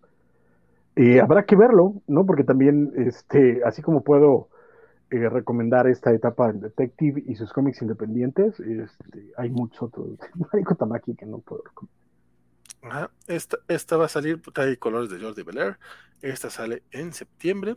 Y pues básicamente dice que eh, Caro Cruz, cuando se trata de dos caras, Batman siempre pierde. Regresó Harvey para salvar Ciudad Gótica. En un nuevo cómic este, este septiembre, la epopeya trágica y negra de dos caras de Mariko Tamaki y Javier Fernández lanzará esa moneda icónica de cabeza. Al menos eso dice Google Translate. Este, el pingüino eh, está a cargo de John Ridley y José Camuncoli. Y eh, color, bueno, eh, Cam, y Cam Smith. El, es que te digo, lo, lo, o sea, por lo menos los equipos creativos se ven fuertes. Este, ya veremos las historias qué tal. Este, este cómic va a salir en octubre. El de Mr. Freeze está a cargo de Gary Dugan y Mateo Escalera. También creo que saben equilibrar muy bien las fuerzas, porque mientras el otro lo escribe John Ridley, tiene como, dibu tiene como dibujante Giuseppe Camuncoli, y acá mm. nos ponen a Mateo Escalera con, con, Gary Dugan. Así que si no queríamos leerlo por el escritor, por, por, el dibujante vale mucho la pena, y aparte, colores de Dave Stewart. Que igual de pronto puede darnos ahí la, la, la sorpresa Dugan, entonces veremos podría ser, podría ser. El de Catwoman todavía no tiene portada, pero va a estar a cargo de G. Willow Wilson y de Jamie McKelvey con colores de Tamra Bombi-Line. También está muy perro el, el, equipo creativo, la verdad. El, uh -huh. de, el de Ben es de Joshua Williamson y Howard Porter, que ya hemos visto que Williamson nos puede entregar cosas bien chingonas o nos puede entregar el Justice League 75. Igual que Howard Porter. Igual que Howard Porter, pero la portada no se ve nada mal hay que, hay que, hay que reconocerles. El de Clayface está a cargo de Colin Kelly y Jackson eh, Lansing y arte de Germanico y Rómulo Paja. Ah, este la verdad es que sí, esto sí no, no conozco a ningún germánico. La verdad es que esto sí no los conozco, ¿para qué te miento? ¿Para qué me mientes? No, pues yo tampoco. Ah, qué bueno. Y bueno, eh, probablemente acá alguien nos podrá sacar un poquito de dudas. El de Russell Gould está a cargo de Tom Taylor y de Ivan Race. Entonces, los equipos creativos están fuertísimos sí. Y vamos a tener uno de, de, de, octubre a marzo, no de septiembre, de agosto a, de agosto a marzo, un título eh, de eh, centrado en, uno de los, en alguno de los villanos de Batman y los equipos creativos están perrísimos en general, o sea, incluso los escritores o dibujantes que no sean muy, muy de mi, de mi agrado o que no conozca, eh, se ve que los eligieron por algo, ¿no? O sea, sí son gente que vende, son gente que arrastra este a, a comprarlos y pues, suena, suenan interesantes. Sí, la bronca es el presupuesto, ¿no? Porque son un montón y eh, pues es la celebración del Batman Day. Entonces, a ver qué, a ver qué ocurre con esto. Y sí, este, ya estoy checando aquí en la cuenta de Tom Taylor y resulta que en, este, yo lo que había visto es que dice que está muy emocionado por el anuncio de la serie de Gerard y Tom King, que es la de, bueno, el, el single de, de Riddler, uh -huh. y este, y que la cuenta de Batman, de DC Batman, le dio el crédito de Tom King a el de Tom Taylor a Tom King en el one shot de Royce al Ghul con Ivan Rice, pero no, es, es el de Tom Taylor escribe el de Royce al Ghul con eh, Ivan Rice. Que también está Ivan Rice en Batman, estuvo. Oh, sí, sí, sí, sí. Estuvo brutal. Oh, sí, sí, sí, sí. Dice Axel Alonso, ni Batman estaba preparado para el mal CGI y el gusto por las mujeres grandotas. ¿Quién lo diría? no entendí la relación, Axel, pero igual me dio risa. Pues es que lo opacó. Eh, opacó la, la, la ah, no, no, no. Y mira que son una mejor, o sea, igual que ustedes, creo que son una noticia interesante. No sé si podría comprar todos, pero uno, dos al menos, sí valdrían bien la pena, ¿no? Sobre todo que son one shots, que es algo que se agradece mucho a estas alturas. Sí. Sí, por menos que son como ocho, ¿no? Sí. Esa es la onda. Pero un poquito también es, es parte de lo que habíamos comentado en algún momento, ¿no? El hecho de que de pronto exista una cosa que se llama Batman Day y que Batman Day impulsa este tipo de cosas es donde, donde emociona. Y, y sí, también Félix eh, Farfán dice que Germánico dibujó Wonder Woman y Rambler dice que cree que Germánico dibujó Infinite Frontier. O sea, yo recuerdo el nombre Germánico, pero también recuerdo que sus dibujos no son de mi particular agrado. Yo recuerdo el nombre, pero no me acuerdo del arte. Dice Julián que Batman One Bad Day, eh, Batman One Bad Day suena a el año del villano de los nuevos 52 con orígenes retocados y nuevos. Mm, sí, sí, bueno, sí, porque también tuvimos esas historias, esos one shots, ¿no? Con las lenticulares, tienes toda la razón. Podría ser, ya veremos, pero por lo menos se ven interesantes. Que el, la, eh, yo creo que con eso me doy muy, muy por bien servido. Este, y como bien dijo Jorge, pues son autoconclusivos, entonces, este, si hay uno que no, no me llame tanto la atención, Gary Dugan, este, a lo mejor me lo salto, pero, pues, por ejemplo, el acertijo de Tom King, ay, bueno, no sé, es que no estoy, no, no, no me está encantando su Killing Time, que es, va por ahí involucrado el acertijo, entonces no estoy seguro, pero pues lo voy a leer. Pero, por ejemplo, creo, pero creo que sí lo manejó muy bien en, en su tiempo en Batman, por ejemplo. O sea, de Sí. hecho, creo que de, de lo mejorcito de su tiempo en Batman está involucrado el acertijo, por ejemplo. Sí, Entonces, sí. es, es que es cosa de ver, porque de nuevo, y también es qué tanta libertad le, le dieron. Porque cuando hace cosas con Nick Gerard, hace cosas impresionantes, por ejemplo. Eso Entonces, también, eso también hay que, hay que ver, ¿no? Igual que, que con todos. Al final del día, todo depende de qué tanto control y qué tanta libertad tuvieron y qué tanto tenían que decir con el personaje. El ejemplo más claro es el de Joshua Williamson, que como dijimos, ahorita está publicando esta miniserie de, de The Rogues para Black Label, que está excelentemente bien hecha, pero te vas a leer el Justice League 75 y es, es la misma persona, es la misma firma, pero parece que, que lo escribe otra persona por completo. Entonces, depende mucho de muchas cosas y de cada, cómo cada quien puede librar el, mandato editorial, las, las expectativas de la compañía, porque recuerden que DC cuida a Batman y a sus personajes como si fueran oro, de forma que no pueden hacer nada que ellos no permitan. Y de ahí para el real, ¿no? Sí, sí, sí, tienes toda la razón. Este, ya veremos, ya veremos cuál funciona y cuál no. Y pues para que nos hacemos, seguramente vamos a leer la, la mayoría de los de los números, entonces ya. Es- es lo- estaremos platicando de ellos en los cómics de la semana de, a lo largo de eh, lo, lo que resta del año. Cuando salgan, ¿verdad? Este, y pues bueno, ya para, para cerrar, para cerrar los últimos 40 minutos del programa, este, pues Marvel eh, no renovará la licencia de Conan el Bárbaro después de que en 2019 este, se la arrebataron completamente a Dark Horse y fue, hubo todas estas fanfarrias y lanzaron ómnibus y renovaciones y este, le hicieron un coqueto este, retoques a todo, bueno, retoques a de que agarraron la- las páginas, las escanearon, les hicieron su, o sea, lo hicieron bonito con, los colores originales, a diferencia de lo que había hecho Dark Horse, que no le gusta para nada a Francisco, nos pusieron, pusieron todo lo posible, hasta- también hicieron este acuerdo mundial con Panini, bueno, no los de Marvel, sino los de Conan Properties, para que Panini publicara Conan en todas partes. De hecho, acá en, en- en España, básicamente fue donde se dio más, este, más pesado el asunto, porque allá los tenía Planeta y Planeta tuvo hasta enero de este año para publicar sus, sus cómics. Este, Para venderlos, no para publicarlos. para venderlos, tienes razón, perdón, tuvo hasta este sello para venderlos. Y Panini este, empezó a publicar en España, eh, empezó a publicar acá en México, nada más que acá en México pues, no teníamos nada de, de Conan durante un buen rato. Entonces, de repente es, ¿cómo, cómo, cómo, cómo? O sea, pues, no venía toda esta renovación, o sea, apenas llevábamos tres años y dos en pandemia. Este, ¿qué pasó el asunto? Pues Marvel decidió no renovarlo. Eh, lo último que va a publicar Marvel en Estados Unidos va a ser eh, King Conan, que concluye ahora en julio. O sea, ahorita está publicando King Conan de Jason Aaron y Mike Bosrar. En el número 6 concluye esta historia. Y según yo, anunciaron también un nuevo volumen de Savage Avengers. Entonces ahí es donde están como un poco raras las cosas, porque también Conan en buena parte del mundo ya es de dominio público. O sea, ya pasaron 70 años de su creación. Eh, tenemos en Europa, por lo menos, sí. El Cimerio. Eh, es que son de, son de estos trucos legales de los que se vale, y además que es muy chistoso que se lo apliquen a Disney, porque Disney ya ha hecho eso durante muchísimo tiempo. ¿no? Y, las historias originales de Conan son dominio público. Tú puedes utilizar eh, esas historias y hacer tus propias adaptaciones, etcétera, pero no puedes usar el, nombre de Conan, porque Conan ya es una marca registrada. Entonces, pero, por ejemplo, el Cimerio es, este, es dominio público, que es la razón por la cual ahorita se están publicando un montón de historias que se están haciendo en Europa como adaptación de los relatos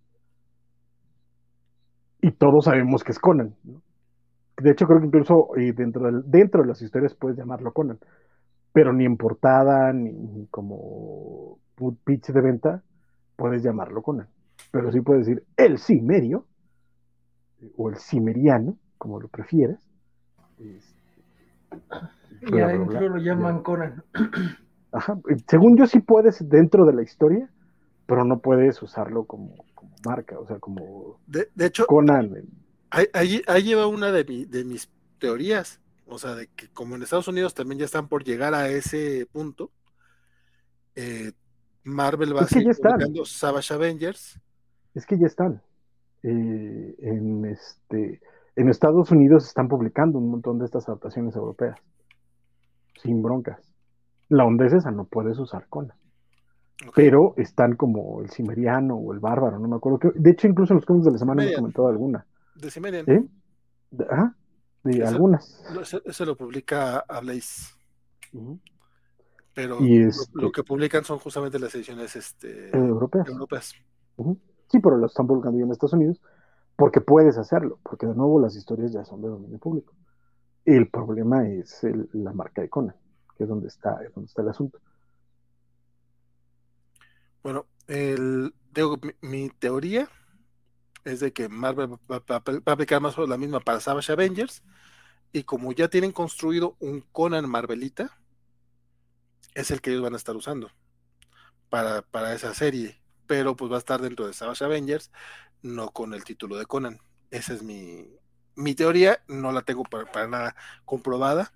Lo que sí sabemos es de que el, eh, Conan Properties y la empresa que lo maneja, que es Cabinet, eh, ya ellos también están como de una cuadra de que sí, ¿sabes qué?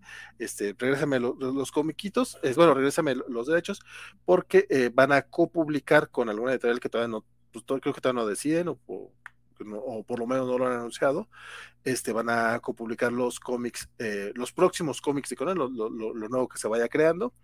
Por lo pronto, Marvel se queda nada más con la posibilidad de publicar tomos anteriores, al menos lo que resta de este año. Eh, ya está anunciado lo que se va a publicar este año en, Estados Unidos. Y aunque viene por ahí en las notas que justamente sí puede, va a ser publicando, puede publicar eso, no, no me queda claro si después de ese año va a poder seguir haciéndolo. Que, ese, es parte del problema. La onda es, este, en realidad, ahorita la compañía que tiene los derechos de Conan se llama Heroic Signature.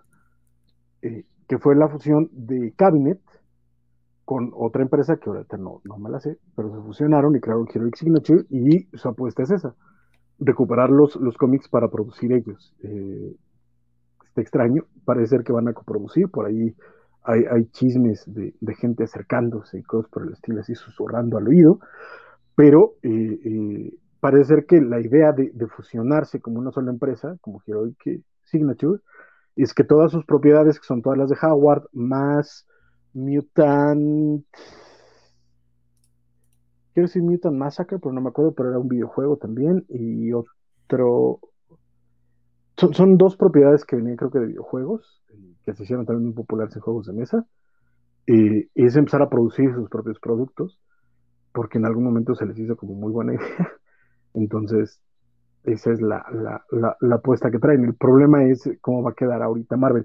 Pero en algún momento, y lo habíamos comentado eh, Valentín y yo en algún momento, porque se nos hacía muy raro la velocidad en la que Marvel estaba produciendo material de Conan. O sea, de pronto, y, ahorita ya van en el Omnibus 9 o 10, o creo que mucho más, tanto de Conan de Barbarian como de Conan eh, Savage of Conan. Y tiraron, pero a lo pendejo. O sea, cada dos meses era, o tres meses era un nuevo ómnibus, un nuevo ómnibus, cuando otras propiedades que sí son de Marvel y que sí las tienen como más pensadas y tal, sacan un ómnibus cada seis meses, cada diez meses o algo así, y Conan era, era sacar, sacar, sacar. Entonces en algún momento dijimos, oye, ¿no será que lo que temen es perder la licencia y están aprovechando para, para sangrarlo lo más que puedan? Y lo sorprendente en su momento porque sí lo estaban sangrando. O sea, la banda respondió a los productos de Conan con una eh, fuerza brutal que incluso ya Dark Horse había perdido hace tiempo. Eh, los cómics estaban vendiendo muy bien, eh, sacaban, sacaban, sacaban, se vendía, se vendía, se vendía. Oye, pues, de hecho este miércoles salió el Savage Avengers 1. Este, y parece que hay algunos spoilers ahí al respecto, ya lo platicaremos el próximo viernes específicamente sobre este tomo. Pero sí, el, como mencionas, está... Eh, fue muy extraño porque no era como que Conan no estuviera vigente, pero con Marvel como que agarró una fuerza, o al menos parecía que, que agarraron una fuerza muy, muy interesante. Acá en México lo comentamos varias veces cuando dijeron, ah, mira, Panini va a publicar Conan, ¿en serio lo va a publicar? Y parece que hay un nicho muy fuerte alrededor de, las historias de las historias del bárbaro que pues ahí sigue y sigue. De hecho también estaba esta duda al respecto de, qué pasarían con los derechos fuera de Estados Unidos y fuera de Marvel si Panini que en, en, España está publicando Omnibus, pero en Latinoamérica lo está dividiendo en partes, entonces pues vamos un poco atrasados, por así decirlo, en comparación a la, española. Y eh, Leonardo Rabegui en algún grupo cerrado de, fans de Conan salió a decirles que pues, la gente no se debe preocupar, que, que es independiente todo esto porque los derechos que tiene Panini Comics son con Conan Properties. Entonces esto viene de parte de este director general de Panini Comics Latinoamérica. Entonces sabemos que es cierto. Y también en algún punto del miércoles, eh, las cuentas de Panini Comics México y Panini Comics Latinoamérica lanzaron un, muy bonito diseño de Conan diciendo que eh, tenían al, al por, muchos años más. No dijeron cuántos, eso tampoco, pero dicen las aventuras de Conan están solo con Panini. Según yo, mientras, mientras puedan este, pagar las, las actualizaciones, no tendrán problema porque no veo a Heroic Signature diciendo voy a abrir oficinas en Latinoamérica. Sí, no, Entonces, es un poco probable, ¿no? Y que aparte el acuerdo eh, de Panini con Conan Properties era el o cuando se dio a conocer esto en 2018, si no estoy mal, fue una de las cosas más, este, pues sí que me ha llamado la atención, o sea, no, fuera de Estados Unidos, eh, Panini iba a manejar todo lo de Conan.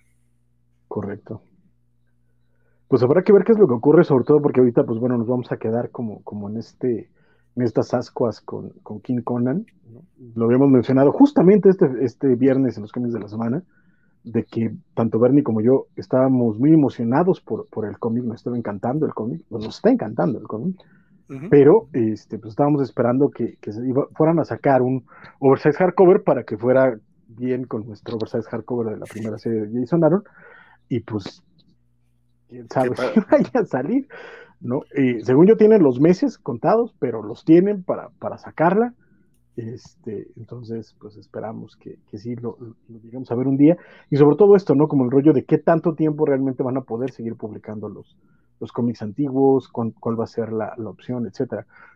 Porque eh, en, en, están sacando los cómics de Marvel en la colección de Epic Collection, que es la, la pasta dura, digo, la pasta blanda, este, y van ahorita en el tomo 5 apenas. Entonces, les, les, ahí sí les falta un montón para eh, emparejar con los ómnibus, porque los ómnibus son cuarenta y tantos cómics eh, en oversized, etcétera, y los primeros ya están out of print, entonces a menos que reimpriman, va a estar cañón conseguirlos. Y, y eh, Savage Sword nada más lo están sacando en, formato. entonces,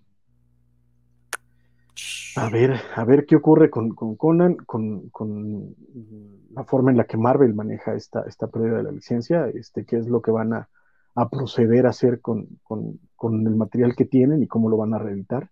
Si sí llegan a este acuerdo de que a final del día Heroic Signature empieza a producir a partir de ahora y eso es lo nuevo y Marvel puede seguir republicando todo el material previo que se hizo tanto con ellos como Dark Horse. Habrá que ver qué, es lo que va ocurriendo y cuáles son las, las, notas y las declaraciones que van a que van a sacar, pero este también un poquito habrá que ver cuáles van a ser los tratos de esta coedición por parte de Heroic, porque eh, pues sabemos todos que hay un montón de autores que quieren escribir a Conan, pero también como hemos visto, incluso en la misma Marvel, no todos lo saben hacer bien. Entonces, este, y, y, cuál va a ser el presupuesto? ¿No? Porque pues, te puedo asegurar que un, un Jason Aaron, un Mahmoud Asrar no salen baratos. Que por cierto, justamente estos de Heroic este, lanzaron este esta pregunta al aire, bueno, a, los fans. ¿A quién les gustaría que trajéramos este, para escribir y dibujar? Y es como, pues qué huevo. Exacto, pues, no sé, yo te puedo decir, pues tráeme a, este, no sé, a, este autor de, francés espectacular, este, no sé, un liberatore, o algo así, pónmelo a trabajar junto con eh, con Alan Moore, güey, pues sí, güey, pero pues llégales al precio, carnal, ¿no? O consíguelo. Entonces, es que también es esa, no es una compañía editorial. Entonces, van a depender de un brazo editorial y es ver sobre quién cae el brazo editorial y cuáles van a ser las decisiones que se tomen a partir de ahí, porque pues todo va a depender de quiénes van a ser las empresas que se queden con la, con la parte operativa de la realización del cómic y el presupuesto. Sí, Sí, eh, va a ser por lo menos interesante saber qué es lo que, qué es lo que va a pasar ahora con, con Conan a nivel este eh, Gringolandia principalmente.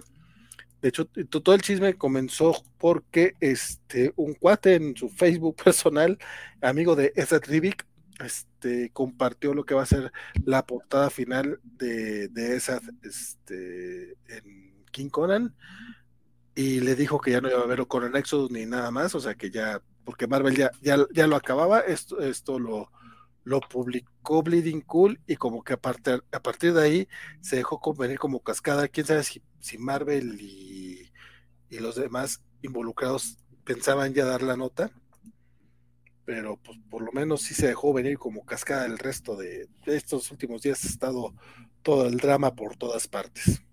Sí, pues a ver qué, qué, ocurre. De nuevo, la, lo que se tiene que reconocer es que estamos viviendo un renacimiento de Conan, un renacimiento muy importante, eh, que Marvel fue una parte muy importante de eso. O sea, recordemos que en realidad, si bien no podemos decir que hayan sido fracasos, ni mucho menos, pero la verdad es que en Dark Horse sí se había enfriado mucho el, título y, y, y, el ruido y el ánimo de fans, etcétera. Y en la llegada a Marvel de pronto se volvió todo un escándalo. La, serie regular que lanzaron en su momento fue un, exitazo brutal. Tan es así que ahorita sigue con King Conan. Todas las reimpresiones, todas, se vendían como, híjole, fueron éxitos brutales y sacaban y sacaban y sacaban y se compraban, se compraban, se compraban. Entonces, este, pues habrá que ver cuál va a ser la decisión de, de, los licenciatarios ahora que, quieren tomar las riendas de, la vida impresa de, Conan, de, la parte de cómic, y cómo, cómo, cómo funciona, porque también se están haciendo esto, probablemente también vayan a querer hacer lo mismo con los relatos originales de Howard, recuperarlos de las manos de los licenciatarios que, tienen en, editorial y empezar a publicar ellos el propio material. No sé, veremos qué, qué nos espera para, para el futuro de Conan, pero pues por un lado triste, porque la verdad es que Marvel estaba haciendo un gran trabajo, hay que decirlo. Y por otro emocionado por ver cuáles son las posibilidades que, le da esta empresa, que en teoría le tiene mucho cariño a los personajes, a Conan, y cuáles serán los, los, compañeros de aventuras que va a tener ahora. Así es. Y pues esa es la nota de, de Conan el Bárbaro ya veremos este hacia dónde se mueve todo este chisme. Jorge, tú que nos dices, estás muy callado, muchacho. Pues no hay, eh, detalles específicos que podría haber abordado tan bien como ustedes. Eh, creo que eh, es interesante ver que esto empieza a pasar con, con los personajes de, de historietas. Digo, por ahí menciona Fingüe que alrededor de 2030 debería de pasarle lo mismo a Superman. No sé si en el 2030 realmente o si tendríamos que esperar incluso los 100 años.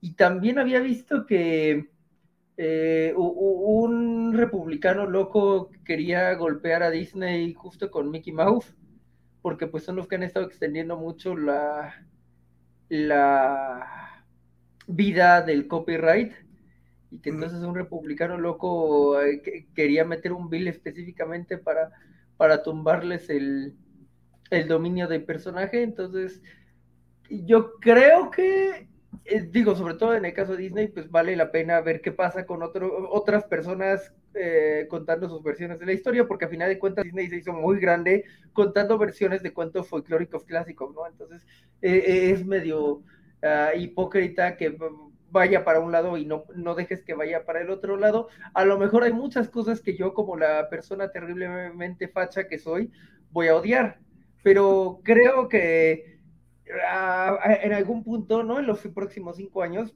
hay algo muy bonito con los personajes que caigan en el dominio público y, y vale la pena ver esas, esas posibilidades. Y si por el otro lado, como compañía, van a hacer este eh, argumento para que usen a Cimeriano dentro de los Savage Avengers, pues ok, va. También se vale que alguien se beneficie siempre y cuando el beneficio no sea solo para la gran compañía, ¿no? Que si un eh, bueno, bueno, lo que está mencionando Francisco de que en Europa están publicando historias muy específicas suena interesante, ¿no? ¿Qué, qué, qué están cambiando?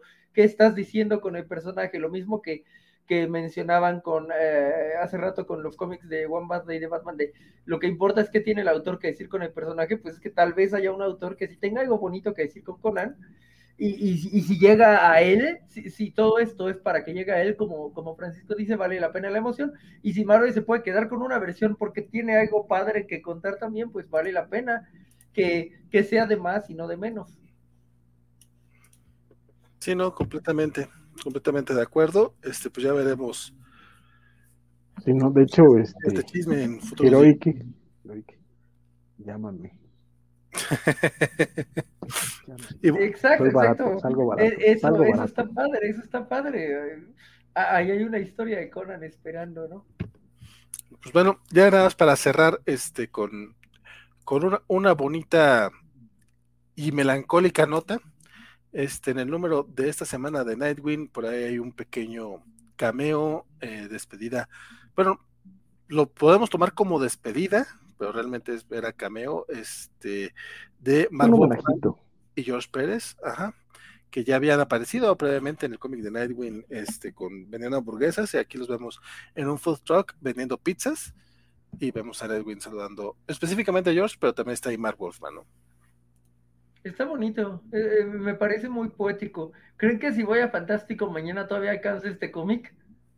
Sí. No veo por qué no. No, no creo que. Nunca sabe. ¿Qué tal? Pues ya vieron, más bien ustedes me contaron y, le contaron a todos cómo se agotaron a GLA Avengers de la manera más fea y estúpida. Ah, pues, pero es que GLA Avengers solo eran 7000 ejemplares para todo el mundo.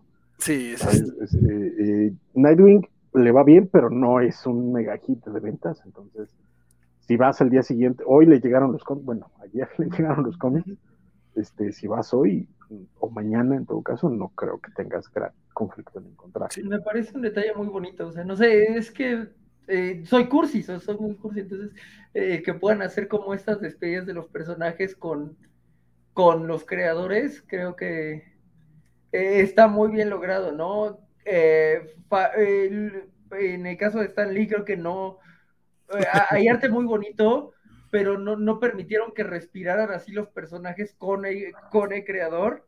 Eh, y no sé, el, mejor, el mejor cameo de los últimos de Stanley pues es en, en Spider-Verse.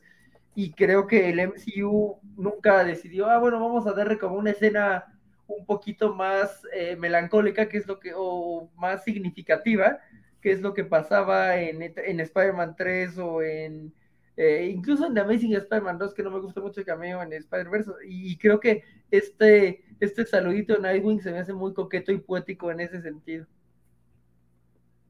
Híjole. Tu odio al MCU es, es descomunal, mi querido Jorge. Eh, ¿qué, qué es oh, la de Watcher de Guardianes de la Galaxia 2? pero fuera de esa, ¿cuál se siente como realmente emotiva? De, o sea, la despedida de Stanley es que está, pasa ebrio frente a una eh, corporación militar. No, no, no, no sé dónde está lo emotivo en eso. Eh, pues es, uh, yo creo que a Stanley le hubiera gustado pasar ebrio por todas partes, como no. Este, ok, sí, la verdad que es esa para, para despedida, pero pues todavía estaba seguro que iba a ser su despedida como tal, hombre. O sea, también hay que tenerlo en cuenta. Este, pero pues también tuvimos cosas feas como el vendedor de salchichas. Y eso fue en X-Men. Bueno, o sea, pero, pero se estaba de, determinando el lenguaje del cameo. Ay, bueno, bueno, bueno. Lo que sí es que está muy bonito esto y que y en el caso específico de, de, Marv y de George, este creo que con los Titanes sí le han, le han dado mucho, mucho amor. Uh -huh. Hablábamos de este especial que tuvieron en Titans Go. Este. Nightwing le, le dedicó, eh, Tom Taylor y Bruno Redondo le dedicaron varios homenajitos. Incluso hubo uno la semana pasada en Titans que la verdad a mí se me hizo muy, muy feo pero bueno, que es, se retaron un personaje que era el tío de, un, de, uno de los héroes que le llamaron Jorge y, es como el dibujo medio feyonzón, la historia medio chafa, pero pues el sentimiento, espero yo, fuera honesto. Eh, pero este está bien pinches bonito y con esta nota quería cerrar el, las noticias de esta semana. Realmente bonito, sí. Sí, creo que es un buen modo de cerrar. Eh, Feo. Eh, gran punto, sí. El DJ de de Deadpool. Ay, no, se hizo muy gracioso. Incluso la, la escena de, de, de Spider-Verse a mí me gusta mucho porque es, están siendo un cínico. O sea, no, eso de el, la, el, uniforme te puede quedar cuando te va a tocar, pero no, no, aceptamos este, devoluciones. A mí se me hace bien pinches hermoso porque no está siendo realmente emotivo. Es Stanley buscando el dinero. Es un poco de ambas y lo, lo, lo supieron mezclar muy bien. Está bien chulo. Pero bueno. Sí, sí. Don Jorge. Es que creo que a mí lo que me, lo que me gusta de, las, de los cameos de Stanley es que independientemente de, de ay, estaban buscando el lenguaje del cameo. Es que era, era exactamente eso, de pronto se volvió un chiste y así se tomaba. Era, era este momento que incluso parte de la idea es que te sacaba de la narrativa. No tenía que ser emotivo, no tenía que ser importante, no tenía que ser relevante.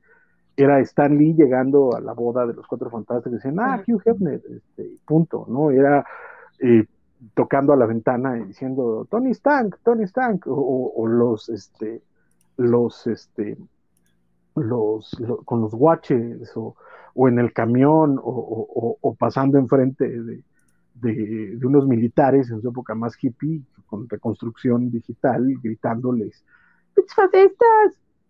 O sea, era eso, era, era ya, es, suena, suena raro, pero es un poco a la Hitchcock, ¿sabes? Es su propio género, es su propio, es su propio, eh, eh, es su propia convención de género, ¿no? Tú sabes que vas a ver una película de, del MCU, vas a ver Stan Lee, punto. Y, y, ese momento te va a sacar de la narrativa y no importa, porque te permite seguir con la, con la película, porque está ahí. De nuevo, igual que lo hacía este Hitchcock, que era su propia aparición y, y autoindulgente, y ya, era, era lo que hacía. Entonces, creo que en ese sentido, eh, eh, este es un fenómeno que no se puede volver, que, que, no, o por lo menos yo no veo que se pueda volver a dar con otro creador o con otra persona o con otro, mm. o con otra, o con otro ícono o con lo que tú quieras, porque Stan lo hizo tan suyo que no vas a poder hacerlo otra vez.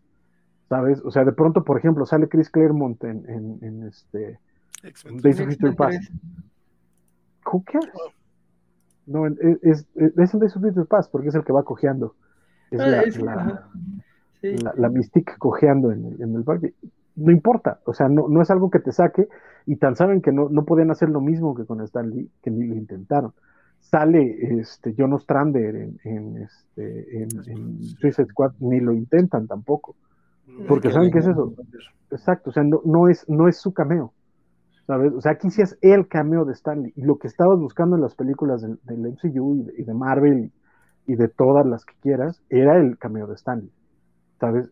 Buscar el cameo de John Ostrander o buscar el cameo de, de Tom Taylor o buscar el cameo de Bruno Redondo, buscar el cameo de, de James Tynion, no va a pasar, ¿sabes? Sí, no. Sí, ciertamente sí lo controla bastante, lo lleva muy a su estilo, pero digo, a, a mí me gusta cuando, a pesar de que lo controla bastante, insisto, para mí el Spider-Man 3 es una chulada, eh, y de Fantastic Four 2 también, y son súper dispares, ¿no? No, a, mí, a, mí, me gustan los dos de los cuatro fantásticos. La, la sí. que saliera como Willy Lumpkin fue, fue genialísimo. Sí, sí, eh, eh, es algo muy curado. Yo siempre he dicho los mejores cameos de Stan Lee están en las peor, peores películas. Eh, un poco, digo, no, el de Ragnarok no cuenta, pero este, fuera de eso, están Spider-Man 3, Fantastic Four 1, Fantastic Four 2, incluso de Amazing Spider-Man 1, acepto que no es la, más pareja, a mí me gusta de Derde, pero yo sé que solo a mí me gusta de Derde, y bueno, eh, pero sí, que, te doy mucho la razón en cuanto a que sí controlaba su cameo de una manera que no, no, no veo a nadie más hacer. Eh, se, de pronto se llega a sentir, eh, le, le, contaba ayer en las, en las como noticias que vi el de Uncharted y te das cuenta que hay un cameo ahí, porque es como, es, esto te saca tanto de la narrativa que tiene que ser un cameo y resulta que es el actor de, eh, de motion capture del, del personaje en, en, el juego, ¿no? Que tiene mucho sentido. Creo que es lo más cercano que he visto y obviamente no sabes quién es, tienes que buscar quién es después Exacto. y no es una franquicia que vaya a aguantar cameos eh, eh, eternos, ¿no? Y si vas a cambiar al motion capture actor de cada uno, pues va a ser difícil rastrearlos, pero creo que sí, sí, sí tiene mucha es, razón Francisco. Es, es que es eso, insisto, o sea, cameos va a haber, eso, eso es un hecho, pero tienen que hacerse de una forma que no te saquen de la narrativa. Uh -huh. Lo sorprendente de todos los cameos de Stan Lee, todos, es que te sacan de la narrativa. O sea, cuando empezaban, por ejemplo, lo que decías, es que en X-Men una pena estaban viendo lo de, lo de, lo de cómo funcionaban los cameos, pues es porque está en el fondo y tenían este miedo, de, ¿sabes? Que es que meterlo se vuelve esta, esta, este, se vuelve esta interrupción de, de, de, de la historia, ¿no? Incluso en el, en, la, en el primero de Spider-Man nada más quita a la, a la, a la niña, Ajá. punto. Pero el punto es cuando, es que ¿cómo, cómo, cómo puedes volver a construir algo que de pronto todos estábamos tan hablando de Stan Lee, que gente que en su maldita vida ha leído un cómic, que en su maldita vida ha, ha, ha, sabido quién es Stan Lee, de pronto decía, ay, es el, ese, ese, el creador del cómic, ¿sabes? O sea, de pronto el, el cameo se volvió parte del disfrute de las películas, al punto que cada vez se volvió más escandaloso y más escandaloso y más escandaloso. Por eso, insisto que es parte, o sea, se, volvió su propia convención dentro de estas películas. Que aquí creo que una vez más valdría la pena uh, darle cierto crédito a las películas más random ver, porque creo que la convención eh, se da en Daredevil y en Hulk. O sea, es cuando realmente le, le tuvieron el, eh, el, vamos a enfocarlo, vamos a dejar que haga, haga un jugueteo y son las dos peleas, yo, yo, yo, puedo amar Daredevil, pero sé que no, no, no, no, no viene a romper muchos parámetros, pero a través de esas dos convenciones es que se construyen todas las demás, también en Hulk, que sale hablando acá con Lu Ferriño, super cool y todo, eh, es mucho esto de llama la atención para, para pausar la narrativa, ¿no? Para llevarla a otro lado, entonces eh, me, me, me parece curioso que sí, es, es, son estas dos películas de 2003 que de hecho en X-Men 2 ni, ni, tuvieron el valor de meterlo y X-Men 2 me gusta un chingo, pero eh, no es como, no, pues es que ya estamos muy serios, no, no podemos darnos ese lujo. Y, estas otras dos películas chiquitas eh, que, ah, sobre todo la de Hulk creo está muy olvidada, la de Derde incluso su, su propio odio la mantiene, pero la de que está muy olvidada, son en donde se te crea esta, esta convención de cameo de Stan Lee, ¿no? Desde ahí se construye para, para lo que viene después, que insisto, yo creo que entre Fantastic Four 1, Fantastic Four 2 y Spider-Man 3 se logran como un balance muy perfecto que yo no encontré después, pero ciertamente están seguían controlando, bueno, o las personas poniendo están seguían controlando muy bien eh, eh, todo esto que mencionas. Sí, es que fue algo que se fue, que, se fue haciendo, porque de nuevo, o sea, lo sorprendente de esto es que toda la gente, y es literal, o sea, no es, no es una exageración, no es una pretensión, toda la gente sabía quién era Stan Lee y estaba esperando el cameo, y cuando era el cameo era como este, y regresabas a la película sin ningún problema, ¿sabes? Eh, era algo bien extraño, es, que es un fenómeno bien extraño, y en ese sentido, a mí, a mí, a mí me parece que no hubo un mal cameo de Stan Lee, porque era este, ese, ese, era su propósito, era el darle a la audiencia el momento Stanley de cada película y se volvió una convención dentro de cada una de esas historias y punto, ¿no? Era, era el, el momento Stanley. O sea, no, y aparte todavía tuvo... El primer cameo que yo recuerdo de él, yo sé que eh, vienen cameos desde las películas de los setentas, este, pero para mí el, el, primer cameo que recuerdo es el de el de Mallrats, la verdad, que ¿Sí? no es muy bonito, pero. ¿Qué? Pero es que, pero es que en el de Mallrats ahí no es cameo. Es, es, que esa es la parte, la parte curiosa, porque en Mallrats es un papel de soporte. Esa aparición. O sea, hay, es, ajá, es una aparición especial, pero ahí estaba actuando. De Stan Lee, pero estaba actuando. ¿Sabes? No es un cameo. En, en, lo que pasaba en las películas de MCU es que era eso, era un cameo, era un, una pare... De nuevo, usando el, el paralelo, era Hitchcock paseando a los perros. ¿Sabes? El punto es que era un Hitchcock pasando a los perros muy escandaloso, porque se volvió eso, pero no era un personaje. En, en, en Mallrats sí era el personaje. ¿no? En, en, El Hombre de Año y Sorprendentes Amigos, todos los, los episodios, su amigo Stan Lee viene aquí para contar, el narrador era Stan Lee, ¿sabes? Mm. Esa, esa capacidad de, de, de hacer un culto a su personalidad ayudó a que lo, los cameos terminaran en eso. Y, y, ayudó a que mucha gente lo odie. Lo odiara con, con todos sus bueno, por supuesto. Pero... No digo, no digo, que no hubiera motivos, pero las personas que lo odian creo que no son las que tienen motivos. Correcto. Que además, y es que insisto, ese, ese es un poco el, el, el, el, punto. Puedes tú ir a, a, cualquier persona que haya visto una película de, de Marvel y preguntarle, ¿viste a Stan Lee? Y te va a decir que sí, te va a decir dónde y te va a decir quién es. Ni per. O por lo menos el viejito de las películas de superhéroes. Dice Roberto Murillo. Hola, hola, hola Pip, ¿cómo andas? Dice, el Stan Lee platicando con los Watchers, corazoncito, y en el de la película de los Cuatro Fantásticos y Silver Surfer, cuando llega a la boda, aludiendo al cómic, tres corazoncitos. Eh, Félix Farsa dice que el mío es cuando hace de Willy Lumpkin o el maestro de música en la pelea contra el lagarto. Eh, cierto que es una vida real, que Cierto es que una vida realmente puede estar maldita si nunca has leído un cómic, dice Félix Farfán. En Sabjara dice que Daredevil y X-Men. Ah, todo esto porque Rambier preguntó, que aprovechando el tema, cuál es su cameo favorito de Stan Lee. Él dice en el MCU y, él, y el de él es cuando eh, es o simula Sergio Hefner este, en Iron Man. Yo digo que no, no tiene que ser necesariamente del MCU, para cerrar ahorita que, que, cerremos, sobre todo porque la mía no es del MCU. Y dice Zanjara que saludos, es una lástima no ver a Stanley en una, peli, en una película. Eh, pero bueno, justo curiosamente, ahorita hablábamos de que probablemente lo volvamos a ver pronto. Y dice Milton ah. Muñoz que, el, que su cameo en Teen Titans Go es su favorito. Estuvo a nada de ser el último cameo de Stan Lee. Estuvo a nada y es buenísimo. Yo me reí cuando estaba en el fondo, ¿no? Que de repente soy yo, Stanley, güey, lo amé, lo amé.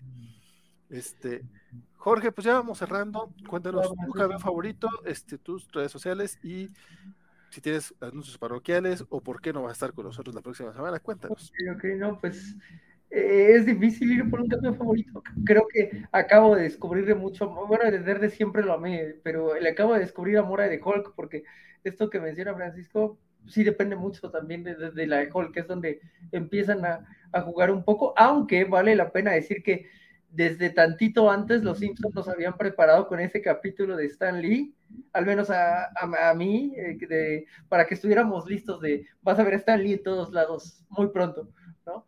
Eh, no, no sé cuándo es el capítulo, pero yo lo recuerdo, sí, como por ahí de 2002, 2003 incluso, y ay, ayudaba en esto. Eh, insisto, los de Fantastic Four me gustan muchísimo.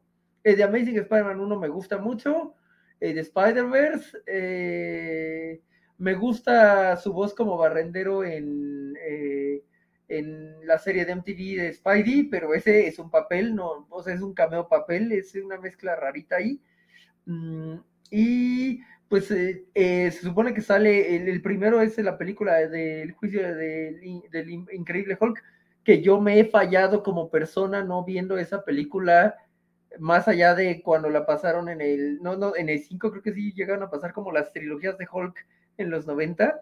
Entonces ahí tengo como recuerdos vagos y, yo sé, yo sé que es una falla grande a mí como persona no haber visto la primera eh, versión live action de, de Matt Murdock, ¿no? Mea culpa, trataré de corregirlo. Eh, no voy a poder estar porque, bueno, hay un par de cosas familiares eh, que, atender fuera de la ciudad la siguiente semana, pero les dejaré video, al menos en la Covacha Anime, con mis opiniones de Spy X Family, la mejor serie. Véanla todos los que están viendo este programa que no nos ven en la Covacha Anime, es, muy hermosa. Em, ¿Qué más? Eh, pueden seguirme en Grieve03 en Twitter, la mitad es amor de anime y la mitad es odio de las secuelas de Star Wars. Eh, si le ponen una J, se convierte en mi Instagram o mi TikTok, donde hay un poco también de, reseñas de anime, sobre todo. Mm, y pues eh, mañana, hoy ya no estoy, no, espera, mañana, mañana hay eh, los cómics de la semana, en donde ustedes estarán hablando de los cómics de, de, esta vez y dirán qué tan bueno fue el cómic de Nightwing más allá del de, cameo muy bonito que, lograron de, de George Pérez y Wolfman. Mm, y pues eh, me despido de Félix, por cuya intervención estoy aquí. Espero ah, hayas disfrutado la, aparición, aunque me quedé en silencio una gran parte del tiempo, porque eh, entré justo en el, en el área en donde ya no tenía mucho que decir. Pero bueno, se, intenta de todos modos. Gracias, Félix. Eh, buenas noches también a Mito Muñoz, a Zavara. Sabemos que yo creo que Sofi ya nos dejó porque pues tenía que hacer cosas mañana, pero eh, saludos a ella, mm, a Semixly, a Axel, que también estuvo por acá un rato. Gracias. Y siempre es un placer eh, compartir las noticias madrugadoras con Francisco y Valentín. Entonces, pues eh, es un gusto porque creo que desde la operación no había podido venir para acá. Entonces, nice. Así es, así es. ¿Cuál este, operación? ¿Qué diablos? Cuéntale, Jorge. Por, algo ahora no, no, no está, somos los tres parejos con lentes. Este, entonces, eh, no, no, había podido estar en, en, dos semanas, no estuve como en programas, y luego estaba con lentes oscuros y ahora ya puedo estar sin lentes oscuros, aunque tal vez los, me los quede porque se ven muy cool.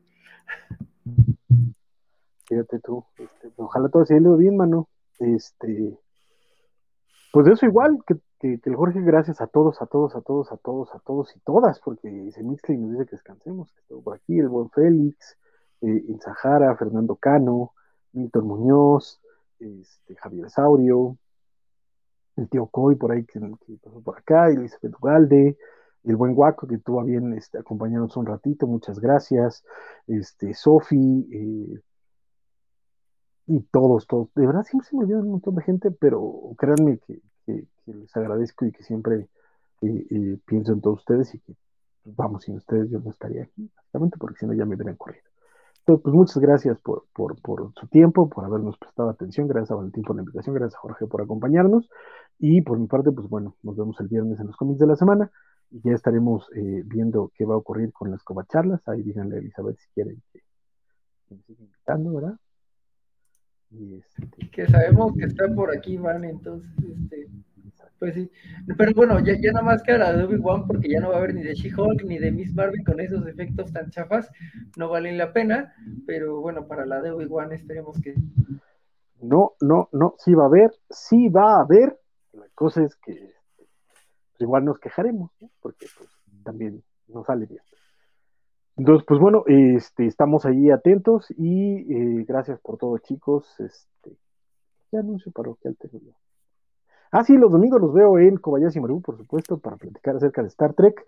Eh, estamos ahí recorriendo los nuevos episodios de Strange New World. Estamos dándole un repasito a Classic Trek, por supuesto. Eh, y, este, y, pues eso, vayan a vernos porque se nos cayeron los números ya Valen nos está viendo feo. Entonces, te acompañamos. Muchas gracias. En el programa dice Elizabeth que gracias a todos, pero especialmente a ti, Francisco.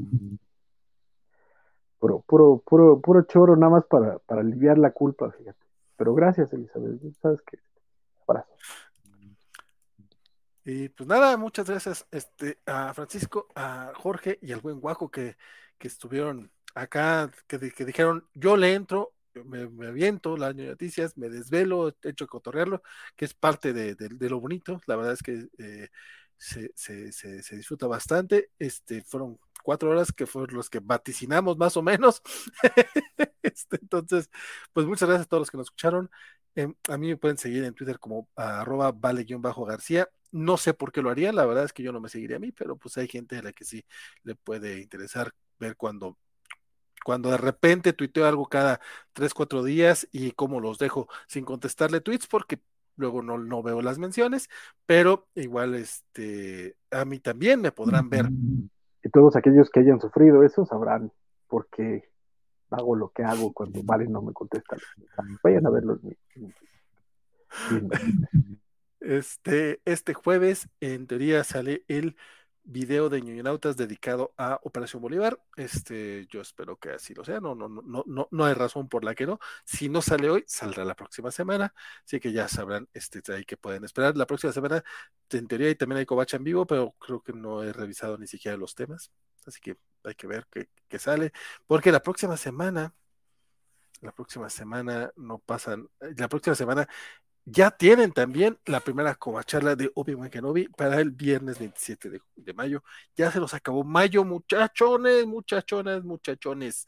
Este, bueno, pues muchachones, ya, muchachones, ya tenemos ahí esa palabra para para todo el mundo y nos quitamos de broncas. Muchachones. Podrías decir muchachonos. No, no podría. No, muchachones es perfecta, ciertamente. Muchachones, este. Eh, eso es lo que yo pido. Inclusividad que esté pensada gramaticalmente, y esa está muy bien pensada gramaticalmente, la amo. No te puedo decir que la pensé bastante, pero qué bueno que la ames, mi querido Jorge. Este, se nos acaba mayo, la próxima semana este, tienen covacharla de, Obi-Wan Kenobi, eh, la próxima semana eh, al parecer no va a haber noticias gamer porque no va a estar Jorge, de hecho hay que ver si, si se mantienen o no se mantienen esas. ¿Quién sabe? Eh? Porque igual crean un gran equipo B, entonces depende de si hay noticias, si, si las noticias están, quiero creer que un equipo gamer siempre surgirá. Ojalá, ya, ya, veremos qué es lo que sucede, pero seguramente sí estaremos acá las noticias el próximo martes retomando el día regular. Este, eh, y finalmente, pues el viernes, el viernes, los cómics de la semana, donde esta semana hay muchos cómics de los hombres X que yo no voy a leer, pero espero que, que, que alguien más sí les entre porque son un chingo de cómics de mutantes. Yo por lo pronto ya voy avanzadito con DC Comics y a ver qué más este, me pega para platicar con ustedes el viernes, que espero estén acompañados también Bernardo Ortega, Axel Alonso y Francisco Espinosa. Mi nombre, mi nombre fue Valentín García. Espero que lo siga haciendo. La próxima vez que nos vemos por aquí, sigan ñoñando, síganse pasándola chido acá en los programas de la Covacha, que pueden ver todos, todos los que tenemos aquí. Toda la semana tenemos este un programita para ñoñar con ustedes. Hasta luego. Y pueden aplicar las de Mr. Max y ver los anteriores. Ah, sí, el Mr. Max está haciendo arqueología covacha y hay de que tenemos temas para todo, los tenemos. Hasta luego.